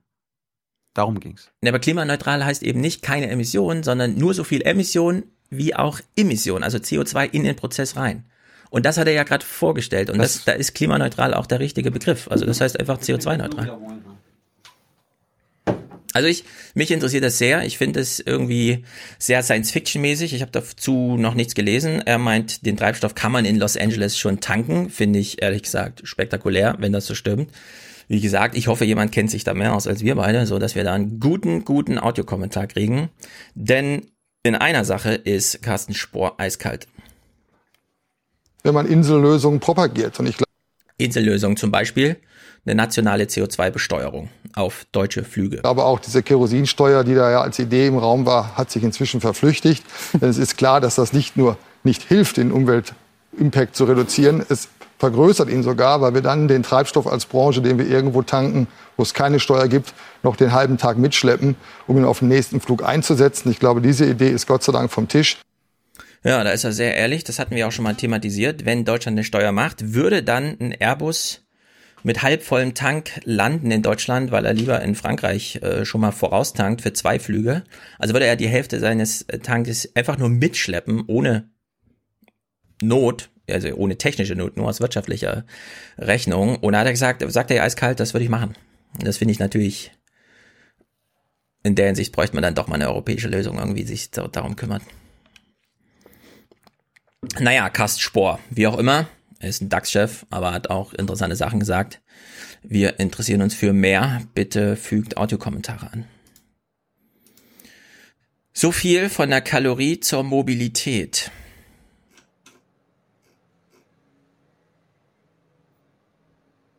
Hast du noch was, ein Rausschmeißer, was Aufmunterndes? Nein. Dann hau uns raus. Wir brauchen für Folge 398 noch Unterstützung, Produzenten, Präsentatoren. Haben wir Audiokommentare, Musik? Wir haben sehr gute Audiokommentare. Wir haben Musik von Matthias mit Koba und Kollegen. Mhm. Jeweilige Instagram und Soundcloud und sonst was Accounts sind verlinkt.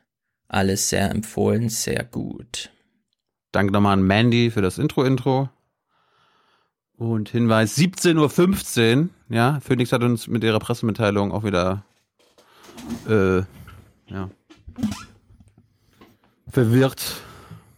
17.15 Uhr jeden Tag jetzt. Heute, morgen, Donnerstag, Freitag. Junge Naiv 15 Minuten aus Sachsen. Und abends müsst ihr mal in euer Programmheft gucken, ja, was auf eurem Nachttisch steht oder liegt. Müsst ihr mal reinblättern, wann dann auch diese halbstündige Highlight-Version kommt. Ich weiß es nicht. 22 Uhr, 21.15 Uhr. Nimmt's einfach auf. Du noch Hinweise? Nein, sehr gut. Gut. Dann sind wir raus. Herzlichen Dank und Ihnen und Ihren Zuschauerinnen und Zuschauern einen schönen Abend. Herzlichen Dank und äh, Deutschland alles Gute. Und ich sage jetzt an dieser Stelle Tschüss. Tschüss. Tschüss zusammen. Tschüss. Wiedersehen. Schönen Abend. Ciao. Vielen Dank.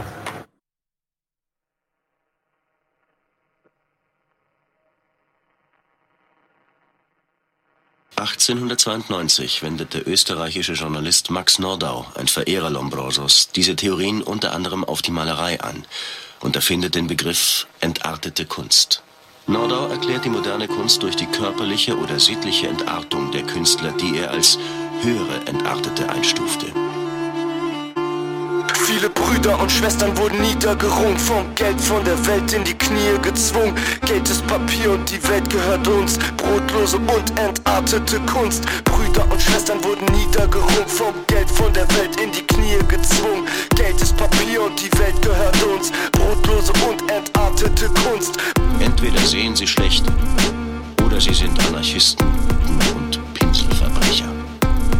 Rot sei stimulierend. Brüder und Schwestern wurden niedergerungen, vom Geld von der Welt in die Knie gezwungen.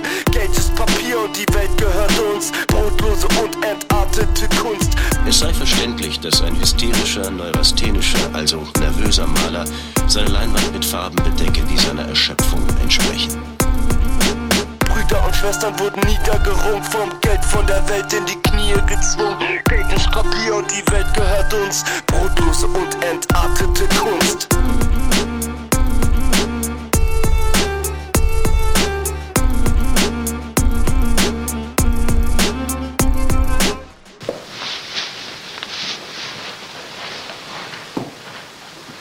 Das äh, große Interesse der Allgemeinheit scheint sich immer wieder auf unser Verhältnis zu Hitler zu konzentrieren.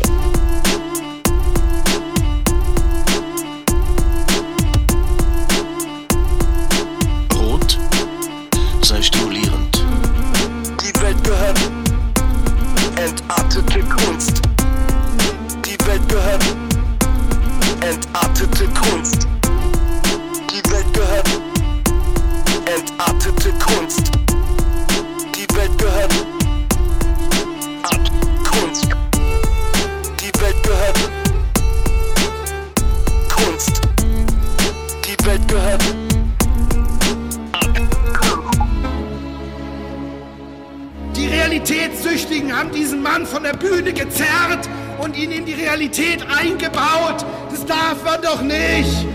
Man kann doch nicht so einen Radikalisti in die Realität einbauen. Es wäre so, wie wenn man mich in die Realität einbaut. Das geht einfach nicht. Darf man nicht.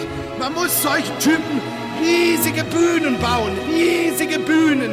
Der Erste, der Zweite Weltkrieg hätten gespielt werden können. Hätte genauso viel gekostet. Kein reales Opfer wäre entstanden. Weltkriege der Zukunft müssen in der Kunst stattfinden. Sonst, sonst wird es zur Selbstvernichtung kommen. Die Welt gehört. Die Welt gehört. Kunst.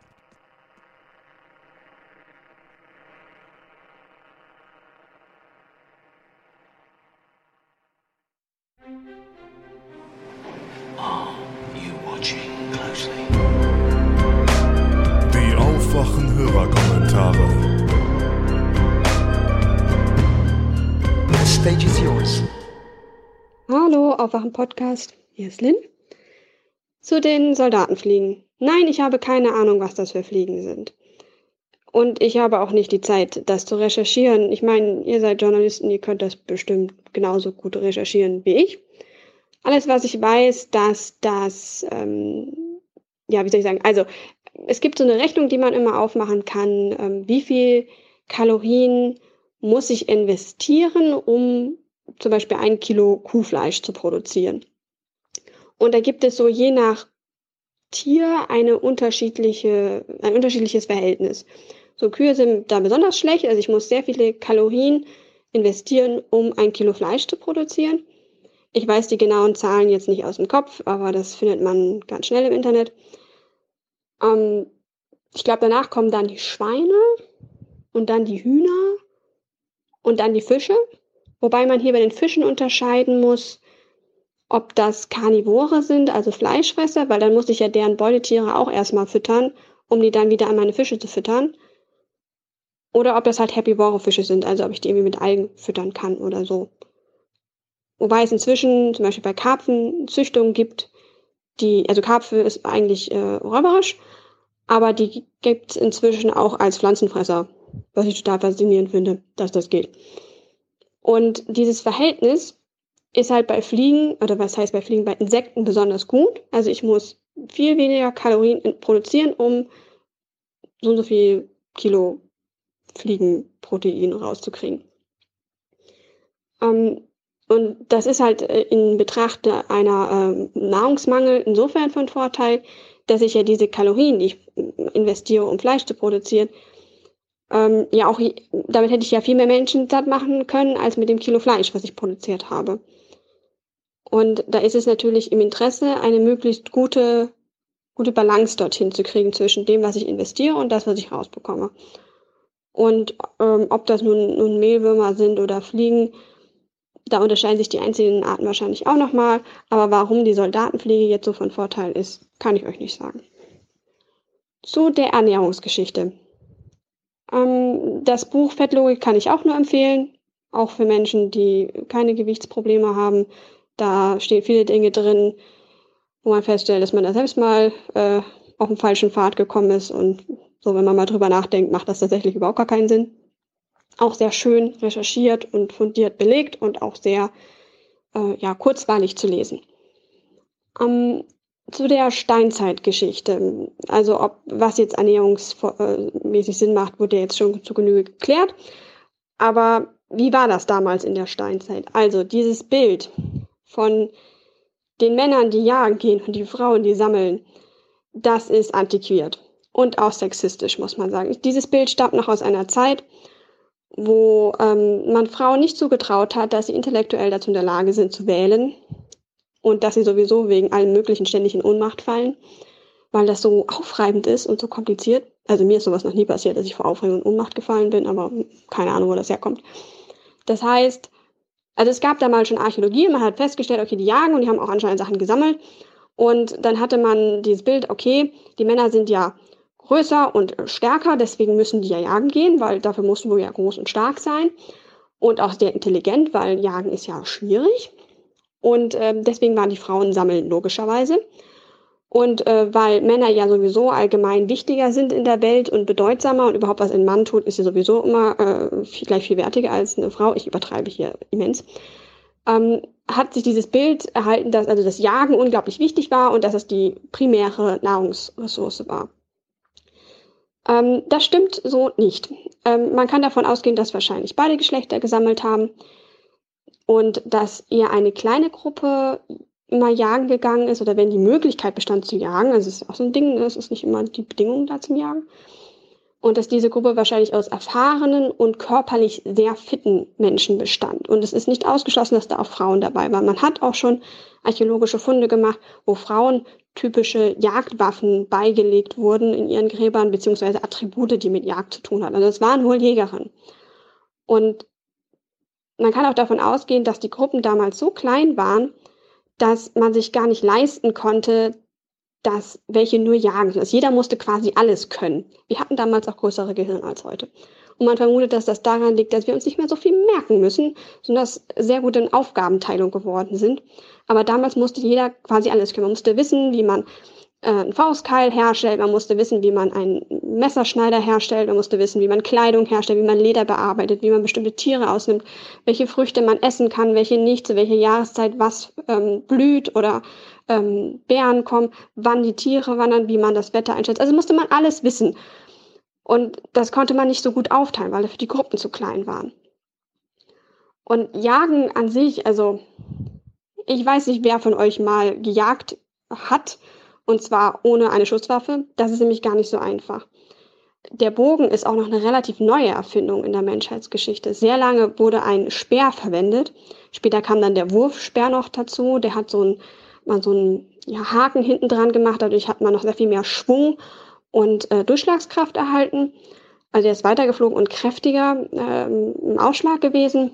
Man hat auch festgestellt, dass die Menschen, die diesen ähm, Speer verwendet haben, tatsächlich der Wurfarm stärkere Knochen hatte und das äh, gegensätzliche Bein, also wo der ganze Schwung quasi drauf geht beim Werfen, auch verdickte Knochen hatte. Also da gab es wirklich eine physische Veränderung ähm, bei diesen Menschen, die da die, diese Technik verwendet hatten. Das heißt auch, man muss sehr viel üben, um das richtig hinzukriegen. Denn wenn man ein Tier auf diese Art jagt, gibt es quasi zwei Methoden. Entweder ich muss an einer günstigen Stelle auf das Tier lauern, an einem Engpass, einer Furt zum Beispiel, einem Fluss oder einer Wasserquelle. Das bedeutet aber, a, ich brauche Glück und ich brauche Erfahrung. Und das ist etwas, das ähm, kriegt man nicht von allein. Oh. Äh, dass die andere Methode ist, ich muss ein Tier stellen. Das heißt, ich, entweder ich schleiche mich sehr dicht an das Tier ran, um ähm, es verletzen zu können. Hier ist natürlich auch der Punkt, ich will nicht das Tier nur verletzen, ich will, dass es möglichst auf der Stelle so schwer verletzt ist, dass es nicht mehr weit rennt. Das heißt, wenn ich einem Reh einen Pfeil in den Arsch schieße, dann habe ich das Tier erwischt, aber das rennt dann halt weg und stirbt dann irgendwie zehn Tage später an einer Infektion. Das hat mir dann aber überhaupt nicht geholfen. Dafür habe ich einen Pfeil verloren, den man ja auch nicht so eben mal herstellt. Das heißt, möglichst der Treffer soll auch sitzen. Und dafür muss man unglaublich nah dran. Selbst mit dem Bogen muss ich da irgendwie auf 10, 15 Meter ran, um ein Tier tödlich verletzen zu können. Aber dann gibt es bestimmt Jäger, die haben viel mehr Ahnung davon. Ähm, wir Menschen haben einen unschlagbaren Vorteil. Wir können schwitzen. Deswegen können wir etwas machen, was sich Ausdauerjagd nennt. Das praktizieren heute noch indigene Völker im ähm, trockenen Gürtel unterhalb der Sahara leben die irgendwo. Äh, das sieht so aus, also, also wir können schwitzen, dadurch können wir ganz viel äh, Hitze unserem Körper ableiten. Gerade unser Herz mag Temperaturveränderungen nicht so, äh, egal ob warm oder kalt. Ähm, viele Tiere, wie zum Beispiel Gazellen, können nicht schwitzen. Die hecheln. Viele Tiere, also zum Beispiel Hunde machen das auch und Katzen, die hecheln äh, und werden dadurch ähm, hitzelos. Das ist, äh, das geht übers Zwerchfell, wird das gesteuert. Und das Problem ist, gerade bei horizontal äh, gebauten Tieren, wie die meisten, abgesehen von uns Menschen, ist das äh, nicht möglich, wenn du rennst, weil dann die Organe quasi immer aufs Zwerchfell klatschen und dadurch geht das nicht. Das ist ein anatomisches Ding. Du kannst nicht rennen und gleichzeitig hecheln. Das heißt, irgendwann in dieser Verfolgungsjagd bleibt das Tier stehen, weil es einfach nicht mehr kann, weil es ihm zu heiß ist. Und das ist der Moment, wo der Mensch das Tier stellen kann und es töten kann. Das heißt aber auch dieser Mensch muss diese Verfolgung durchhalten. Das heißt wieder, man muss körperlich sehr fit sein. Das heißt, zusammengefasst, Jagen ist ähm, sehr viel auch mit Glück abhängig und deswegen keine verlässliche Nahrungsversorgung. Tatsächlich war es wahrscheinlich so, dass die Älteren die, und die nicht mehr so fähig zur Jagd und die Jüngeren und ähm, wahrscheinlich ein Großteil der Frauen jagen, äh, sammeln gegangen sind. Es gab natürlich auch Jagden, wenn zum Beispiel Mammut gejagt werden sollte, brauchte man die ganze Truppe. Man äh, weiß das von Indianern, also Peri-Indianern aus Nordamerika, dass die Bisons gejagt haben, also bevor sie Pferde hatten, indem sie eine Stampede ausgelöst haben, also die ganze Herde ähm, aufgescheucht haben und es geschafft haben, ähm, die über eine Klippe zu lenken, wo dann viele Tiere gestürzt sind und dann ähm, nicht mehr weiterlaufen konnten und dann von Indianern getötet wurden. Ansonsten kommst du an Bison nicht ran, das ist wie ein Tank. Äh, dafür war aber der Einsatz der gesamten Gruppe vonnöten. Und das war überlebenswichtig, weil das war dann das, Fleisch für ein ganzes Jahr. Ähm, es gab natürlich auch kleinere Säugetiere, dann gibt es natürlich auch, was das Sammeln betrifft, betrifft äh, sammelt man natürlich nicht nur irgendwie Wurzeln und Beeren und sowas, sondern auch äh, kleinere Tiere, also äh, zum Beispiel Larven oder so. Ähm, da habe ich eine Doku gesehen, ist schon ein paar Wochen her, da war einer bei einem äh, ursprünglichen, äh, noch indigenen Volk, äh, den Baumhausmenschen, ich weiß leider nicht mehr deren richtigen Namen, in Papua-Neuguinea. Und der hat ein paar Wochen mit denen gelebt und zwar so, die hatten so eine, so eine Art Mehl, das aus einer glaub, Palmstaude gewonnen wird. Also beschrieben, das ist trocken, das schmeckt nach absolut nix. Und wenn es draußen geregnet hat, konnte man nicht rausgehen und nicht jagen und nicht sammeln. Das heißt, man hat dieses Zeug gegessen. Und wenn das Wetter gut war, dann ist man rausgegangen und hat Beeren gesammelt und Wurzeln und ähm, so Larven, äh, also so, so Würmer halt, die so richtig fett waren, so richtig Proteinquellen aus Baumstämmen. Und wenn man ganz viel Glück hatte, hatte man vielleicht auch die Chance zu jagen. Und das wurde dann alles, also die, die Sachen, die man gefunden hat, mit diesem äh, Kohlenhydrate-Grundsatz vermengt und dann gegessen. Also diese Kohlenhydraten stellten das Grundnahrungsmittel dar, nicht das Fleisch. Das war nur eine positive Ergänzung. Das ist auch einer der Gründe, warum wir so unglaublich positiv auf Fleisch und auf Süßes anspringen, weil es ist etwas Seltenes. Und unser Gehirn belohnt uns dafür, dass wir uns die Arbeit gemacht haben, da ranzukommen. Dass wir zwei Stunden hinter einer Gazelle hergerannt sind. Diese Motivation machen wir, weil unser Gehirn uns belohnt für geiles Fleisch. Anderes Beispiel. Ähm, man kann sich mal unsere äh, Cousins angucken. Also die anderen Hominiden, sprich Schimpansen, Gorillas, Orang-Utans und Bonobos, ähm, die ernähren sich ja auch größtenteils pflanzlich. So, was viele nicht wissen, ist, dass zum Beispiel Schimpansen auch jagen. Also die, die haben eine Proteinquelle, sind auch Termiten. Man kennt diese berühmte Geschichte, dass die mit ähm, Stöckchen sich Maden äh, aus einem Termitenbau fischen. Das ist ein Beweis für die Herstellung und Benutzung von Werkzeug. Äh, die jagen aber auch kleine Wirbeltiere, ähm, zum Teil auch kleinere Affen. Und äh, in den meisten Fällen läuft das so, die hetzen sie durch die Bäume und schmeißen sie immer runter, knallen sie gegen den Baumstamm und dann sind die tot. Aber das sind aktive Jäger. Das ist eher sehr selten und hängt von der Situation ab, aber sie machen das. Äh, ich glaube, Orang äh, Gorillas machen das nicht und Orang-Utans auch nicht. Aber soweit ich weiß, sind Schimpansen und Bonobos auch aktive Jäger. Ähm, das andere, was man sich angucken kann, ist unser Gebiss. Ähm, wir Menschen haben ein sehr kleines Gebiss. Das hat wahrscheinlich mit, einerseits damit zu tun, dass äh, wir im Laufe der letzten paar tausend Jahre die Möglichkeit gefunden haben, unser Essen immer schon sehr schön herzurichten, weshalb wir keine starken Zähne brauchen. Wenn man sich unser Gebiss mit dem von einem Gorilla oder einem Schimpansen anguckt, dann haben die immense Zähne, also richtig Reißzähne. Das muss man aber halt ein bisschen ausschließen, weil wir halt unsere Nahrung kochen, dadurch muss man die nicht mehr so heftig kauen. Ähm, wir schneiden sie klein, also wir haben uns künstliche Zähne quasi hergestellt, indem wir halt Steine benutzen. Mm, aber man kann ähm, bei Gebissen zwischen ähm, Karnivoren und Herbivoren unterscheiden, also Pflanzenfresser und Fleischfresser. Und äh, Pflanzenfresser sind immer typisch daran zu erkennen, dass die zwar Schneidezähne haben, aber keine wirklichen Eckzähne. Das ist häufig eine Lücke. Man kennt das von, also Reiter kennen das von Pferdegebissen, dass da immer so eine Lücke ist, da kommt immer das Gebissteil rein. Ähm, da kann man richtig schön ein Pferd das Maul aufziehen, weil da sind keine Zähne, da ist eine Lücke drin. Die haben einfach diese Zähne nicht. Dafür gibt es sehr schöne breite und differenzierte Backenzähne, die halt zum Malen da sind. Gerade Tiere, die wiederkäuen, also die halt ihre Sachen sogar zweimal kauen, haben da richtig dolle Backenzähne. Ähm, zum Teil wachsen die dann auch nach, wie im Fall von Pferden. Mhm. Äh, Karnivore hingegen haben kaum differenzierte Backenzähne, so bei Krokodilen ist es halt zum Beispiel gar nicht. Ähm, dafür äh, ordentliche Eckzähne und äh, kräftige Schneidezähne, halten zum Fleisch aufreißen. Da wird auch häufig nicht sehr viel gekaut, sondern das wird meistens in einem Stück runtergeschluckt. Das, ähm, wenn man sich jetzt unser Gehirn anguckt, stellt man fest, dass wir eine Kombi, Kombi aus beiden haben.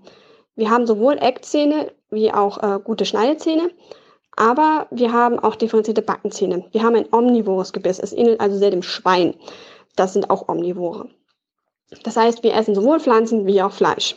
Wir können beides benutzen. Es war wahrscheinlich evolutionär eine lange Zeit sehr wichtig, sich von beiden zu ernähren. So, was mit der Agrarwirtschaft ist, dass das Problem nicht unbedingt war, dass wir jetzt so viele äh, Kohlenhydrate gegessen haben, sondern dass die Ernährung unglaublich einseitig wurde. Weil natürlich, wenn man an einem Ort, Standort fest lebt, äh, irgendwann alles weggejagt und irgendwann alles weggesammelt ist. Also nur noch das, was auf dem Feld ist, da ist. Die Menschen hatten nicht unbedingt das Problem, dass sie ähm, falsch, äh, dass sie nicht genug Ernährung hatten, sondern dass sie falsch ernährt wurden, dass sie Mangel hatten an Vitaminen und Spurenelementen. Und das wurde ja schon sehr richtig gesagt, äh, Kohlenhydrate sind eigentlich nur lange Zucker und in Korn ist aber auch gutes Zeug drin oder in Kartoffeln. Das Problem ist nur, wenn du halt irgendwie 550 gemahlenes Weizenmehl nimmst, da ist nichts mehr drin. Das ist quasi Zucker. So, nur in längeren Ketten. Und bei Proteinen ist es halt so, das sind halt lange Fettketten. Unser Körper braucht sehr viel ähm, länger und auch mehr Energie, um die zu zerlegen. Weshalb auch das Insulin nicht so schnell in die Höhe schießt, weil ähm, nicht so viel sofort ins Blut geht und es geht nur so langsam ins Blut. Deswegen kriegt man kein hohes Insulin. Und der Körper muss das nicht in den Fettzellen zwischenspeichern. Ähm, wo war ich? ja, eigentlich, das ist, glaube ich, alles, was man dazu sagen kann. Wenn man halt Vollkornmehl isst, da ist noch sehr viel mehr Gutes vom, vom Korn drin und vielleicht auch nicht Weizen, sondern vielleicht mal Roggen. So, wenn man das auch mal anfängt selbst zu backen, dann kriegt man sehr viel mehr Gutes mit und dann hat man auch nicht so einen Zuckerpeak im Blut, weil der Körper länger braucht, das zu zerlegen. Fleisch ist auch nicht gesund. Also es hat vor allen Dingen was damit zu tun, dass es halt echt schwer ist für den Körper zu verdauen. Da steigt der pH-Wert im Körper an. Das erhöht das Risiko auf Krebs. So, also rotes Fleisch ist ein, eine Ursache, warum man Krebs kriegen kann. Ähm, Alkohol übrigens auch. Es ist im Grunde, also ich meine, mit Alkohol vergiftet man grundsätzlich seinen Körper, so das ist, ähm, kann man jetzt nicht behaupten, dass das irgendwie gesund wäre. Das ist ein ganz anderes Thema. Ähm, erzähle ich jetzt noch was zum Fisch? Ja, ich erzähle noch was zum Fisch. Also, äh, es gibt auch die ähm, Theorie, dass wir Menschen gar nicht unbedingt Jäger waren, sondern Fischer. Also wir haben ja unser großes Gehirn, also im Verhältnis zu unserem Körper haben wir ein sehr großes Gehirn. Und so ein Gehirn ist teuer und so ein Gehirn braucht Proteine. Und äh, deshalb können wir nicht nur von Salat leben, sondern es brauchen Proteine. Ähm, aber da ist so ein bisschen so ein Henne-Ei-Problem. Haben wir jetzt ein großes Gehirn bekommen, weil wir so eine gute Nahrungsversorgung hatten? Oder hatten wir so eine gute Nahrungsversorgung, weil wir so ein großes Gehirn bekommen haben? Und ähm, man vermutet, dass es so eine Kombi aus beiden waren. Und es gibt archäologische Funde von sehr frühen Menschen, die an Seen in Zentralafrika gelebt haben und dort gefischt haben. Das heißt, man hat über lange Zeit eine sichere Nahrungsversorgung mit Protein. So, weil Tiere kommen und gehen, so, ne, und wenn das Wetter scheiße ist, kannst du nicht jagen gehen. Und wenn du nicht fit bist, kannst du auch nicht jagen gehen, aber zum Fischen brauchst du jetzt nicht so viel, also im Vergleich nicht so viel körperliche Fitness. So, so Reusen oder Netze kann man auch als alter Mann noch ins Wasser stellen. Und ähm, wahrscheinlich war es so eine Kombi, dass halt ähm, mit äh, steigender Proteinversorgung das Gehirn immer größer wurde und dadurch wurden die äh, Fangmethoden immer besser und äh, dadurch wuchs das Gehirn noch weiter. Und so sind wir zu unserem großen Gehirn gekommen. Die Neandertaler hatten übrigens ein größeres Gehirn als wir, nur so mal, was die Bedeutung von großem Hirn äh, im ja, intellektuellen Bedeutung einzuordnen ist. Aber das Gehirn war sehr anders strukturiert. Das äh, muss man dazu sagen. So, ich glaube, das war genug über Menschheitsgeschichte. Tschüss. Hallo Tilo, hallo Stefan. Hier ist mal wieder die Mandy. Ähm, ich habe gerade die 395 gehört noch und dachte, ich gebe mal zum Thema Rechtsextremismus im Osten was zum Besten. Ich glaube, dass ähm, eure Herangehensweise über die rechten Netzwerke hin zum kleinen Mann, der dann da mitwirkt, ich glaube, dass man das viel eher von der anderen Richtung angehen sollte oder sich von der anderen Richtung anschauen sollte und viel, viel, viel, viel früher an dem Thema angreifen sollte. Ich denke, dass der Zeitpunkt tatsächlich dort ist oder, oder die, die Ursache dort zu suchen ist, wo einfach ganz, ganz viel durch die Wendezeit weggebrochen ist. Und dass es ähm, am ehesten darum geht, einen Ausgleich dafür zu finden, was an Gemeinsamkeit fehlt. Ähm, die ersten 20 Jahre nach der Wende war gar nichts, überhaupt nichts bei uns. Also es ist eigentlich alles nur permanent abgebaut worden. Es gab einfach nichts und niemanden mehr, der sich darum gekümmert hat, die Dorfgemeinschaft in irgendeiner Form mal zusammenzubringen. Und ich glaube, dass das eine Lücke ist, die sowohl aktiv durch diese rechten Netzwerke, aber auch ideell durch das rechte Gedankengut aufgefangen wurde. Ähm, rechte Netzwerke, glaube ich, versteht sich von selbst. Was meine ich mit Gedankengut? Ähm, so wie zum Beispiel jemand äh, sich einen Hund zulegt und dann geht er raus und trifft dann auf einen anderen Hundebesitzer und hat endlich was zu reden und wieder mit Leuten zu tun. Ähm, es ist auch im Austausch über diese äh, rechten Gedanken. Das hat einfach gelabert wird oder Scherzchen gemacht wird und vor allem es sind relativ wenig Ausländer da. Das heißt, ich kann jetzt erstmal direkt niemanden verletzen, weil die Menschen, über die ich da lästere, die sind ja nicht, nicht hier. sind ja im Osten so wenige. Ähm, und äh, ja, entsprechend ist es einfach äh, ein, ein gemeinsamer Nenner. Und meiner Meinung nach auch an dem Punkt, wo dieses ganze Gelaber anfängt, tatsächlich noch sehr austauschbar. Also es könnte auch was anderes sein. Es klingt jetzt unglaublich banal, aber ich glaube tatsächlich, dass es, dass es erstmal dort, wo es anfängt, tatsächlich so banal ist. Schlussendlich glaube ich, dass das ganze Ding eigentlich nur so lösbar wäre, indem man, also ihr habt ja gesagt, die Schere zwischen Arm und Reich muss kleiner werden, auch. Aber ich glaube, dass den Leuten einfach ein alternatives Angebot geboten werden muss. Die Leute müssen mehr Möglichkeiten finden, wieder in ein Leben zurückzukehren, das ihnen einfach wieder mehr Gemeinsamkeit und Gemeinschaftlichkeit bietet, fernab vom, vom rechten Rand. Ich weiß nicht, also äh, wenn zum Beispiel ähm, irgendjemand in, den, in ein Dorf kommt und dann irgendwelche Gartenfeste macht und er würde dort dann zum Beispiel Blumen verteilen und ähm, über den Klimawandel reden, ich glaube, dann würden die Leute auch mit sich reden lassen. Aber es, also dort, wo, wo ich herkomme, macht das halt niemand. Und ähm, ich denke, dass, dass das das Entscheidende wäre, ähm, diese Gemeinsamkeit einfach auf einen anderen Nenner zu bringen. jedenfalls an der Ebene, die ich dir, von der ich die ganze Zeit spreche, die eben noch, noch nicht so tief da drin steckt. Weil die Leute, die da diese Netzwerke bereits aufgebaut haben, ich glaube, da ist eher dann Hopfen und Malz verloren. Den muss, muss man quasi einfach den Boden entziehen, in den man eben den Leuten, die, die ähm, sich darüber freuen, dass sie von den Leuten das Angebot gemacht bekommen, einfach äh, eine Alternative bietet. So viel zu meiner Meinung, meinen Eindrücken. Ähm, ja, ich wünsche euch was. Ade. Hallo. Ähm, ich habe gerade den Brandenburg-Teil sozusagen der letzten Folge gehört, wo es um die Wahlarena ging und wollte kurz meine Eindrücke schildern. Ich war nämlich dort. Ähm, man sieht mich auch manchmal. Ich bin die, die quasi hinter Ingo sitzt ähm, mit dem äh, orangenen T-Shirt oder schwarz-orangenen T-Shirt. Und ähm, genau, also ich glaube, ihr habt so das, äh, die Grundfehler der Sendung ähm, eigentlich ganz gut erfasst. Es war extrem chaotisch. Ähm, es wurde kaum inhaltlich gesprochen und was tatsächlich auch ähm, irgendwie bezeichnend war, ist, dass die ähm, Moderation ähm, quasi sich halt als oberstes Ziel gesetzt hat, halt Publikumsfragen ranzunehmen. Ähm, dabei allerdings ähm, dann dadurch äh, quasi jegliche Interaktion zwischen den Kandidatinnen abgeschnitten hat. Also es gab fast nie irgendwie eine direkte Rede und Antwort zwischen den Kandidatinnen, was ähm, ziemlich sinnlos war, weil so halt immer nur ein oder maximal zwei Personen zu einem Thema was sagen konnten und halt so eine Art äh, Vergleich, wie er eigentlich entstehen sollte in so einer Wahlarena, ähm, gar nicht erst äh, geschehen konnte. Ähm, das war ziemlich bescheuert. Ähm, genau, und ähm, danach ging dann auch noch viel Kritik quasi um, weil ähm, die Fragen auch alle im Vorhinein sozusagen schon großteils ausgewählt waren. Also man konnte vorher sozusagen die Fragen einsenden.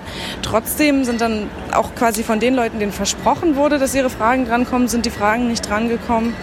Ähm, geschweige denn von denen, denen man versprochen hatte, dass sie auch Fragen stellen können, aber die die halt nicht vorher eingereicht hatten, so wie äh, mir zum Beispiel.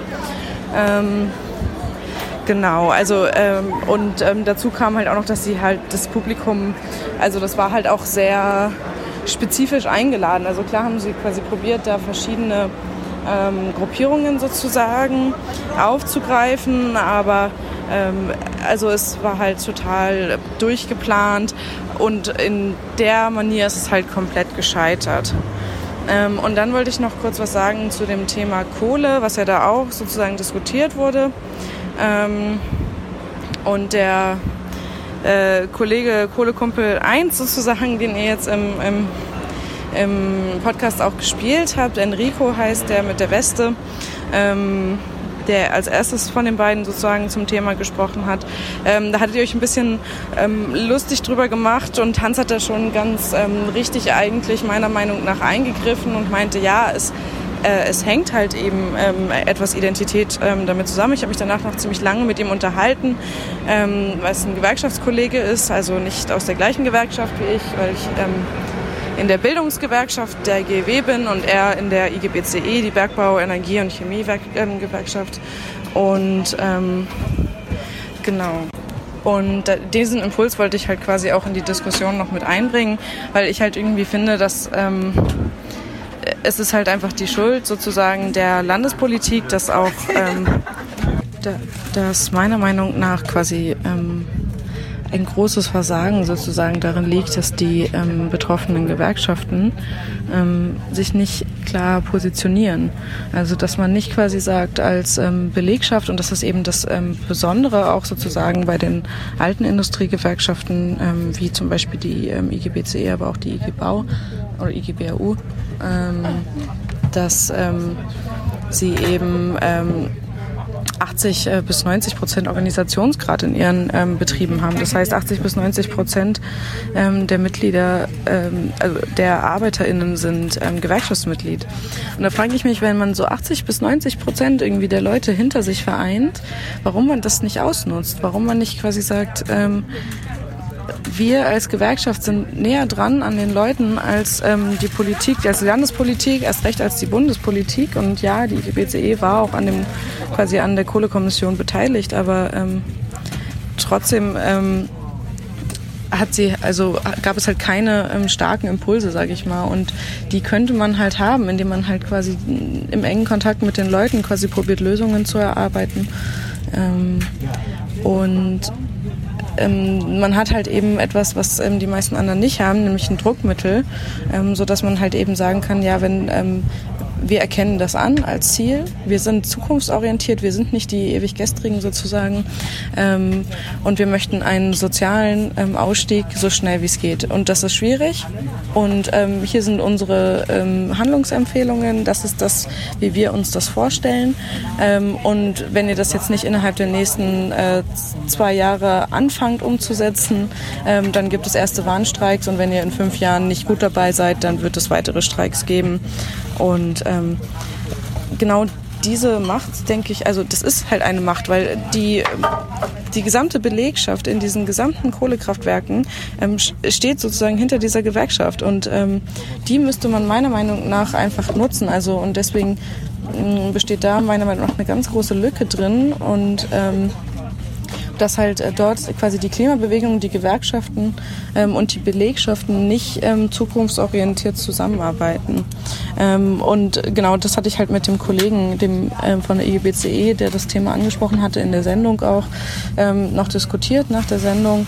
Und ähm, genau, er hat das an sich schon so verstanden. Er sah natürlich irgendwie viele Probleme, die ich so auch vielleicht nicht sehen kann, weil ich weder dort arbeite noch ähm, irgendwie dort schon mal war.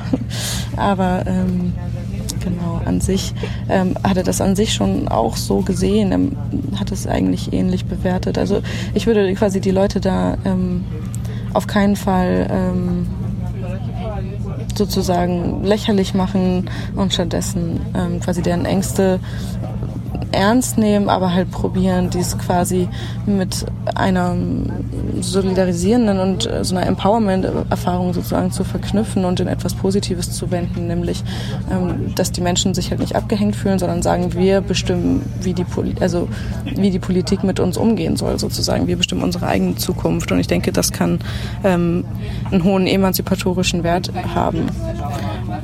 Genau. Ansonsten ähm, cool, dass ihr darüber berichtet habt, wenn gleich ähm, die Sendung halt völlig daneben ging.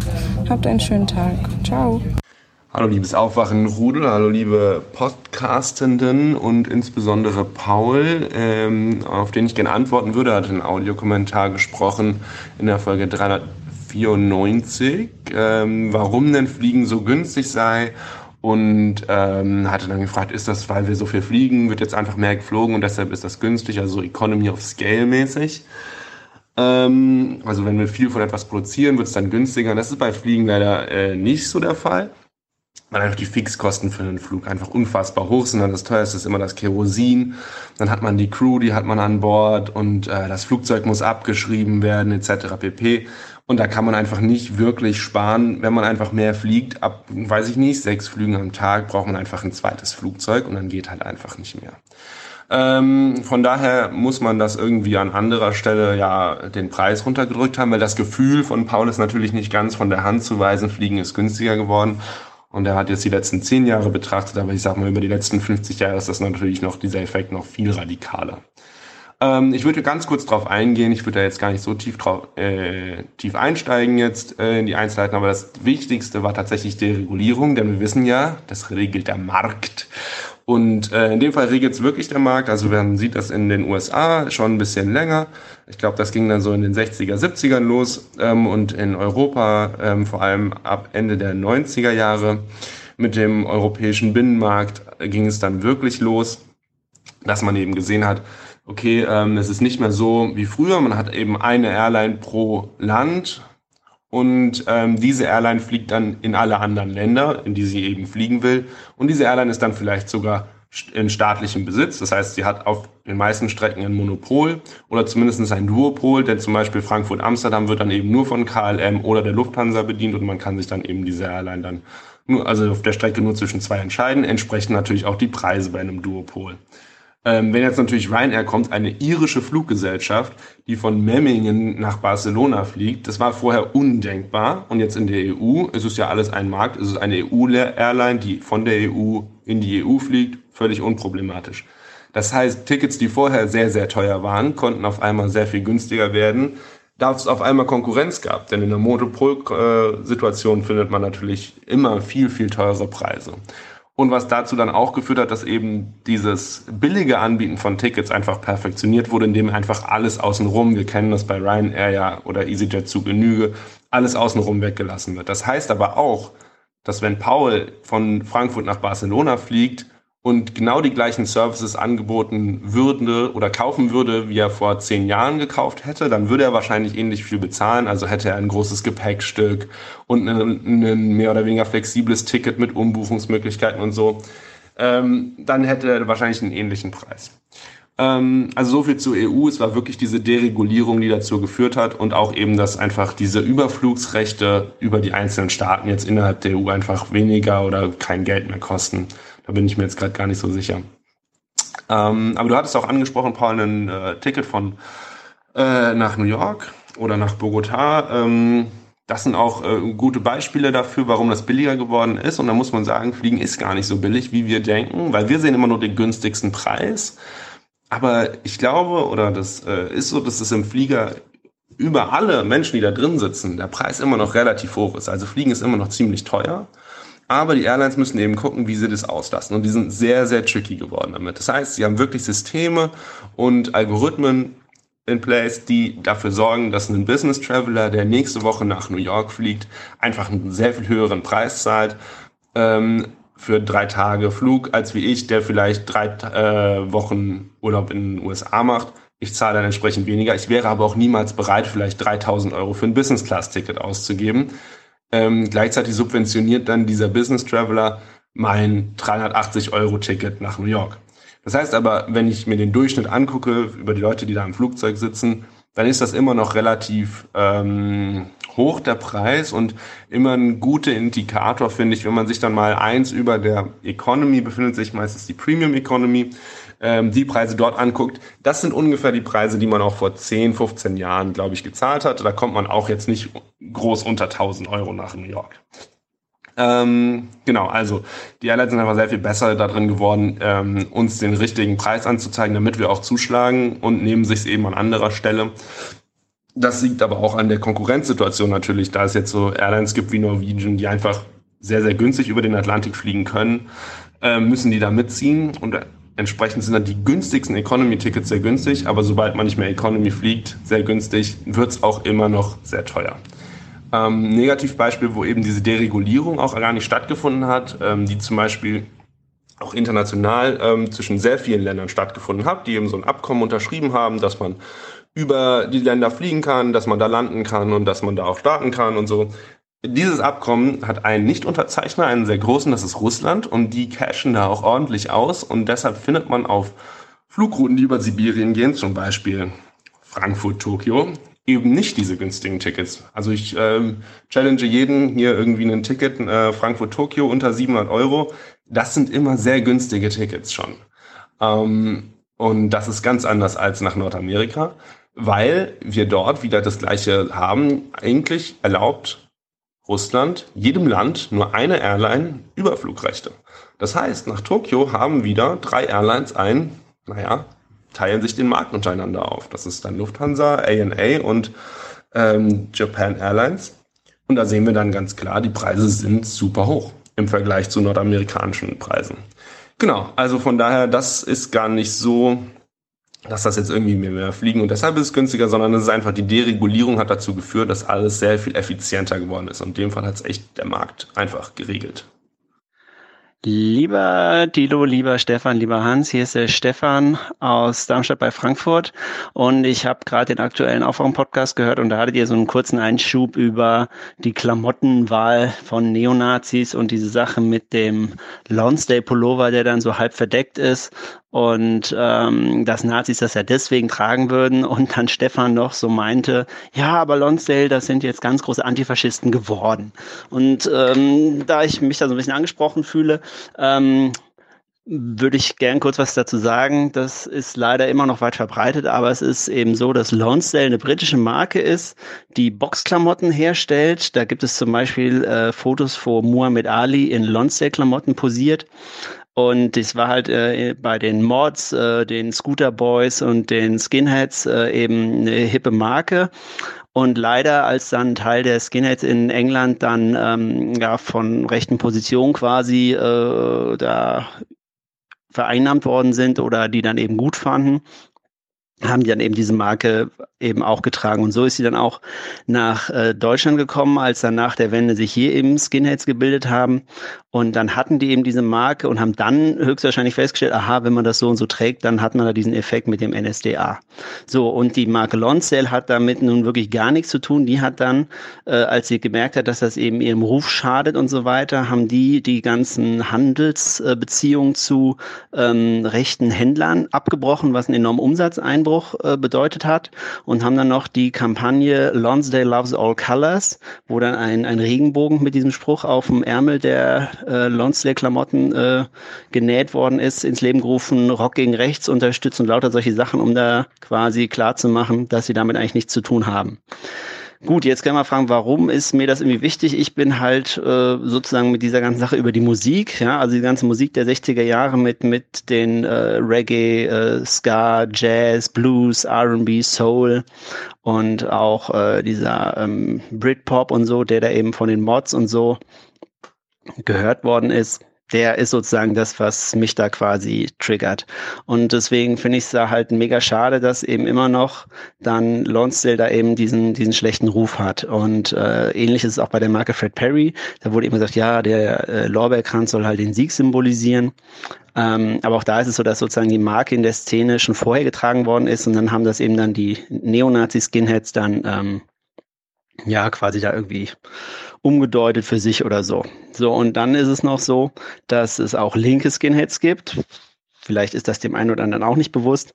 Und die haben dann eben auch, um sich da abzugrenzen, als ein Beispiel das ähm, sogenannte SHARP. Das ist das die Abkürzung für Skinheads Against Racial Prejudice gegründet, um da eben auch klarzustellen, dass sie damit eben nichts zu tun haben mit äh, Neonazi-Gedankengut. Ja, und ähm, ja, ich hoffe, dass, äh, dass das für den einen oder anderen vielleicht interessant ist und ähm, ja, es finde ich immer mal ganz gut, ähm, über den Tellerrand zu gucken, speziell was so Subkulturen oder verschiedene Strömungen der Gesellschaft äh, angeht, bilden sich ja jetzt auch wieder welche raus. Und ähm, das nur so als kleiner Tipp und Hinweis. Ansonsten verzeihe ich euch das natürlich, diesen äh, Fauxpas und äh, macht weiter so. Macht's gut, tschüss. Hallo, liebes Aufwachen-Team.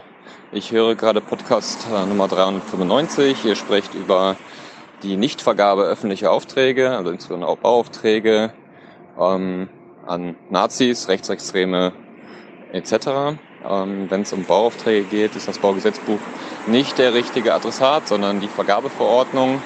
Und da muss man natürlich schauen, dass das Ganze nicht diskriminierend ist ähm, könnte meiner Meinung nach aber derart funktionieren, dass man ähm, ähnlich wie beim Verfassungsschutz die Kategorisierung ist Mitglied bei XY einfach auf eine Liste, die der Verfassungsschutz und auch der äh, auf Länderebene, auf Bundesebene ähm, rausgibt, in dieser Vergabeverordnung verweisen würde. Und derjenige, der sich für die Vergabe öffentlicher Aufträge bewirbt, muss erklären, dass er nicht Teil einer solchen Gruppe ist.